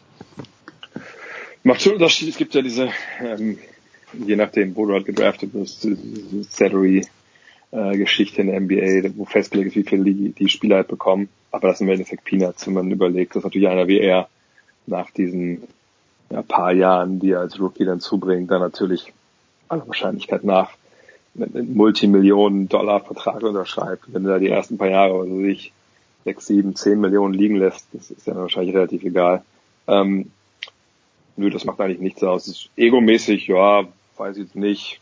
Klar, ist immer schön, wenn du Nummer eins bist, aber ich, ich glaube für einen wie ihn, der jetzt ja auch nicht groß geworden ist in, in dieser Filterblase US-Basketball, sondern aus einem ganz anderen System kommt, ist das schön, aber wahrscheinlich nicht unbedingt der ausschlaggebende Faktor. Der ausschlaggebende Faktor für ihn ist, dass er natürlich bei so einer, in diesem Draft-System nicht bestimmen kann, wo er hingeht. Das ist natürlich auch was Neues. So, ne? Also das ist natürlich für einen Europäer ungewohnt. Er konnte ja entscheiden, ich gehe nach Real Madrid. Und da kriege ich die beste Ausbildung und da habe ich die besten Chancen, mich weiterzuentwickeln. Wenn er jetzt natürlich denkt, in Sacramento, Vlade Divac, äh, der ja das Ganze ein bisschen leitet, Peter Stojakovic, da fühle ich mich nicht so wohl, das ist auch eine, keine Stadt. Also wenn ich von Real, also von Madrid dann nach Sacramento wechsle, ist sicherlich auch ein Rückschritt von der Lebensqualität, äh, bin ich mir relativ sicher. Äh, dann kannst du auch nicht in San Francisco wohnen, immer rüberfahren. Von daher glaube ich, will er vielleicht auch ein bisschen Aussagen, ein bisschen Einfluss darauf nehmen, wie gesagt, wo die Reise für ihn vielleicht hingeht. Ähm, aber ich würde mich auch sehr wundern, wenn er nächstes Jahr in Europa bleibt, denn darf man nicht vergessen, was soll er jetzt eigentlich noch erreichen in Europa? er hat mit 19 Jahren jetzt die Euroleague gewonnen als MVP, ist, ist Euroleague MVP geworden. Ja, was, was bleibt denn? Also ist Europameister geworden ähm, und wird eine Menge Geld dann natürlich auch da geboten bekommen, aber ich glaube, der logische nächste Schritt ist rüber und selbst wenn er jetzt sagt, okay, Sacramento will ich nicht, dann sendet man da halt genug ähm, Zeichen aus. Er hat ja auch einen Agenten, der ihn dann vertritt. Dann spricht man mit Sacramento, vielleicht kriegt man irgendwie einen Trade hin, dass die ihn ziehen und schicken ihn woanders hin. Also ich, ich würde eigentlich sagen, 98, 99 Prozent, dass er äh, in der Draft halt dann äh, artig dabei ist und B, dann auch in die NBA geht. Herrlich, da haben wir uns schon um 8 Prozent, um fast 9 Prozent verbessert. Sepp, Frey hat mir vor zwei Wochen was, glaube ich, absolut spannende Halbfinals, also Conference Finals vorhergesagt. Die sind eingetreten. Was ist jetzt überraschender, dass äh, Houston ausgleichen konnte in also äh, in San Francisco bei Golden bei, oder in Oakland bei den Golden State Warriors oder dass Boston mit 3 zu 2 führt. Sepp, was hat dich da mehr überrascht? Ja, schon Boston. Ähm, die Golden State Warriors, ganz kurz zu denen, äh, mit Abstand das beste Team, auch in diesen Playoffs, das einzige Team, das sowohl jeden Gegner als auch sich selbst schlagen kann. Und äh, wie so oft, wenn du viel, viel besser als der Rest bist, es kommen immer wieder Momente, Viertel, äh, Halbzeiten, manchmal sogar ganze Partien, wo diese Selbstgefälligkeit eintritt, dieses äh, ja, borderline arrogante, ähm, das Golden State schon immer hatte. Und äh, was in die eine Richtung ausschlagen kann, Stichwort Spielwitz, Team, Basketball, äh, Passstaffetten und, und einfach äh, ja der, der beste effizienteste Offensivbasketball, den es äh, in, in der aktuellen Zeit gibt. Ähm, das kann genauso gut dann ins Negative umschlagen, wenn ähm, man zu faul ist, um die Sets zu Ende zu laufen. Dann wird isoliert, dann werden Einzelaktionen, dann werden schlechte Würfe genommen, ähm, die Basics, die dann eben nicht genauso umgesetzt werden. Und das war auch der Grund für die Niederlage. Also nach dem dritten Viertel ähm, gewinnt Golden State in 99 von 100 Fällen vermutlich die Partie. Das war eben eine dieser Partien, in der so das, äh, das schlechte Gesicht der Warriors wieder zum Tragen kam. Aber ich bin nach wie vor überzeugt, dass die Warriors die Rockets schlagen. Ein sehr, sehr gutes Team übrigens. Das dürfen wir auch viele nicht vergessen. Es ist kein Zufall, dass die Houston Rockets den Warriors zwei abgenommen haben. 65 Siege in der regulären Saison. Das haben nicht viele Teams geschafft. Boston in meinen Augen trotzdem überraschender. Ein Sieg von den NBA Finals entfernt. Ich habe gerade vor einer Stunde einen Tweet rausgehauen. Wer hätte gedacht, dass die Boston Celtics ohne die drei besten Spieler, Kyrie Irving, Gordon Hayward und Daniel Tice, oh ja, den Tice einen, Sieg, ja. einen, einen Sieg von den NBA Finals, das haben ein paar Leute ein bisschen zu ernst genommen, war natürlich ähm, nicht hundertprozentig so gemeint, aber Fakt ist, dass niemand auf die Boston Celtics gesetzt hätte, weder zu Beginn der Saison noch dann nach der regulären Saison und selbst nach dem Sieg in der ersten Runde nicht. Ähm, ich glaube, alle hätten eher Cleveland gepickt. Aber die müssen jetzt zwei in Folge gewinnen. Und jetzt liegt es natürlich mal wieder an LeBron James, der ein bisschen übermüdet war und ähm, ja in Spiel 5 mal wieder so an, an die Grenzen auch äh, seiner körperlichen Leistungsbereitschaft irgendwie gekommen ist. Äh, bin mal gespannt, wie der sich erholt. Das ist übrigens für mich auch ein bisschen ähm, ironisch, diese ähm, Rest-Thematik, dieses sich ausruhen während der regulären Saison, Spieler schon und dann in den Conference Finals hast du dann äh, jeden zweiten Tag ein Spiel, selbst wenn es Auswärtsspiel ist, mit einem Reisetag dazwischen. Also äh, das ist auch suboptimal geregelt, denn äh, du kannst die reguläre Saison entzerren, wie du willst. Wenn dann jeden zweiten Tag in den Playoffs gespielt wird, äh, inklusive Reisetag, dann äh, hast du wieder dasselbe Problem. Und LeBron James ist schon vor den Playoffs einer der Spieler mit den meisten Minuten in der Saison gewesen. Also ähm, selbst ein Mutant wie er geht irgendwann auf den Zahnfleisch und äh, jetzt bin ich mal gespannt, wie tief er buddeln kann, um da noch äh, zwei Monsterspiele rauszuholen, um zum achten Mal die NBA Finals zu erreichen. Traders erinnert mich ein bisschen, wer beim Baseball aufgepasst hat, 2008 ist CC Sabathia nach Milwaukee getradet worden und die haben ihn aber sowas von äh, ausbluten lassen, dass er im nächsten Jahr dann sehr lang gebraucht hat, äh, um wieder in Form zu kommen. Bei LeBron James, auch, wo auch immer er im nächsten Jahr spielt, siehst du da die Gefahr, dass es wirklich dann irgendwann mal nicht mehr geht oder reichen ihm die drei, vier Monate, dass er wieder komplett zurück auf Level kommt? Ich glaube, Cici Sebastian hat sich selber an die Ja, das auch, das auch, ja, das auch, ja, das auch, ja. ich glaube nicht, dass, dass der Arm da in Milwaukee äh, von den Brewers ruiniert wurde im Endeffekt. Ähm, außerdem natürlich eine ganz andere, ähm, ganz andere Belastung. Also Pitch hast du durch deinen Arm, der belastet wird und bei ihm natürlich die Schwungmasse, äh, die er dann da braucht. Ähm, Basketball ist was anderes. Ähm, dass ja doch dann der ganze Körper dann wieder doch involviert ist. Und nö, also ich glaube, das ist nicht so, dass er jetzt da bleibende Schäden davon trägt, wenn er jetzt, ich glaube, er spielt 40,8 Minuten in diesen Playoffs, ähm, sondern das ist natürlich jetzt eher so eine, so eine kurzfristige Geschichte. Ähm, es ist jemand, der in der Vergangenheit auch schon Probleme hatte mit so Krämpfen natürlich, dann auch gerade in den Finals. Das haben wir dieses Jahr einmal nur ganz kurz gesehen. Ähm, und der ist natürlich auch jemand, der in der Saison, Brian Winters hat ja für ESPN einen sehr, sehr guten Artikel drüber geschrieben, es verstanden hat, sich zu schonen, ja, also langsam spielt, nicht viele Sprints einbaut, wenn es geht.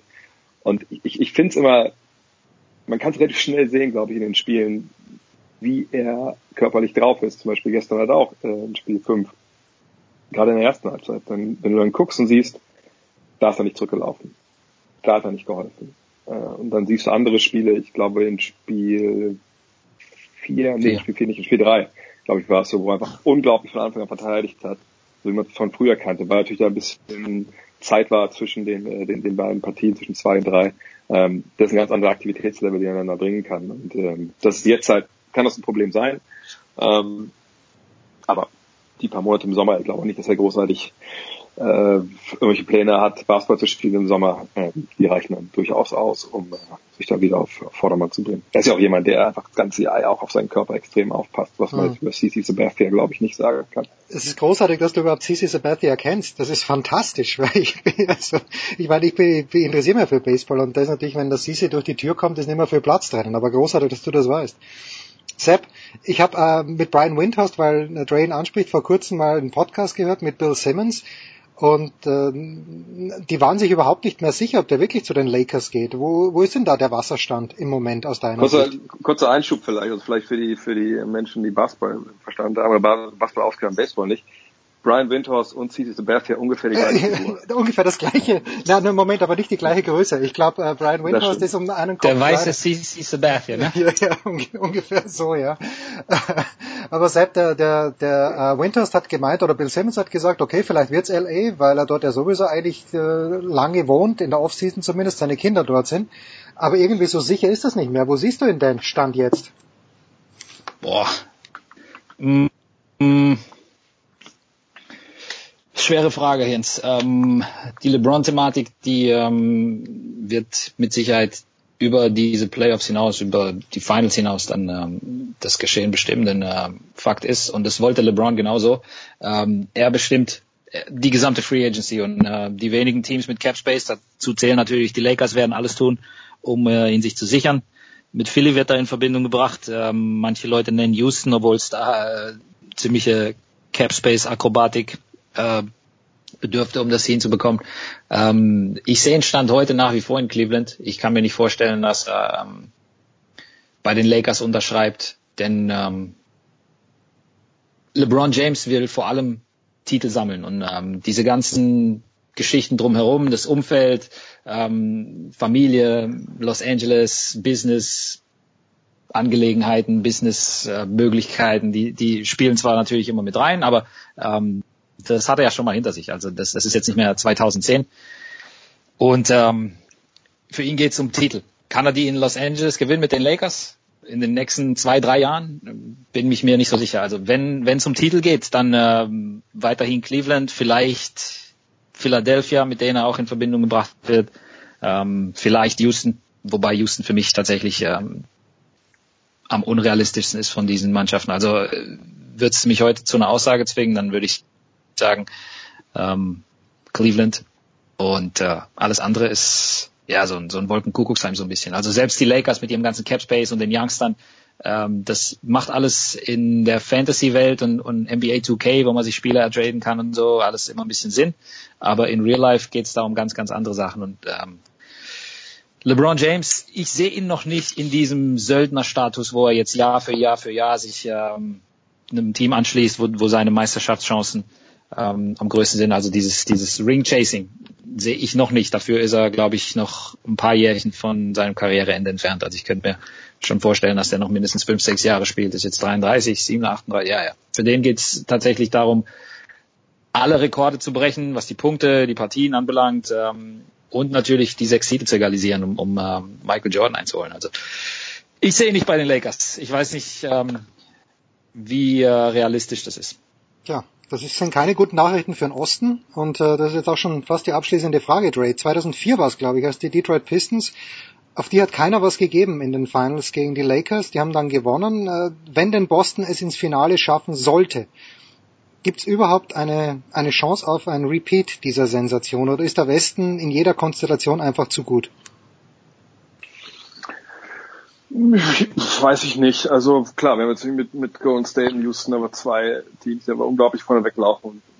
Und da wenn wir dieses Jahr auch Meister werden, bin ich relativ sicher. Ähm, wie es in den nächsten Jahren aussieht, da, ich glaube, das ist eine sehr, sehr flüssige Situation. Also da kann sich eine Menge tun. Ich meine, wenn wir überlegen, vergangenes Jahr, niemand hat damit gerechnet, dass Chris Paul auf einmal in, in Houston neben James Harden spielt. Und ähm, nur deshalb reden wir jetzt ja davon, dass Houston auch vielleicht wirklich äh, Meister werden kann. Ähm, und ich habe den Eindruck, dass dieses Jahr, weil es halt ein Sommer wird, den wir den letzten Jahren nicht hatten. Wir haben einen Sommer zum ersten Mal seit einiger Zeit, wo niemand Platz am Salary Cap hat, wirklich. Also es gibt drei, vier, fünf Teams, die so ein bisschen haben und aber das nicht unbedingt die Teams, die super attraktiv für Free Agents sind. Ähm, alle wollen irgendwie eigentlich Geld sparen. Es gibt aber auch einige Teams, die vielleicht auch jetzt sagen, okay, wir haben teure Mannschaften, so richtig weiter kommen wir damit halt nicht. Ähm, wir müssen was ändern. Wir haben es schon gesehen, glaube ich, in, in äh, LA bei den Clippers jetzt in der Saison äh, mit dem Trade von Blake Griffin eben zu den Pistons. Ich kann mir gut vorstellen, dass wir Trades von, von, von dieser Güte jetzt im Sommer auch sehen werden. Und dann kann sich natürlich vielleicht nicht komplett das Kräfteverhältnis äh, verschieben. Ich denke, die, die Warriors, die werden da nicht viel, äh, werden nicht aktiv werden in der Hinsicht. Aber ähm, da wird sich schon einiges tun und dann müssen wir mal abwarten. Also ich jetzt nicht sagen, ich will nicht den Beckenbauer machen wollen und sagen, der Westen ist auf Jahre unschlagbar. War letzten Jahre eigentlich, wenn man ehrlich ist. Ja, ähm, da ist ja nur im Endeffekt LeBron da immer im Weg gestanden. Ähm, aber wie gesagt, ich glaube, wird sich, wird sich einiges tun im Sommer und da darf man gespannt sein. Dann, danach reden wir nochmal weiter, ob dann der Westen weiterhin nächstes Jahr favorisiert ist. Wenn die Warriors im Ausland gucken, äh, denn ich glaube, vielleicht letzte Sache dazu noch, die Warriors, die wir jetzt immer so hochhalten als äh, geile Truppe und äh, eigentlich schon Meister und so, das ist kein gut zusammengestellter Kader gewesen dieses Jahr. Und ich würde auch fast sogar behaupten wollen, na gut, ich meine, die Zeit vor KD kann man vielleicht rausnehmen, aber im Vergleich zum vergangenen Jahr ist der Kader jetzt eine ganze Ecke schlechter. Denn äh, da springen eine Menge Center rum, die nicht spielbar sind zurzeit. Ja, Steve Kerr spielt quasi mit sieben Leuten. Und das hätte man, glaube ich, nicht gedacht vor der Saison. Und äh, ich glaube, die vergangenen Jahre, die, die Warriors waren schon um, einiges besser äh, als diese Version. Und mal gucken, wie das nächstes Jahr ist. Und da kommen dann immer noch die Veteranen, die für wenig Geld dann da anheuern, gehen die vielleicht woanders hin. Das wird auch, glaube ich, für die, für die Warriors ein spannender Sommer. Ja, und damit auch für uns, aber jetzt freuen wir uns drauf. Heute Nacht, äh, wirst du es kommentieren, Dre of the Zone, oder wird Sepp kommentieren? Wie schaut's aus? Nee, ich bin jetzt erstmal, also eigentlich wäre ich am Wochenende eingeteilt gewesen, weil musste ich leider absagen, weil ich äh, alleinerziehend bin am Wochenende. Und ähm, deshalb bin ich, wenn überhaupt, dann vor den Finals nur bei Spiel 7 im Westen. Da wäre ich dann, dann dabei. Das wäre, glaube ich, dann am Montag auf Dienstag. Ähm, aber ja, mal gucken, was, was passiert in den beiden Serien. Ja, bitte. 2-2 und 3-2. Mehr geht nicht. Ich danke dir herzlich, Trey. Ich danke dir, Sepp. Kurze Pause und dann schauen wir nochmal, was sich im Tennis tut.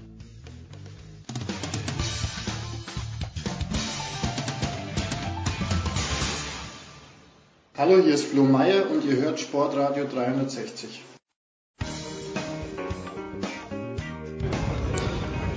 Man kommt nach Paris, man fährt äh, zum Champs-Élysées, zum Arc de Triomphe, dann trifft man André Andret, Chefredakteur des Tennismagazins. Servus André. Hallo Jens, ich grüße dich. Ja, André, wir haben vieles vor in der kommenden Woche, aber wir haben heute erst Mittwoch vor den French Open. Kommende Woche wird Kleffmann zu uns stoßen und äh, wir sind hier aber bei einem weltbekannten Seitenhersteller, wie wir beide gesagt haben, und beide Hersteller bei Head. Äh, Verträge von Zverev. Ja, das müssen wir richtig stellen. Das ist schon äh, Racket-Hersteller ja, in erster Linie. In erster Linie, selbstverständlich. Bei Head und auch Skia, natürlich für mich als ja. Österreicher. Ähm, und am vergangenen Sonntag hat äh, im Moment in der Weltrangliste der bestplatzierte Head-Spieler gegen Rafael Nadal fast in Rom gewonnen. Was, André, deine Analyse ein paar Tage später? Die Regenunterbrechung, klar, ungünstiger Zeitpunkt. War es nur das? Hat Nadal dann einen anderen Matchplan gehabt, als er rausgekommen ist? Wie hast du denn dann gerade die Endphase dieses Finals gesehen? Naja, ich habe schon die, äh, diese Regenunterbrechung als spielentscheidend gesehen. Weil äh, Zverev war bei 3-1 im dritten Satz für mich eigentlich klar der bessere Spieler. Und dann kam eine Situation, die er wahrscheinlich so noch nicht so oft erlebt hat. Rafael Nadal hat sie viel öfter erlebt, ähm, was wahrscheinlich ein Vorteil äh, war, den man nicht unterschätzen darf. Danach hat Zverev kein Spiel mehr gewonnen. Er war, glaube ich, noch mal nah dran, das 4 zu 2 zu machen. Er hat einen Spielball gehabt, ja. Äh, genau, und dann war es irgendwie weg. Ähm, das hat ihn aus dem Rhythmus gebracht. Ähm, das war schade. Auf der anderen Seite muss ich sagen, ich fand es gar nicht so schlimm, weil er hat ähm, gezeigt, dass er mit Nadal, sogar mit Nadal auf Augenhöhe äh, auf Sand spielen kann. Und äh, das war schon sehr beeindruckend, was er da anderthalb Sätze gespielt hat. Und Nadal hat aus meiner Sicht ein bisschen verwirrt sogar ausgeschaut, oder? Hattest du auch diesen Eindruck, dass er nicht wusste, was ist da los eigentlich? Genau, er hat also, wenn man es jetzt äh, platt ausdrückt, den Faden verloren. Und, und Zverev wurde immer selbstbewusster. Es gelang fast alles. Also es war ja näher dran, der zweite Satz, an einem 0 zu 6 als an einem 1 zu 6. Also das wäre ja nochmal eine, eine Geschichte, sozusagen noch eine, genau. Äh, insofern, ja, Nadal war in einer Situation, wo er nicht Herr der Lage war.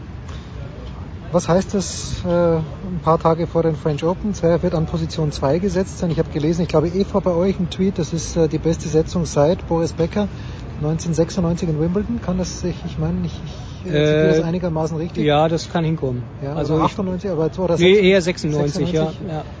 Was, was heißt das? Äh, der, der große Erfolg bei Grand Slam Turnieren, der wird kommen bei Zverev. Machen wir uns nichts vor. Kann er schon in den kommenden Tagen kommen hier? Oder was spricht dagegen? Ja, also klar. Also die Fragen, die sich alle stellen, ist natürlich, Grand Slam ist da, äh, von einem Trauma will ich überhaupt nicht reden, aber bisher war Zverev bei Grand Slams, kam er über das Achtelfinale nicht hinaus, gegen Raonic letztes Jahr in Wimbledon, wo er auch die Chance hatte, wirklich das Match zu gewinnen. Äh, die Fragen, die sich stellen, sind einfach, äh, kann, kann Zverev Best of Five? Ich glaube ja. ja. Ich glaube, er ist äh, ähm, ein ganz anderer Spieler als vor einem Jahr. Vor einem Jahr hat man auch gesagt, er hat Rom gewonnen und jetzt in Paris muss es doch klappen. Dann hat er gegen einen unangenehmen Verdasco, Verdasco in der genau. ersten Runde äh, verloren, was passieren kann. Also Auslosung, muss man auch schlechte sagen, Auslosung. Und insofern, jetzt haben wir eine ganz andere Geschichte. Ähm, ich gehe mal davon aus, dass er, wenn es normal läuft, das weiß man immer vorher nicht, wenn es normal läuft, weit in dieses Turnier kommt. Wir reden von der zweiten Woche, wir reden auch dann von, sagen wir mal, Viertelfinale und dann wird man sehen. Der große Favorit ist aber natürlich Rafael Nadal, ähm, der aber angreifbar gewirkt. Also in Monte Carlo habe ich nicht gesehen, dass ihn irgendjemand schlagen kann, in Barcelona auch nicht. Madrid verliert er gegen Team und gegen Zverev hat er sich sehr, sehr schwer getan. Aber für ihn müsste, gilt wahrscheinlich umgekehrt, André, je länger, umso besser das Spiel. Best of Seven wäre am allerbesten für ihn, da kann ihn keiner putzen. Ja, ich will das Match von äh, äh, Nadal äh, gegen Team in, in Madrid mal so ein bisschen ausklammern, weil ich einfach glaube, er ist auch jetzt fast 31 Jahre alt, er braucht mal eine Pause. Ähm, also wenn er Madrid auch noch gewonnen hätte und dann hat er Rom vor der Brust. Äh, gut, jetzt könnte man sagen, Madrid ist mehr oder weniger ein spanischer Untergrund, das will er vielleicht eher gewinnen. Rom hat er dann zum achten Mal gewonnen. Ähm, ich glaube, ein, ein Nadal, der unbedingt Madrid hätte gewinnen wollen, hätte ein Team geschlagen, ist meine Meinung. Ähm, ja, was war die Frage? Ne, die Frage ist einfach, ist er angreifbar? Äh, eigentlich nicht. Also äh, gut, jetzt hat man gesehen in, in, in Rom, was passieren kann im Finale, aber also ganz ehrlich, wenn Nadal normal spielt, wenn er sich kein Bein bricht, wir reden dann ja auch immer über Best of Five. Beide Beine. also ähm, insofern, also er ist mit, mit großem Abstand der Top-Favorit. Ein anderer Spieler, den wir heute noch sehen werden hier bei Head, äh, ist Novak Djokovic, der sich in Rom wieder langsam herangetastet hat, der gegen Nadal gespielt hat. Uh, unser gemeinsamer Freund Gerhard Kleffmann ist sehr, sehr skeptisch, was Nole angeht, nach dieser Woche in Rom. Bist du da ein bisschen optimistischer? Ja, bin ein bisschen optimistischer. Ich habe vor ein paar Wochen äh, mit Niki Pilic äh, gesprochen, der nun Nole auch lange, lange kennt, der in Opatja mittlerweile lebt, die Davis Cup-Legende Pilic und er meinte, äh, dass Djokovic früher in Form wiederkommen kann, als viele denken. Er hat sogar geglaubt, dass er der einzige ernstzunehmende Konkurrent in Paris für äh, Nadal ist. Werden wir sehen, Auslosung ist heute, also Donnerstag Abend. Ähm, haben wir sonst noch irgendjemand? Stan Wawrinka kommt zurück, der versucht jetzt gerade in Genf äh, oder kommt das alles zu früh? Ja, also Wawrinka habe ich überhaupt nicht auf dem Zettel. Eine Frage vielleicht nochmal ganz zu, zu, zu Djokovic. Du bist ja, also du kennst Boris Becker wie kaum ein anderer deutscher Tennisjournalist. Nee, das würde ich nicht behaupten. Nee, aber, aber du, hast, du hast einen guten Draht zu Becker. Also das, das möchte ich schon behaupten. Also du, wenn du, wenn du was brauchst, dann bekommst du es von Becker. Aber meine Frage ist, jetzt hat er Marian Weider zurückgeholt, er hat Gebhard Grisch zurückgeholt. Ist es für dich komplett undenkbar, dass Becker auch zurückkommt ins Team Djokovic? Im Moment ja. Weil er happy ist mit Eurosport? ja, weil er genug Verpflichtungen hat und ich, ich glaube das nicht. Ich glaube aber, das ist ein sehr, sehr guter Schritt, dass, dass Djokovic wieder bei Marian Weider ist. Am Wochenende hat es aus deutscher Sicht auch eine erfreuliche Geschichte gegeben in Heilbronn. Eine Stufe drunter. Rudi Mollecker hat einen Challenger gewonnen. Das ist eine erstaunliche Leistung. Der Junge ist erst 17. Ich habe ihn in München gesehen, da hat er in der Quali verloren. Äh, schon wieder vergessen, gegen wen, gegen einen erfahrenen Mann, gegen Klijan. Darf er genau, verlieren, ja, ja. Äh, da kein, kein Problem. Ja, was, was können, was werden die nächsten Schritte für Moleka sein, denkst du? Jetzt am, am Challenger-Level bleiben, du hast ihn in Hamburg wahrscheinlich gesehen letztes Jahr. Wo siehst du denn den Moleka jetzt? Ja, ich meine, jetzt könnte man natürlich sagen, äh, vor ein paar Jahren hat äh, Zverev äh, in Wolfsburg das Challenger gewonnen und dann kam ein Halbfinale in Hamburg ja. und dann den Rest kennen wir, was da alles so passiert ist. Jetzt können wir auch sagen, früher Challenger-Titel für, äh, für Moleka. Ähm, ja, aber ich, also ich glaube, also dass, dass das genauso oder ähnlich passiert, kann ich mir jetzt schlecht vorstellen. Ähm, aber also Challenger-Erfolg in dem Alter ist wirklich sehr, sehr hoch zu bewerten. Also das hat mir echt gut gefallen. Lass uns noch zwei, drei Sätze zu dem Wettbewerb äh, verlieren, der wahrscheinlich deutlich offener ist. Das heißt, der ganz sicher deutlich offener ist bei den Herren, nämlich die Damen, wo äh, ist es zu viel gesagt, ist es zu forsch gesagt, André, dass von den Top 20 der WTA-Weltrangliste eigentlich alle gewinnen können? Ich glaube, das Problem ist so ein bisschen, dass wenn man die Leute auf der Straße befragt, auch die Tennisfans, die wissen gar nicht, wer die Top 20 sind mittlerweile. Jedenfalls hätten sie Probleme, die Serena, aufzuzählen. Serena würden sie sicher sagen und äh, Serena ist aber nicht dabei bei den ja, Top 20. Nee, also die Frauen, das ist äh, also wahnsinnig schwer, da irgendwelche Prognosen ähm, zu stellen. Ähm, da, ganz ehrlich, da bin ich raus. Keine Ahnung, wer, wer Paris gewinnt. Du hast aber Serena gesehen beim, beim Training. Wie war dein Eindruck? Ja, gesehen ist zu, zu viel gesagt. Also ich habe kurz einen Ausschnitt im Fernsehen gesehen und ich wusste auch, dass sie irgendwie zwei Tage vorher oder einen Tag vorher auf der Hochzeit noch war von von Mit Turnschuhen, äh, wie man ich hört, jetzt fast gesagt von Kate, aber es war ja Megan. Äh, äh, insofern, es sah alles ein bisschen rostig aus, aber bei Serena weiß man ja nie. Also wenn die so ein bisschen ins Rollen kommt, wenn die ins Turnier reinkommt, äh, keine Ahnung, äh, würde ich jetzt auch nicht ausschließen, dass dass sie da ganz, ganz vernünftig spielt, wenn sie antritt bei einem Grand Slam Turnier. Wie stehst du zu der Frage, ob Serena gesetzt sein sollte nach ihrer Mutterpause, nach ihrer Kind Schwangerschaftspause oder nicht? Ja, das ist ja auch so eine Diskussion, die neulich mal aufkam. Wenn jemand Mutter wird, sollte er sozusagen nochmal einen besonderen Schutz haben, anders als eine normale Protected Ranking. Ähm, ja, weiß ich nicht. Habe ich mir gar nicht so richtig Gedanken drüber gemacht. Ähm, insofern, ich würde die Frage jetzt einfach mal an dich weitergeben.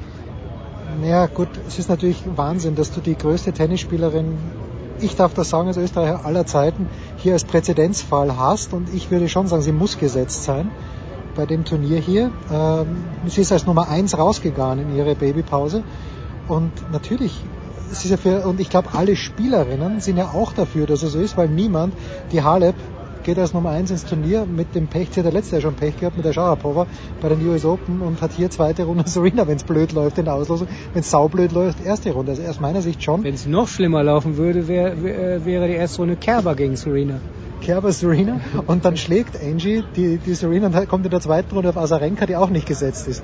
Also es wäre natürlich, ähm, ja, also ich, gerade in dem Sonderfall Serena Williams, da plädiere ich dafür, aber wir werden vielleicht nie mehr so eine Spielerin erleben wie Serena. Äh, es ist eine ganz schwierige Geschichte. Also ich, ich, ich tue mir auch schwer, hier eine abschließende Meinung zu bilden. Mhm.